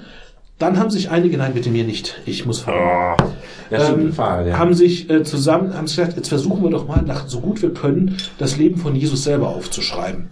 Und äh, man hat früher geglaubt, dass es zwei Evangelien gibt, die tatsächlich noch von Augenzeugen, die mit Jesus zusammen waren, geschrieben waren, Matthäus und äh, Johannes. Während von Markus und Lukas man immer gesagt hat, das ist, äh, die haben Jesus nicht selber erlebt, die haben quasi das äh, von anderen gehört. Inzwischen geht die Bibelforschung im Wesentlichen davon aus, dass auch Matthäus und Johannes sagen, keine Augenzeugen waren. Richtig, weil es auch deutlich, also lange nach dem Tod ja erst Ja, das, das sagt noch nichts. Das sagt noch nichts. Also gerade, äh, das, das war, dessen war man sich früher auch bewusst. Ne? Also wenn du davon ausgehst, Jesus ist irgendwie ein paar Jahre vor seiner Geburt geboren worden, ne? also so viel vor Christus, und so. 33 gestorben, das ist so das, was, wo man, oder 30 nach Christus gestorben. Ähm, man geht davon aus, Johannes war damals super junger Hüpfer, vielleicht 18, der soll sehr alt geworden sein, hat das dann irgendwann zwischen 90 und 100 geschrieben. Das kann sein. Ja, aber es war ja, Das ist nicht völlig ausgeschlossen, ja. aber es also- geht ja auch damit, dass du gerade, was du auch selbst schon gesagt hast, dass vieles ja am Anfang eine, ähm, eine mündliche Überlieferung Richtig, eben auch ist. genau. Ich Das ist wollte mein Lieblingsschülerbeispiel in der wie Schule. man, wie man, wie man zur Bibel kommt sozusagen. Ne? So, und diese ganzen Briefe und äh, Evangelien, die es gab, und da gab es tatsächlich deutlich mehr als vier, die existierten alle nebeneinander. Und die widersprachen sich teilweise auch heftig. Insbesondere, wenn man das Alte Testament daneben gelegt hat. Ja, Halleluja. Ne? Jesus hat ja, da waren sie sich ja im Wesentlichen einig, all diese Briefe und Evangelien. Jesus hat Nächstenliebe, Toleranz und so weiter gepredigt. Und im Alten Auge. Testament, da wurde, da Auge wurde geschlachtet und gemordet und Auge, genau, das war ein rachsüchtiger Gott. Und dann, das war irgendwann so um 150 oder 160 rum. Na, auch das Christentum hat natürlich gelebt von mächtigen, reichen Leuten, die sich dem angeschlossen haben. Da gab es so einen Räder in Rom, denke ich. Ne? Also, ich denke, er war ein Räder, hat also irgendwie große Schiffen gemacht, war reich und war halt absolut begeistert und überzeugter Christ. Er hat gesagt, das ist ihm alles zu komisch. Der Typ hieß Martion. Ne? Und er hat gesagt, er kriegt das nicht auf die Kette. Dieser rachsüchtige Gott im Alten Testament und der Gott der Liebe im Neuen Testament, das ist Mist. Ich definiere jetzt einen Kanon. Da kommen rein die Briefe vom Paulus, das Evangelium vom Lukas und die Apostelgeschichte, denn die passen zusammen. Das ist das Christentum, wie es mir gefällt. Mindset, Mation. Und dann haben sie sich erstmal umgeguckt. Oha, jetzt haben wir ein Problem. Denn bisher war das tatsächlich relativ frei und da erst begann das. das es, es gab Bischöfe damals schon in den Gemeinden. Älteste, die irgendwie quasi durch ihre, ja, ihre Lebenserfahrung oder was auch immer, oder weil sie intellektuell die hellsten waren, wie auch immer, die dem, die dem vorgestanden sind, ja, wie gesagt haben, also Moment, wir wollten das eigentlich nie. Ne? Jesus hat uns auch nie gesagt, schreibt was auf oder macht irgendwie sowas. Aber der Typ fängt jetzt an, der zwingt uns quasi dazu. Wir müssen in Stellung beziehen. Und dann begann ein Prozess, der eben in diesem Konzil, ich muss mir das nicht mehr sicher, ob es eine CA ist, aber kann gut sein, der hat ungefähr 150 Jahre gedauert. Ne? Dass man sich gestritten hat, zusammengesetzt hat, was haben wir denn alles an Briefen? Ja, die sind ja kopiert worden, weitergegeben worden. Und Ja, man versucht hat, nach wirklich bestem Wissen und Gewissen ein Set zu finden von Schriften, die alt sind und die sozusagen dem, was man in den Gemeinden auch gelebt hat, entsprechen. Das ist dann das und das wurde quasi als Bibel zusammengefasst. Und man hat sich ganz bewusst entschieden, es anders zu machen als Nation. Nein, wir schmeißen das Alte Testament, diesen ganzen jüdischen Kladderadatsch, den schmeißen wir nicht weg, sondern Jesus war Jude, Jesus war Rabbiner, er hat gesagt, er ist gekommen, das Gesetz zu erfüllen, nicht um es über Bord zu werfen. Deswegen kommt der ganze Korpus des Alten Testaments damit rein. Und da wurde die Bibel geboren. Das war dann irgendwie so, keine Ahnung, 300 irgendwas, ne? So ungefähr. Übrigens, Fun Fact. Um, um das Wo aufzulockern. ist hier der Fun? Um das Ich höre aufzulockern. gerade einen Monolog von jemandem, von einem Menschen, der Ahnung hat. Ich bin total besoffen. Um das aufzulockern. gerade zu gucken. Fun Fact zum Konzil von da ist der Nicea, Nizza-Salat. Ikea. Nein, Nikea. Na, das Länder heißt das ne? eigentlich Das ist, du äh, kannst auch das- sagen, aber ist beim Konzil von. Nikea hast du die, ähm, daher, daher kommt der Nizza-Salat, den ihr in jeder Pizzeria bestellen könnt, weil der da das erste Mal serviert wurde. Und dieses Rezept, also den Bisch- Bischöfen Oh, oder ist wer auch immer da, asiatischer das dann weiter, Salat. genau, und das ist dann, äh, das ist Jehova. dann, äh, Es ist dann sozusagen übernommen worden, diese, zusammen, diese Gemüsezusammensetzung oder wie auch immer. Oder dieses Dressing, weiß nicht, was das Besondere jetzt daran war. Wir sind maximal in die Richtung gedriftet, die ich mir für dieses Format Ich, wünsche. ich glaube halt, dass ähm, Aber das ist das Schülerbeispiel, was ich eben meinte. Ne? Das Eigentlich ist das, was ich ja, Schülern ja. gerne erzähl, äh, erzähle. Wenn du so eine Geschichte hast, die entstanden ist mit derart viel Abstand und eine Geschichte wie die Bibel, die sehr viel durch, durch Mund, äh, mündliche Überlieferung halt zu der Zeit auch noch entstanden ist. Wenn ich in der, in der Klasse mit 23 Schülern einem was sage und der muss das weiter sagen und eine Woche später frage ich den Letzten in der Reihe, die sollen uns jeden Tag zwei, drei Leute weiter sagen. Nach einer Woche kommt von der Botschaft, Peter fährt einen roten Sportwagen, maximal noch die Hälfte bei mir an, wenn der Kreis sich einmal geschlossen hat. Thomas, es reichen drei Menschen. Ja, Es reicht A, erzählt B, erzählt C. genau. Und C wird A Bullshit erzählen. Stille Post ist das schlimmste und das größte Instrument. Nicht mal, nee, mal, warte mal. Ich bin ja, ich bin ja auch in der modernen Kommunikation. Ich rede von A nach B. A nach B geht zu 80 Prozent in den Arsch. Du brauchst gar keine stille Post. Kommunikation an sich ist schon so, so schwierig, dass, äh, dass du halt, wenn du schon mit nur einem Menschen redest, so viel Reibungsfall. ich pissen? Ach, piss einfach gegen den Kirschbaum. Scheiße, Was auch scheiße, nicht zu ich machen bin komplett nass, weil ich konnte den Kirschbaum von dem Apfelbaum unterscheiden. nee, nee aber aber das ist das größte Problem in allem. Sei es Politik, sei es Religion. Kommunikation. Ich versuche meine Bedürfnisse, mein, ja, Bedürfnisse dir zu be- übermitteln. Das geht ständig in den Arsch. trinken, das ist gerade der Ich, ich glaube auch, du solltest trinken. ich, bin, ich bin betrunken. Ich habe übrigens heute nochmal darüber nachgedacht, weil Thomas, Echt? du bist, äh, ja, ich, ich denke, ja. Hurensohn. Du bist der geilste Hurensohn übrigens. Der drecksgeilste. Trink erstmal einen Schluck. Uh, uh, uh. Trinken macht Spaß. Betrunken sein macht Spaß. Barrierenabbau. Wir haben einen Autofahrer hier und wir haben einen Menschen, der muss Auto fahren, wenn es drauf ankommt. Kannst du Also, voll. ne? Ne? kommst du schon richtig gerade an. Nee, So eine Geburt ist aber nicht schön. so an sich. für die meisten Beteiligten. Ist schon eine ziemliche Sauerei. ist, ja, ist ja schon das zweite Mal, aber Ja, ja. Ach, beim ersten Mal wurdest du doch heißes Wasser und Handtücher holen. Naja, anyway, ich weiß nicht mal, was ich sagen wollte. Ich bin auch völlig betrunken. Aber es ist schön, betrunken zu sein und sich einfach mal du wolltest wahrscheinlich was dazu sagen, dass es eigentlich mal ursprünglich der Wert dieser Sendung hier war, dass, dass auch jeder einen Kahn hat. Kommunikation. Das ist ein Grundwert. Trinken sonst immer nur und, und, und, und der Grundwert ist ja nicht nur äh, einen im Kahn zu haben, sondern auch da zu sein. Ja, und, und, und mir war es halt wichtiger, jetzt heute generell noch da zu sein und ich freue mich auch das nächste Mal wieder ein paar Bier zu trinken, davon abgesehen.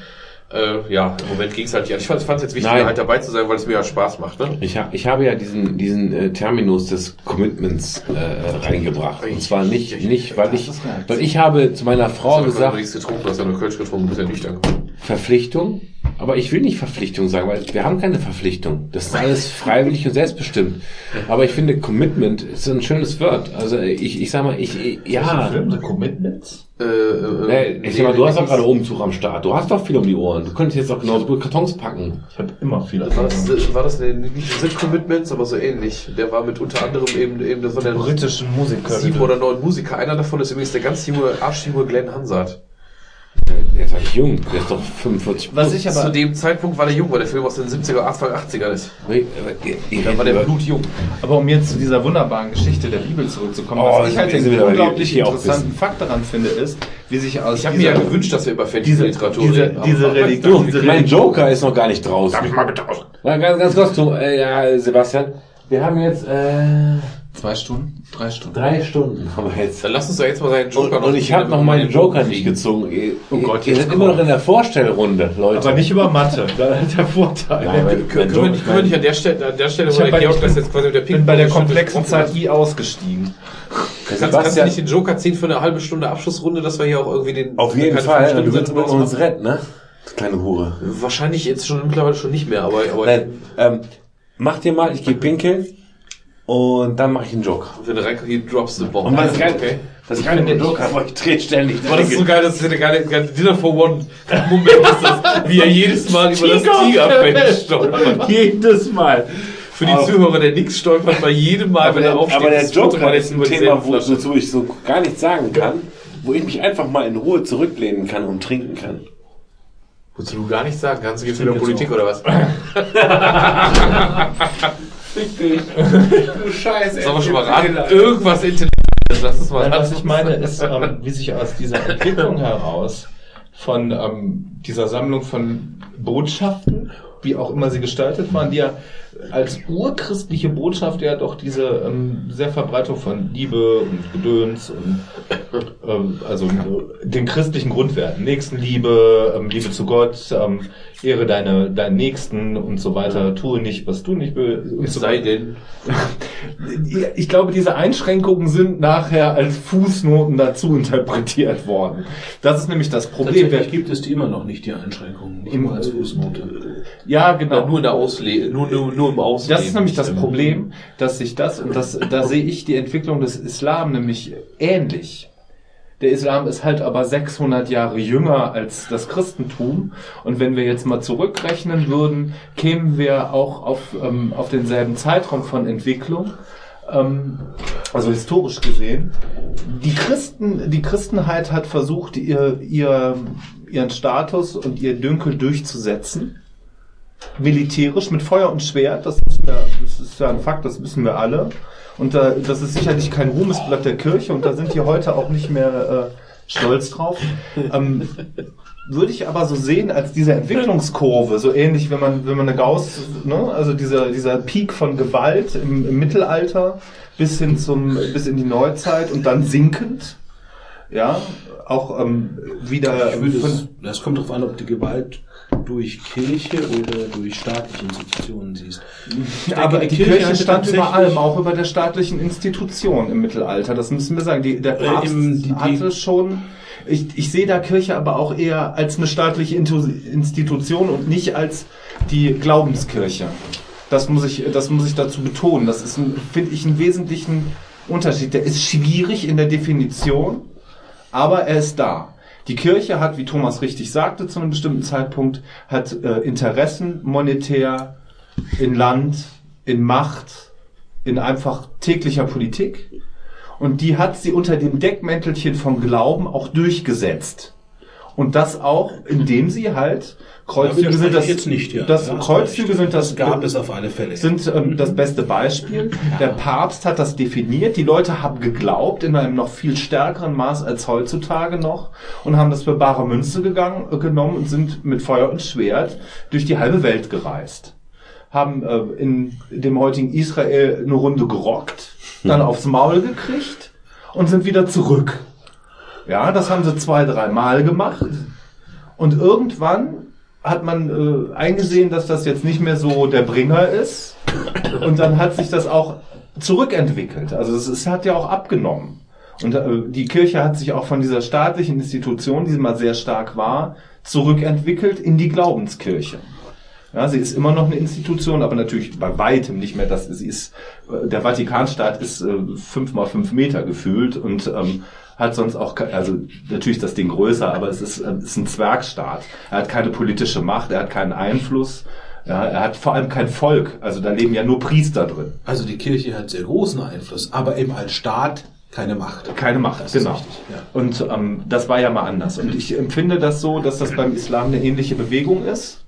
Ähm, und dass diese krassen Auslegungen, die die Gewalt so auch gegenüber Andersgläubigen, es geht denen ja auch explizit um äh, die Durchsetzung ihrer eigenen Glaubensziele gegenüber allem, dass, dass die sich in dieser ähnlichen Bewegung befinden. Ja, einfach nur später, weil sie jünger sind. Dass, dass, dass durch diese, wenn wir im Islam, im Urislam sind, auch ähm, natürlich ist Mohammed ein ähm, Prophet gewesen, der mit ähm, militärischer Macht, weil er auch ein Machtmensch war. Er war nicht ein geistiger Führer, er war auch ein menschlicher Führer, ein, ein weltlicher Führer. Ähm, aber auch da gibt's ja spirituelle Ausformungen des Islam, die sind genauso lammfromm wie jeder Mönch. Ja. Nur ich finde, dass, dass sich diese Bewegung gerade ähm, oben befindet. Ich versuche jetzt mal, also, Ja, ja, nee, ma- mach ruhig. Ich wollte gerade den Nick auffordern, hier seine.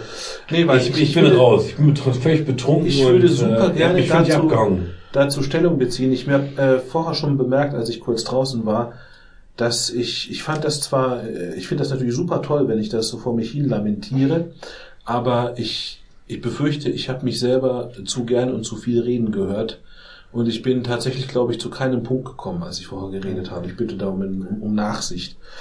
Ähm, ich versuche jetzt nochmal in alter, guter äh, Debattentradition kurz zusammenzufassen, was ich von dir verstanden habe. Dass dein, Sebastian, dass deine Position die ist, äh, dass im großen historischen Ablauf Christentum und Islam sich ähnlich entwickeln oder entwickelt haben, äh, dass sie eben eine Phase durch, dass das Christentum eine Phase durchlaufen hat, in der es sehr stark auf äh, weltliche Macht aus war. Monetär. Diese, das ist auch ein Teil von weltlicher Macht, vielleicht sogar Ja. der wichtigere.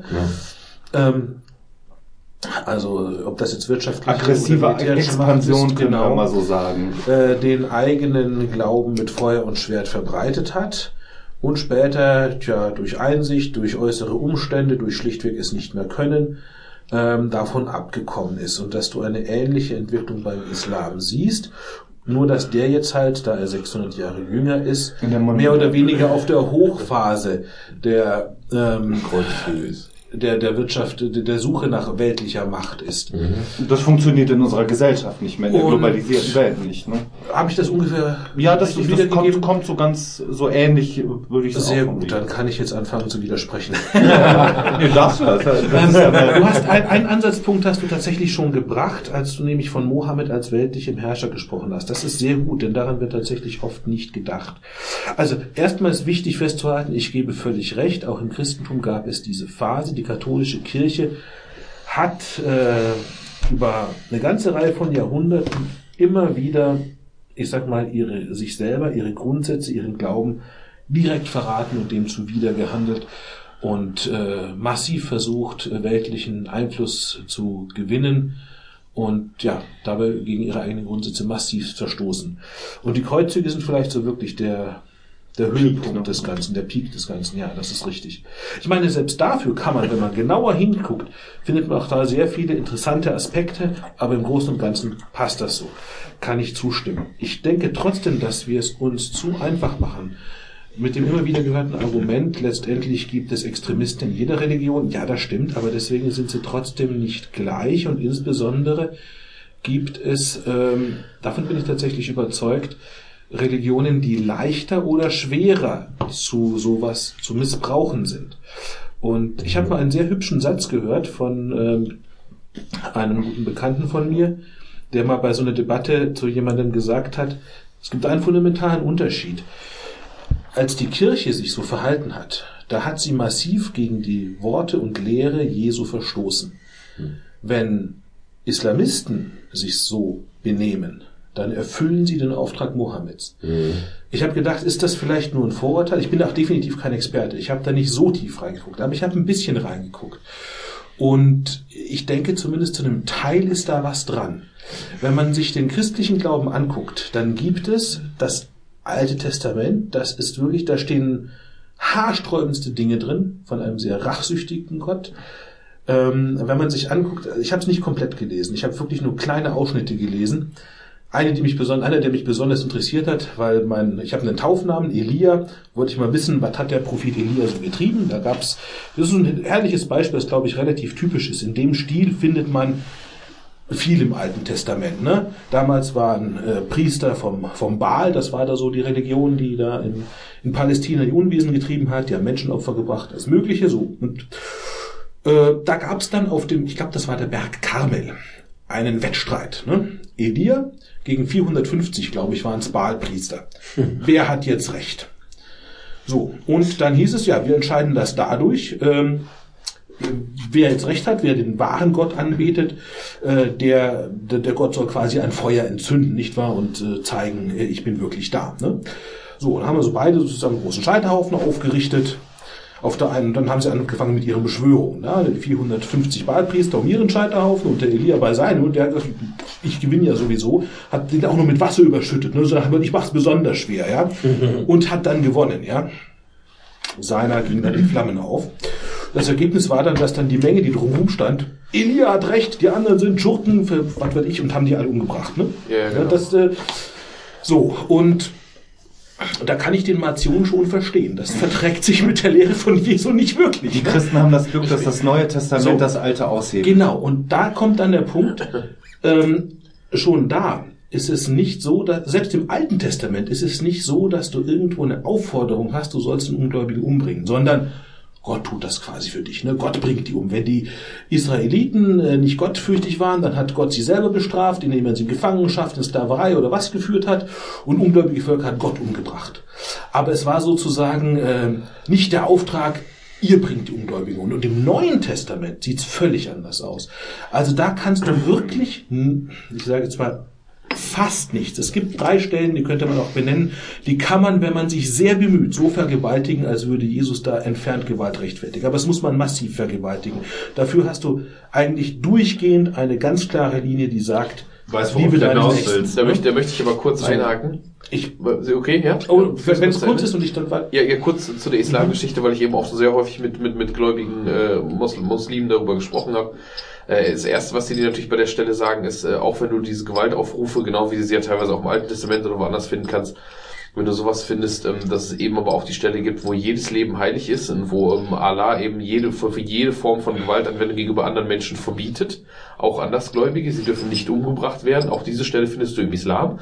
Das heißt, es ist wieder eine Auslegungsfrage. Die zweite Sache ist die, ähm, da bin ich auch schon fertig, ähm, dass das, äh, was, was Muslime auch sehr gerne sagen zu den Christen dann immer ist, äh, unser, unser Ding ist quasi in einem Rutsch von einem Mann geschrieben worden und das ist die ultimative Wahrheit. Eu, euer Ding, warum gibt's ein altes Neues Testament? Wenn ein altes schon stimmt, warum musst du dann ein neues draufsetzen, die sich auch noch teilweise fast widersprechen? So nach dem Motto, dass das ja noch, noch mehr noch mehr das Christentum als, äh, als Roman entlarven würde, in den Augen eines Muslimen, der sagt, wir haben vom Propheten direkt von Gott sozusagen das Wort einmal bekommen ja und das ist das Problem. ewige Gesetz. Und, ne, Das ist umgekehrt. das Problem. da, darum, Krieger wer sozusagen Und ich will jetzt um Recht oder Gottes nicht Willen Recht nicht den Islam verteidigen. Da, darum, darum, darum ging es mir jetzt hier auch gar nicht, wer hat Recht, wer hat Unrecht. Ich meine, das ist natürlich die entscheidende Glaubensfrage, aber sondern warum ich glaube, dass sie nicht identisch sind, was das betrifft.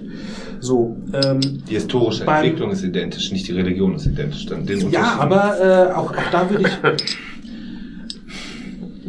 Ich würde zu folgender, also ich denke, dass man zu folgender Aussage kommen kann, tatsächlich, dass sich der Islam deutlich leichter äh, missbrauchen lässt zu einer ähm, aggressiven Bekämpfung von Ungläubigen aus der eigenen Sicht als das Christentum.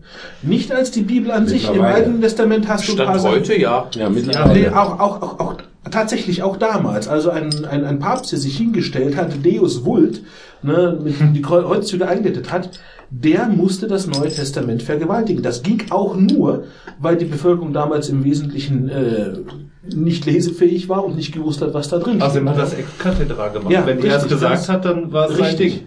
Ja, Tatsächlich hast du, und ich fand, ich fand das super spannend. Ich habe mal ein Buch gelesen, das ist tatsächlich sozusagen meine, meine einzige indirekte Kenntnis, Jeffersons Koran. Ich weiß nicht, ob das einer kennt. Äh, Thomas Jefferson war ja so eine Art letzter, nicht letzter, aber ein, ein Universalgelehrter, so ein bisschen zumindest. Konnte man damals natürlich auch schon nicht mehr sein. Der hat sich tatsächlich in Amerika, in Virginia, einen Koran gekauft. Äh, was ungefähr so ist, als würde sich heute hier jemand, äh, als würde heute jemand Klingonisch lernen. Ne? Denn für Thomas Jefferson, äh, der ging davon aus, dass er, dass er nie einen Muslim gesehen hat und auch nie einen sehen würde. Äh, was in zweifacher Hinsicht falsch war, denn erstens waren unter den Sklaven in Nordamerika jede Menge Muslime, die haben nur ihren Glauben nicht offen gelebt, das hat man, die hat man quasi nicht wahrgenommen. Und zum anderen war er dann später als amerikanischer Botschafter in London, in Paris, in Paris war er, in London war es Adams, und hat eben dann dort verhandelt mit, äh, ich glaube, es war ein äh, tunesischer Außenminister. Denn damals gab es ein großes Problem für die westliche Welt, das ist heute nicht mehr so bekannt. Ähm, dieser ganze Maghreb-Bereich, äh, Marokko, Algerien, Tuni äh, Tunesien, auch Libyen noch, das waren so Piratenstaaten, so kleine Diktatoren. Und die haben davon gelebt, dass sie die Schifffahrt im Mittelmeer und im Atlantik äh, gekapert haben. Die haben dann alles, alles was da rumfuhr, das war Ende des 18. Jahrhunderts, Anfang des 19. Jahrhunderts, äh, überfallen, gekapert äh, und gegen Lösegeld wieder versucht freizulassen. Ne? Und äh, haben teilweise auch äh, Leute in die Sklaverei verkauft. Also da gab es einen ganz anderen eigenen Sklavenhandel. Dann Die Araber haben die Schwarzen verkauft. Das ist, Die haben auch Weiße verkauft. Ne? Die haben auch, auch, auch Schiffe von den, gerade von den Amerikanern zum Beispiel überfallen. Und wenn du da nicht versichert warst, ne, man konnte zum Beispiel, Kunden von uns, äh, äh, Gotha Versicherung. Die haben da nämlich so schön, ich, ich war da eine Zeit lang, äh, so alte Bücher, die Gotha Versicherung ist alt, ne, was die früher an Versicherungen angeboten haben. Da sieht man, es gab Versicherungen für äh, Seefahrer gegen Entführungen ne, in Nordafrika. Äh, dann hat die Gotha Versicherung... Sollte man heute wieder an. Genau. Und Entschuldigung, ich, ich schweife schon wieder ab. Ähm, und der hat damals eben dann äh, verhandelt mit dem tunesischen Außenminister, die sollten doch bitte mit diesem Scheiß aufhören, ne? äh, hier die Schiffe zu überfallen, den, den Handel zu behindern. Und dann hat er gesagt, ja, würden wir ja gerne, aber der Prophet, der Koran, der zwingt uns dazu. So. Und dann hat die Autorin dieses Buches, Jeffersons Koran, versucht, das zu analysieren. Auf welche Koranstellen könnte sich denn dieser tunesische Minister bezogen haben? Ja? Und nennt dann die entsprechenden Suren, wo solche Forderungen drinstehen. Und dann, das merkte man, die, die Autorin ist ein, ist ein modernes Buch, Jeffersons Koran, ne, die also das, das da untersucht hat, eine Denise Spellman, hat sie selber versucht, Gegenargumente zu finden. ne. Sie hat offensichtlich mit großer Sympathie für den Islam geschrieben und hat dann Suren zitiert, äh, die, die diesem tunesischen Minister von Anno 1790 oder was widersprochen haben. Und äh, das ist sozusagen mein Wissen über diese Geschichte bezieht sich darauf, weil ich da wirklich eine Wissenschaftlerin über den Islam habe, die versucht hat, die Argumente gegenüberzustellen. Ich habe mir die durchgelesen, diese Suchen. Und ich muss sagen, äh, wenn sie da nichts Besseres hat, was sie finden kann, dann kann ich diesen tunesischen Minister verstehen. Denn ja, es gibt, genau wie du gesagt hast, Thomas, es gibt Suchen, die sagen, jedes Leben ist heilig, aber sehr häufig sahen die so aus, ja, das ist wahr, ihr dürft keine Ungläubigen töten, nachdem sie anerkannt haben, dass ihr die wahre Religion seid. Da gab es eine ganze Reihe von Suchen, die genau so aufgebaut sind. Und äh, zumindest daraus schließe ich schon mal, wer es drauf anlegt, wer will einen, der sozusagen einen aggressiven, intoleranten Islam predigen will, der findet genügend Stellen, genügend Anpack, an dem er das kann, wo er direkt wortwörtlich Mohammed zitieren kann. Das ist das eine. Und zum anderen, das hat Sebastian schon gesagt, Mohammed selber hat halt ein Leben gelebt, das auch sehr aggressiv war. Der war halt Machtmensch. Er war Machtmensch. Er ist rausgekickt worden aus Mekka von den Leuten, die waren angepisst. Der hat äh, den Handel, den Tourismus dort, auch damals, ne, äh, massiv gefährdet. Die haben gesagt, ich wollen wir hier nicht haben. Er ist nach Medina gegangen, er hat dort Anhänger gesammelt. Und dann ist er grob gesagt mit der kleinen Armee zurückgekommen und hat sie platt gemacht. Ich tue So mir ganz grob. Ich tue mich auch total schwer, dir jetzt gerade in vielen Dingen zu widersprechen, weil ich ja durchaus ähnlicher Meinung bin oder ein großes Problem damit habe, weil ich natürlich in dem Fall mit dem Islam das gleiche große Problem wie mit dem Christentum auch oder mit jeder organisierten Religion halt. Ähm, an der Stelle musst du aber auch sagen, wenn du das so konstruieren möchtest, kannst du genauso gut hingehen, sei es jetzt die Bibel selbst oder eben die begleitenden Apokryphen, dass du auch, äh, auch im christlichen Bereich Gründe finden kannst, warum du jeden, der Baumwollklamotten trägt, umbringen darfst. Oder wer, Also wer, wer, wer, wer, wer steht an ungeraden. Tagen Möhren isst oder so. Oder da gibt's ja auch, auch, auch die Würstengeschichten, die irgendwelche ähm, Be- Begründe haben, die damals vielleicht, das ist ähnlich wie diese ähm, Wir essen kein Schweinefleisch Vorschriften, die ja teilweise einfach in historischen ähm, äh, die teilweise durchaus sinnvoll begründet sind, ne, weil es irgendwelche Seuchen gab etc. Ne, und weil es, weil sie nicht Krankheiten gab oder so zu dem Zeitpunkt, die halt jetzt einfach heute noch da sind, weil sie halt damals da reingeschrieben wurden und nicht, weil es jetzt heute noch so ein äh, Also wenn man es runterbricht, die Noch so ein Problem haben das wäre. kleinste Problem, dann kommen die Juden, die haben nur das Alte Testament und dann kommen die kommt der Islam. Aber lass uns vielleicht, lass uns doch vielleicht einmal kurz hier kommen, bevor unser Gastgeber nämlich gleich das Zeitliche segnet, dass er vielleicht unsere, dass er vielleicht Eins unsere, ist mir tatsächlich noch wichtig, dass ich das abschließe, Ja. was gesagt hat, weil ich denke, diese Tatsache sagt über den einzelnen Moslem nichts aus. Denn wir alle kennen ja, wir haben ja muslimische Kollegen, ne, mit denen wir uns auch zum Teil über sowas unterhalten haben, die definitiv bessere Menschen sind als wir. Ja? Da- da- Das hat damit kein nicht zu tun. Aber den einen Punkt, den wollte ich zumindest mal plausibel machen aus meiner Sicht und dazu will ich nach wie vor stehen. Du hast recht, man kann das auch im Christentum machen, aber nur so den Satz wollte ich begründen. Der Islam lässt sich aus meiner Sicht deutlich leichter als das Christentum missbrauchen und umformulieren in eine aggressive, intolerante Religion. Sehe Der seh, seh ich aktuell tatsächlich auch so. Jetzt muss man aber fairerweise dazu sagen, das ist ähnlich, wie du es eben sagtest. Das mag ähnlich sein wie die Meinung, die wir als auch aufgeklärte Europäer zum Beispiel über die USA haben, gerade mit dem Waffengesetz. Gibt es wahrscheinlich auch jetzt irgendwo einen, der neutral da sitzt oder vielleicht ein Araber, der sagt, so mit welcher Arroganz beurteilt ihr das so? Ihr könnt das Ding ja nicht mal richtig lesen, weil ihr das immer in Übersetzung lesen müsst und da fängt schon an. Ne, dass du eben nicht exakt den, den O-Ton und so kriegst. Das Aber ist nach mein, meinem jetzigen Wissensstand, und das gebe ich sehr zu, der ist sehr gering. Aber ich glaube, ähm, Also ich habe tatsächlich, meine Empfindung ist nämlich fast genau die gleiche wie bei dir, nur dass ich eben auch so im Hinterkopf dieses Ding habe und dass ich eben sehr viel darüber sprechen darf, Schrägstrich muss, weil die Hälfte der Menschen, mit denen ich täglich zu tun habe, Muslime sind und davon sind 90 Prozent sehr konservative Muslime. Aus sehr bildungsfer also aus sehr bildungsfernen Familien oft und je bildungsferner, desto konservativer bzw. desto enger und strenger wird das alles genommen. und da ist es natürlich auch Auch schwierig, dass der, dass der Islam mal die gebildetste Religion der Welt war. Ne? Nick, drop the Ich bomb. versuche mich, ich, nee, drop, drop nothing.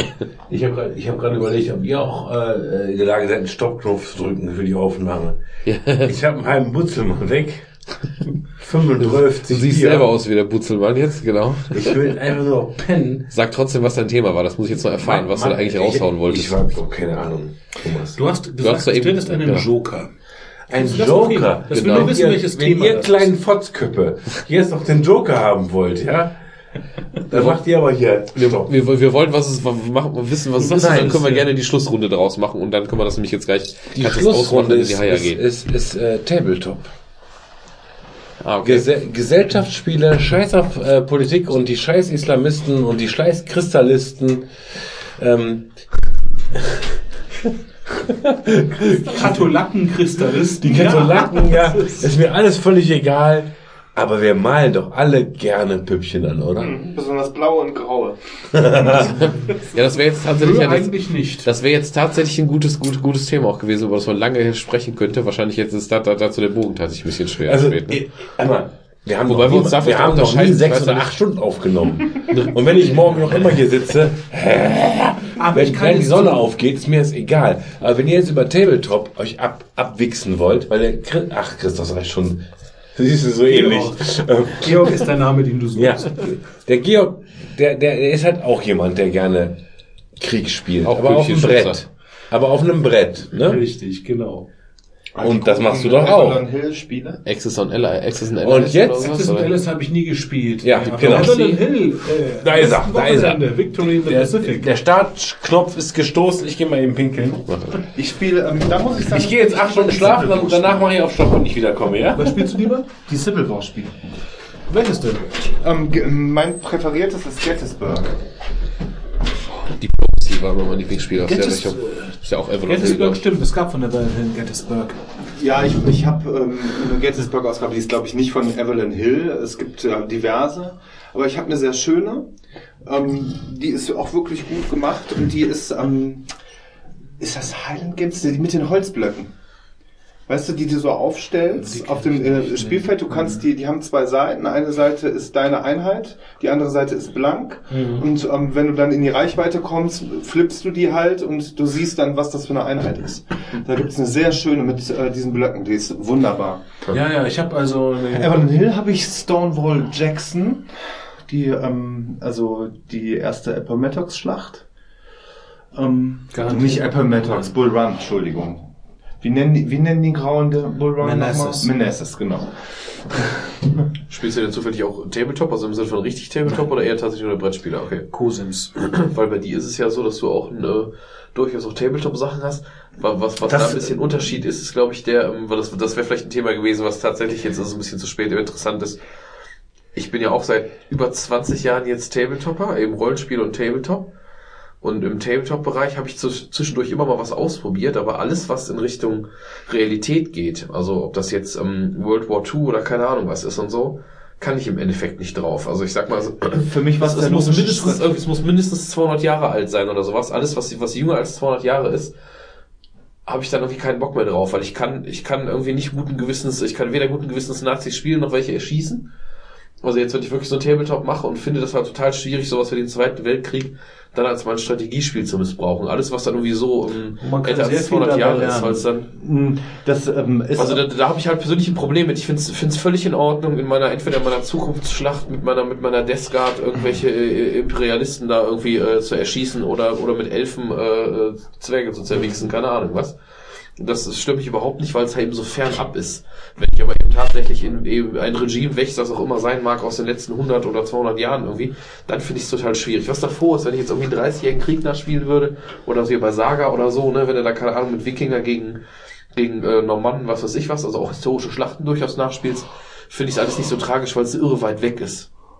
Aber so mein persönliches, ne, rein, das ist jetzt sehr subjektiv, mein persönliches Problem ist einfach dann, wenn es zu nah ist, wenn es zum Beispiel die letzten zwei Weltkriege sind, dass ich einfach ähm, nicht so richtig cool damit bin, das nachzuspielen, weil es einfach für mich zu, zu realitätsnah ist. Naja, ich glaube, es ist eine Frage, also bei mir ist es eine Frage der Präferenz. Ich habe mit Tabletop angefangen, bin aber auf die CoSim zurückgegangen. Ja, also die CoSim ist ja auch die Urform des Computerrollenspiel, äh, Computerstrategiespiels, weil es einfach damals die Technik Mitte der 80er, Ende der 80er hat es möglich gemacht, ähm, quasi einzelne Felder, die du als Einheiten definiert hast, gegeneinander zu verschieben. Das war so, ähm, die CoSim ist halt die Ur das ursprüngliche Strategiespiel auf dem Computer. Civilization ist ein gutes Beispiel. weil es sich als Spiel- bezeichnen, ist aber ein großartiges Avalon Hill Ge- Spiel. ja. Genau. Ähm, die, ähm, was mich an CoSims fasziniert, ist die schiere Anzahl von Einheiten, die man auf dem Feld haben kann mit diesen Pub-Countern. Also wenn du so ein Spiel neu kaufst und du willst das einmal spielen und du setzt dich dahin und drückst erstmal Ja. 2000 von diesen Pub-Countern aus, da hast du ja schon mal zwei Tage mit zu tun. Richtig, Es ja. ist die, ähm, äh, die, äh, in der COSIM ist faszinierend, die Menge an Einheiten zu überblicken, zu organisieren, ähm, sie ähm, sinnvoll zu führen, sie sinnvoll einzusetzen, äh, auf äh, gegnerische Dinge zu reagieren. Punkt, Und da ist mir das Szenario, um auf deinen Punkt zu kommen, ist mir das Szenario grundlegend egal. Ich präferiere einige Dinge. Ich präferiere amerikanischen Bürgerkrieg, weil ich es einen faszinierenden Konflikt finde. Ja. Ähm, Ich auch, ähm, auch mein, genau, ähm, mein Leib- und wo, wo, ähm, wo halt ähm, eine kleine, aber feine Seite gegen eine größere, mächtigere Seite spielt, die aber besser organisiert war im Endeffekt oder besser organisiert wurde im Laufe des, äh, des Konflikts und dann mit am Ende gewonnen hat. Ähm, Gott sei Dank, muss ich sagen. Ähm, kann man streiten. Hast du auch eine Flagge im Auto? Nein. Okay. Ähm, aber ich bin blau, ich bin nicht grau. Ja. Da, da, da hätte man tatsächlich auch drüber sprechen können. Da gab es in den USA jetzt vor kurzem die Diskussion, was mit dieser konföderierten Flagge ist und inwiefern die noch an offiziellen Gebäuden hängen soll. Das war hier, in war das nicht Cha ähm, Charlottesville? Charlottesville gab es eben hier noch mal, das, ähm, ja, du, du, du hast das, glaub, warst du das, der das erklärt hat im letzten Ja. Garagensprech? Da fand ich mir das, äh, war ich durchaus beeindruckt, so nach dem Motto, das ist ja gar nicht so falsch, was der Typ da sagt. Der weiß ja, worüber er redet. Naja, du hast eben hier diesen Konflikt ganz gut beschrieben, äh, dass es hier um ein Reiterstandbild von Robert E. Lee ging. Ach so, ja. Und ähm, ich habe mit viel Schlimmerem gerechnet, als äh, Nick gesagt hat, hier Charlottesville war Thema.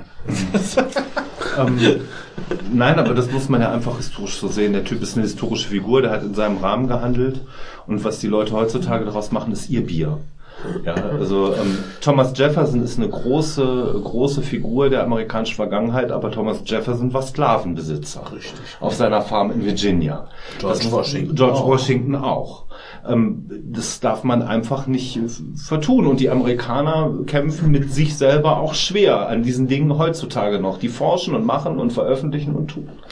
Und sie polemisieren genauso, also noch schlimmer als wir. Ich Noch schlimmer als wir, genau. Also das, Das ist aber ja diese Einordnung, die du historisch immer hast, genau wie wir das schon mal hatten, wenn ich jetzt sowas sage, wie mit, bei mir jetzt meine Leidenschaft mit den ganzen Lovecraft-Kram, dass der halt eben auch als Rassist Das- in den 20ern aber viel das- geschrieben das- hat. das- du musst das- es halt einordnen. Der, wes der wesentliche Unterschied ist, bei den Amerikanern ist die Einordnung fundamental, weil sie nämlich an ihrer Gesellschaft kratzt. Dieser, der Civil War war das Nation Building, ja. Wie hat Shelby Foote in der, ähm, in der ähm, Civil War Dokumentation von, ähm, von Burns gesagt, sehr klug gesagt, vor dem amerikanischen Bürgerkrieg waren wir die Vereinigten Staaten aus Amerika. Nach dem amerikanischen Bürgerkrieg waren wir die Vereinigten Staaten.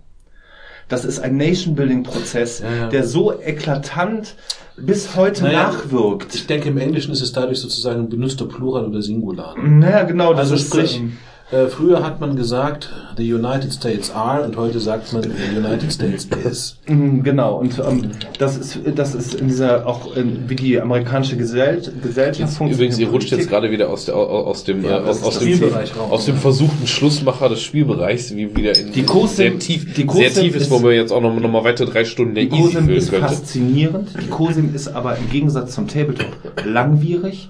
Sie ist aufwendig. Sie, ver sie Kommt drauf braucht was für eins du spielst. Ich wollte gerade sagen, die Tabletops, die ich im Durchschnitt jetzt gespielt habe, wenn ich es nicht drauf anlege, dann brauchst du unter vier Stunden überhaupt nicht anzufangen. Aber ich wollte mal ja, aber kurz es gibt, es gibt, äh, es gibt COSIMs, da brauchst du unter drei Tagen nicht anzufangen. Ähm, Ich wollte ein- eine kurze Frage. Ich meine, ich, ich schätze, dass die Wahrscheinlichkeit ungefähr bei exakt null ist, dass jemand, wenn er diesen Garagensprech 10 sich anhört, bis zu diesem Punkt vorstößt. Aber sollte das passieren, sollen wir uns das gönnen, dass wir das mal definieren, was ein QSIM ist? Denn ich könnte vorstellen, dass wenn das wirklich einer macht, der keine Ahnung hat. Eine COSIM Wikipedia, liebe Freunde, Eine COSIM Wikipedia ist eine. Konfliktsimulation, ist im Prinzip nichts anderes als ein äh, militärisch geprägtes Simulieren von Konflikten, wie sie eigentlich ursprünglich an Militärakademien gelehrt wurden. Also für Offiziere das Nachstellen von historischen Schlachten mit dem äh, Markern von Einheiten, dem Verschieben von Einheiten. Äh, die Royal Academy in Sandhurst hat das, ähm, da gibt's eine sehr schöne Edition, hat die ersten Spiele Ende des äh, 18. Jahrhunderts rausgebracht. Da besitze ich zwei von. Ähm, die wurden immer wieder mal aufgelegt. Die haben das benutzt, die haben halt Pappmarker gemacht, die haben da drauf geschrieben, das ist die und die Einheit. Es ging vor allem um Napoleo napoleonische Kriege, die eignen sich sehr gut dafür, weil die eine sehr klare Struktur haben. Infanterie, Kavallerie, Artillerie, da haben wir das, da haben wir das, da haben wir das, die sind da, die sind da, die sind da und die verschieben wir in die und die, so haben die sich bewegt. Vielleicht müssen wir sowas nochmal spielen nach. Ich habe diese Diplomacy-Ausgabe mit diesen Das 140 ist politisch. Das ist, das ist politisch. Das kannst du Das vergessen. Äh, Das ist Ja, vielleicht hat mir das deshalb Spaß gemacht. Vielleicht überall, das wo, deshalb, das- überall, wo Politik mit drin ist, das ist keine COSIM. Eine COSIM ist ein reiner Konflikt. Meistens ein einzelner, ein einzelner, eine einzelne Schlacht oder eine Abfolge von Schlachten, also ein Feldzug. Äh, ja, zum Beispiel. gibt schon auf verschiedenen Ebenen. Es gibt auch strategische COSIMs, da kommt zum Teil Politik mit rein. Aber das, das liegt mir zum Beispiel überhaupt nicht. Ja, aber Diplom Diplomacy geht es ja darum, dass du eben nicht einfach schlicht durch deine eigene Taktik gewinnen kannst, sondern du musst halt durch in Verhandlungen Aber treten, was also ja so da, ein bisschen ganz unrealistisch also ist. ich, ich habe sehr viel Diplomacy gespielt, aber da bin ich, glaube ich, äh, mit, mit Sebastian sofort einer Meinung und ich sage, Diplomacy ist kein COSIM. Nee. Das hat damit überhaupt nichts zu tun. Diplomacy ist ein Spiel und zwar ist wirklich zu 100% ein Spiel. Und äh, COSIM, COSIM, äh, ist eine Mischung. Aus realen, Und was näher, es näher zu an die wesentlich- Simulation wirklich Und was es eben wesentlich abhebt von einem Spiel, ist, dass ein COSIM von seiner ganzen Aufbau und seiner Struktur her nicht fair ist. Ja, also sprich, wenn du eine äh, eine Schlacht hast, wie eben die Schlacht bei Sharpsburg zum Beispiel, dann sind da halt mal doppelt so viele Also, ja. Unionssoldaten wie konföderierte Soldaten. Die, das Gelände ist auch nicht fair aufgeteilt zwischen beiden Seiten, sondern es ist äh, von, von der Art und Weise, von den Versucht, das Möglichkeiten, die du hast, genau, versucht man sich an der Historizität zu, zu orientieren und ein Spiel wird nur quasi oder äh, ein Spielcharakter, das halbwegs fair ist, wird dadurch raus, äh, dass du die Siegbedingungen anpasst. Das ist dann halt für die schwächere Seite, dass die halt schon gewinnt, wenn sie mehr rausholt, als aus der Ausgangsposition erwartbar ist. Deswegen Ja. kann sie vielleicht trotzdem noch von der Platte geputzt werden, ja. Aber wenn sie sich besser halten als zu Oder dass erwarten du ist. zum Beispiel Ja, äh, du bestimmte historische Sachen nachstellst und ähm, viel Was wäre wenn reinbringst. Was wäre gewesen, wenn bei Gettysburg Pickett's Charge nicht stattgefunden hätte? Was wäre gewesen, wenn das äh, dritte Main nicht äh, auf dem äh, Little Round Top gesessen hätte? Ja, das sind solche Sachen. Ja, das ist ja das, was, gucken, was der ähm, Georg eben sagte, dass halt bei, das wird bei Tabletops gemacht, wenn du jetzt keine Ahnung, du kannst jetzt auch selbst bei sowas, was völlig unrealistisch ist, ne, was jetzt Science Fiction bei Warhammer 40k, keine Ahnung was, gibt's eben auch diese Schlachten, die durchaus einen völlig unfairen Ausgang haben, wenn es halt darum geht, so Stories quasi nach, nachzuspielen, oder wenn du Flames of War spielst, also als Tabletop, und dann auch wirklich historische Schlachten nachspielst, wo es von vornherein eben so ist, dass es von der Ausgangssituation unfair ist, aber wie du sagtest, dann werden halt die Bedingungen angepasst. Das heißt, die schwächere Seite gewinnt, sollte sie den Commander der gegnerischen Einheit auslöschen, haben die gewonnen oder sowas, oder eine bestimmte Kerneinheit. Also, da gibt's ja Zwischenschritte. aber dann ist halt sowas, nennt sowas nennt man ja so schön ludonarrative Dissonanz. Aber ähm, ne, weil du halt, weil du halt hier wirklich diesen Punkt hast, dass du Das habe ich noch nicht gehört. Ludo Ja, ja. ja, Das ist schön. das ist, wenn sich quasi deine Erwartung, an der, also einfach gesagt, deine Erwartung an das Spiel ähm, nicht mit den, mit, mit den Regeln oder mit dem, mit dem, was passiert, deckt. Ich kann sagen, mir wird gerade völlig warm ums Herz. Ich habe hier Begriffe gehört wie Little Round Top, ähm, Pickett's Charge. Das ist, ähm, ich war da 2000, äh, ich war schon mal 1993 in Gettysburg und dann 2012 auch wieder. Da habe ich war mein, meine ja, Reise um, umgebaut um die um die Schlacht von Sharpsburg, äh, weil da ja letztendlich die Emancipation Proclamation dran hing. Und als Gettysburg war, da bin ich nicht nach Gettysburg, sondern nach Vicksburg gefahren. Aber War selbe Wochenende. Mhm. Genau. War gleicher Zeitraum. Man konnte entweder nur dort sein oder da sein, aber in Gettysburg Hier, waren Homos. 30.000 und ich war mit den 300 in Vicksburg. Also ich war am wichtigeren Ort sozusagen. Aber ich wollte sagen, Pickett's Charge. Ich bin da drüber gegangen. Ich bin von der, jetzt ist da, im Westen heißt es Confederate Avenue, im Osten haben sie Union Avenue. Ich bin über das Feld drüber marschiert, ne? Und zwar in beiden Richtungen. Zuerst, zuerst nach Westen und dann rückwärts. Also, ich weiß, wo er war, der Pickett's Charge. Ich bin ihn abgelaufen. 93 bin ich auf Little Round Top hoch, ja. 2012 stand ich da auch dann oben und äh, vielleicht kann man es damit, ich weiß nicht, abschließen, aber es wäre eine wunderbare Anekdote. Ich habe dort im, äh, einen Park Ranger so gefragt, ähm, was, was er denn so an Erlebnissen hatte. Da hat er gesagt, also, fra- frage erstmal Sebastian, warst du jemals dort? Nein, nein. Also Gettysburg und Vicksburg äh, sind eine Schau schon allein deswegen, äh, weil die relativ gut erhalten sind. Das ist ja etwas, was bei uns in Europa oft gar nicht möglich ist, weil viele Schlachtfelder, die wir hier haben, einfach in so dicht besiedelter Gegend sind, da sind aber die Städte drüber gewachsen. Ne? In Amerika war das zwar Ostküste, ja, aber äh, es war noch relativ dünn besiedelt. Die haben relativ schnell gesagt, das Nationalpark, da passiert nichts mehr. Ne? Und das ist gut erhalten. Und Gettysburg geradezu, da sind, ich weiß nicht wie viele, eineinhalbtausend oder so Monumente stehen da. Es ist unfassbar, das ist übersät davon, ne? wo wirklich äh, jedes Regiment, jeder Pfurt sozusagen, haben dann später die, die Veteranen sind da hingekommen, haben Gelder gesammelt, haben ihr kleines Monument da aufgebaut. Ja? Unfassbar viele kleine Marker am Wegesrand, hier war das und das, hier ist der gestolpert über eine Gastgabel oder sowas. Ne? Also das, das fasst man nicht, das sind wirklich weit über 1000. Und der hat mir dieser Parkranger erzählt, ja, er hat wirklich ernst gemeint die Frage gestellt, A, warum sind da keine Einschusslöcher in den Monumenten? Und B, warum haben sich die Soldaten nicht verschanzt hinter den Monumenten? Das, äh, das sind so seine Top-Fragen von, von Touristen dort. Ich schlafe zu 80 Prozent. Aber das kriegst du noch mit, Das, oder? was wir gehört haben. Das ist, Also Gettysburg war schon wichtig, aber hast du, hast du denn auch, äh, bist du die Sherman-Strecke äh, nach Atlanta?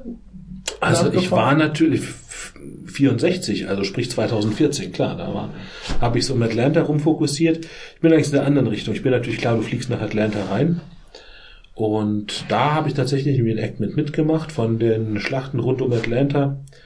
In Jonesboro waren da ähm, die Reenactments etwas südlich von Atlanta und bin dann von dort äh, Richtung Tennessee gefahren, Schlachtfeld von Chicama Chickamauga, äh, wobei keiner so genau weiß, wie man das ausspricht. Ich habe auch Chickamauga gehört. Klingt so sehr nach Nicaragua. Ich bin schon wieder Chickamauga, ne? Das ist, äh, äh, dann Chattanooga, ähm, die diverse, es gab ja so Kennesaw Mountain äh, für verschiedene Dinge, wo zum Beispiel hier ein, einer der wenigen von meinem Format gestorben ist, hier der The Fighting Bishop Leonidas Polk, ne? Der ist da ja auf einem Berg gestorben. Ähm, das ist eine Lust, das ist lustige Szene, aber das ist so, nett beschrieben. Da waren ja äh, zwei oder drei äh, konföderierte High Commander quasi, ne? Der ah, Johnston, Joe Johnston, Joe, der, JJ, hat, genau. der hat ja da äh, die konföderierte Armee angeführt. Der Leonidas Polk war einer von seinen Korpskommandeuren. Ich glaube, Hardy war ein anderer. Und die waren da so auf einem, auf einem Berg und haben runtergeguckt, wie sich die, es war eben Kennesaw Mountain, wenn ich es richtig im Kopf habe, wie sich die Unionstruppen da unten vor ihnen aufgebaut haben. Und dann haben sie gemerkt, oh, verflixt, die fangen da jetzt an, hier äh, Geschütze aufzubauen, wir sollten vielleicht mal gehen. Ne? Und Johnston war halt drahtiger Typ, der ist halt einfach weggelaufen. Leonid- Leonidas Polk, der war Bischof und eine fette Sau. Sowas wie ich. Und Ich bin der Johnson. Genau, Johnston, da ist ein T drin. Genau, nichts falsch sagen. Äh, der hat ja gesagt, das ist unter meiner Würde, ich schreite von dannen. Der war halt zu langsam. Die Kugel, die ihn da erreicht hat. Aber der, da halt Johnston, der. Johnston ist erst gestorben, als sie, ähm, ich glaube, Grant zur Gabe getragen haben, nachdem er gestorben war. Und ist Sherman. Nee, Sherman. Grant. Und dann- 92, glaube ich, war das. Und dann ist war er, das. die sind, die sind Freunde er, geworden, ist er, die Typen. Genau, die sind Freunde geworden und dann hat er auf der Beerdigung ist er hinter dem Sarg hergelaufen und bei diesem Ich Lauf glaube, er hat ihn getragen. hat er sich, äh, hat er sich eine Lungenentzündung geholt und ist eine Woche später an der Lungenentzündung gestorben. Und zwar, weil er keinen Hut getragen hat. Genau. Und der ist darauf angesprochen. Er sagt, wenn das jetzt hier umgekehrt wäre, Sherman hätte auch keinen Hut getragen. Prost. Genau. Ach, Das war immer du bist mir sehr sympathisch, Sebastian. Ja, aber du bist für die falsche Seite. Wer für Bedford Forest ist, kann nicht, geht in meiner Welt nicht. Weißt du, aus meiner Sicht, äh, das ist teilweise richtig. Nathan Bedford Forest. Aber ich denke, das macht könnte man für Sherman und Sheridan auch sagen. Sheridan war sicherlich äh, furchtbar, vor allem was er den Indianern später angetan hat. Also wenn jetzt keiner abgeschaltet hat, weiß ich auch nicht. Aber ich bin nur noch hier, um auf Schutz zu drücken. Vielleicht sollten wir unseren eigenen Podcast machen.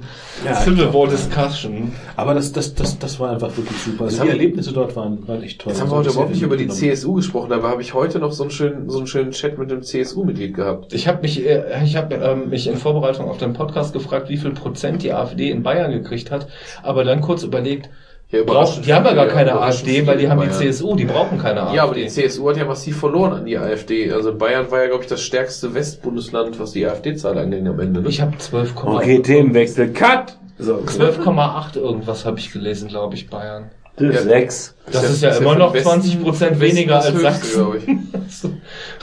Nein, ich hatte heute ja Nick ist fertig. Ich glaube, wir sollten ihn ins Ja. Bett gehen lassen. Ja, ich ich sag Und ich spreche auch lieber, muss ich zugeben, über Themen, wo CS für Confederate States steht. Und nicht CSV, ne? Das kann ich verstehen. Nee, tatsächlich habe ich im Internet jemand, auch einer meiner ich wusste nicht, ich wusste nicht, dass er ein CSU-Wähler ist, aber ich hatte ihn im Internet, also irgendwie unter eine, unter eine Geschichte, ich glaube, es war sogar was parteipolitisches oder so, hat er in der Diskussion sich beteiligt. Und da ging es um diese Obergrenzendiskussion und Einwanderungsgesetze und der hatte nur sowas geschrieben, hier, das finde ich auch alles scheiße. Ich kann also wortwörtlich, ich kann die ganzen Ölaugen hier überhaupt nicht mehr sehen und die sollen irgendwie gehen und keine Ahnung was. Und aufgrund dieses Terminus Ölauge habe ich ihm halt drunter geschrieben, habe ich einfach nur geschrieben, sie widerlicher Rassist, Punkt. Und dann war das Thema für mich eigentlich durch. Und der fing dann an, mich persönlich anzuschreiben und eigentlich nur mit so einer Beleidigungstirade äh, zu versehen. Ich weiß nicht, wie groß der Anteil von Ausländern in Bayern im Schnitt? Das war Außer schon- München vielleicht. Und wenn man Preußen, äh, Preußen sind keine Ausländer, ja, das darf man nicht mitrechnen. was? Aber ich wollte nur sagen, Diskussion. äh, das, das, dieser das Mann jetzt ist der, der Begriff Ölauge, der ist übrigens auch im Garagensprech neu gefallen. Ja. Ölauge ist auch äh, Hammer- Hammerbegriff. Ich weiß nicht mal, was der bedeuten soll. Was heißt denn Da das? haben wir, es geht, es geht glaube ich, im Kern geht es darum, dass du diese ähm, durch die dunklen. Augen, also dunkle Augen, also sprich alles, was in Richtung Araber, Araber etc. geht. Mittelmeer. Äh, der ist, der ist glaube ich, hier gefallen, das kann man jetzt, glaube ich, im, im Großen und Ganzen nicht, nicht, nicht so weit erklären. Der ist hier gefallen, ich glaube, von Nicks Seite wahrscheinlich, ne, nehme ich an. Das, Fick dich, du. weil wir den mal im, ähm, weil wir den quasi vor zwei Jahren oder sowas, der, der hier bei uns im Freundeskreis mal ein großes Thema war, weil wir bei so einer lockeren Runde, ich glaube, das war eine Vater, war das eine Vatertagsgeschichte? Ich weiß nicht ja mehr genau. genau. Ich weiß worum voll, es der ging. halbe Es ging- Butzelmann. Es ging um dieses eine, eine Bild, das Nick im Internet gefunden hatte, wo er gedacht hat, dass äh, da wird der AfD was untergeschoben. Ach so, da- okay. Und da, weil er gesagt hat, da steht einer, der sah für ihn nach Ölauge aus. Ach so, da war das, okay, da war das also nichts, nichts, nichts blümerante Art, um das so auszudrücken. Nee, es ist halt quasi Nick aus dem das, Spiel hier. das ist halt so ein bisschen so, dann, ich hatte auch versucht, diese Menschen dann zu Begriff. Dass das halt sowas Ja, ist, als so, ja. ne, So ähnlich wie Kanake. Ölauge Deswegen ist wie ich, Kanake oder Neger, deswegen äh, sollte man damit vielleicht vorsichtig sein. Und das Ge- Geilste war, dass der halt überhaupt nicht verstand, das war für ihn völlig freie Meinungsäußerung und fertig. Und wie man das jetzt Ja, irgendwie ich als muss ja auch den konnte. mit äh, ver verkraften. Ne? Siehst du? Das ist dasselbe Grund, natürlich. Ja, aber wir haben aber nicht gesagt, du fetter Katholaken. Freunde, ich würde sagen, Nick schafft es nicht mehr. Wir müssen jetzt beschließen, Nick darf ins Bett gehen. Genau, wir müssen jetzt beschließen, dass der Nick jetzt Nick, heute du stoppt. darfst Ich noch so lange ins Rad gehen, bis ihr umfallt, aber wir haben jetzt Das reicht auch. Nee, ist vier Stunden fast. Ich bin so voll. Wir könnten jetzt noch zwei Stunden Mann. über den Bürgerkrieg reden, oder? Nee, ist auch gut jetzt. Ich muss am Morgen um sieben oder so, muss ich bestimmt raus, dann passt schon. Singen, ne? Der Nick wollte noch, dass wir singen. Nee, ich kann nicht mehr singen. Nee. Hey, Abschied, Brüder und Das ist dasselbe Lied, nur anderer Text. Dasselbe Lied, nur andere Sprache, aber. Ich habe ja noch extra Idee. einmal Good Old Rebel vorbereitet. Ne? Echt? Georg, dann nee, singen. nee, nee, auf keinen Fall. Auf keinen Fall. Ich habe mich hier schon genug lächerlich gemacht. Das reicht. Nee, wir hatten- Glory, glory, hallelujah. Oder einfach, oder einfach genau so eine Mischung aus was Religiösem und der Nationalhymne. Die echte. Die echte. Nee, nee, ich, ich muss sagen, seen the glory of the coming of the Lord. He's trampling out the vintage where the grapes of wrath are stored. Ja, was hätte ich schon He's loosed the fateful lightning of his terrible swift sword. His truth is marching on. Ah, diese Ken Burns, die hast du bestimmt auch, ne? Die ist so großartig. Und Ja, hat- äh, wir bedanken uns bei jedem, der jetzt noch nicht bewusstlos ist. wir freuen uns, wir, wir, werden, wir werden es wieder tun, in circa sechs Wochen. Ja, Freunde, ich bedanke mich sehr, sehr, sehr stark äh, für diesen Garagensprech. Ich bin seit circa anderthalb Stunden raus, weil ich nur noch am Tisch hänge und kotzen möchte, aber ich bin aus dem Alter raus, wo ich kotze. Der Butzelmann hat noch ein Drittel drin. Das macht der Nick jetzt eben noch leer und geht dann ins Bett. Ich, ich verspreche fürs nächste Mal in sechs Wochen, werde ich wahrscheinlich ähm, nach, nach mindestens fünf Wochen, fünf Wochen wieder, wieder zum zweiten Mal äh, Babyvater sein. Macht mich so voll. Mache ich mich total voll und bin wahrscheinlich massiv übermüdet, werde also nach drei Bier wahrscheinlich schon so einen sitzen haben. Nick gibt mir Nächstes Mal Bescheid, bevor wieder das, ordentlich Ding, gepöbelt. bevor das Ding ins Netz gestellt wird, damit ich das Land vor verlassen kann. Nee, du doch, also, du fährst doch ey, zurück nach München, also, oder? Genau. Nee, aber für mich, für mich war das, auch wenn ich die letzten anderthalb Stunden hier nur gelegen habe, sehr schön. Und die Shownotes werden diesmal nicht acht Kilometer lang Zita- Zitate sein. Ja, du Weil der bei die einfach nicht wissen. Nee, ich will, die Shownotes werden sein. Boah, es ist viel Zeug. Ja, jetzt liest das nicht vor, schreib Sherman's Nein. Marsch zum Meer. Drei Worte Nathan es. Bedford Forest. Irgendwie Krieg, Kirche und Amerika. Ja. Ja, Waffen. Die drei ja großen äh, Waffen, Waffen, Waffen, Kirche und Amerika. Das klingt nach einer typisch amerikanischen Diskussion. Nach fast vier Stunden lang Geschwätz. Los, drück die Taste. Ich drücke die Taste. Wollen wir noch was singen? Wiedersehen. wir haben schon gesungen. Ach Mann, ey, ihr seid so kleingeistig. Was wolltest du denn auch singen jetzt? Ich weiß ja nicht. Vielleicht Ja, geistig, aber nicht So jung kommen wir nicht mehr zusammen. ja vielleicht fürs nächste Mal vernünftig vorbereiten, wir darüber sprechen. Wenn du weißt, was du gesungen willst. Ich gehe jetzt schlafen. Ich möchte als Gastgeber nochmal sagen, danke, dass ihr die letzte Stunde den schlafenden Nick auf dem Tisch äh, ertragen habt. Ja, ja, das Feedback gibt's dann morgen nüchtern. Das wie bei betrunkenen Jugendlichen, das nützt ja nichts mehr in der Nacht zu schimpfen. Oh mein Gott. Ich mag Der Papa guckt morgen böse beim Frühstück. Und äh, ja, Georg, äh, wenn du nochmal in Solingen bist, meld dich. Wir machen auch eine Einzelspezialfolge nur über den Bürgerkrieg. Ich bin dabei. Wenn, Nur ich, wir beide. wenn ich Bier trinken Ich kann, ziehe auch was Blaues Genau, an. der nix dabei. wenn Graues. ich Bier trinken kann und Butzelmann noch betrunken auf dem. Tisch liegen, ich bin dabei. nicht weglaufen. Ihr Hübschen, Dankeschön.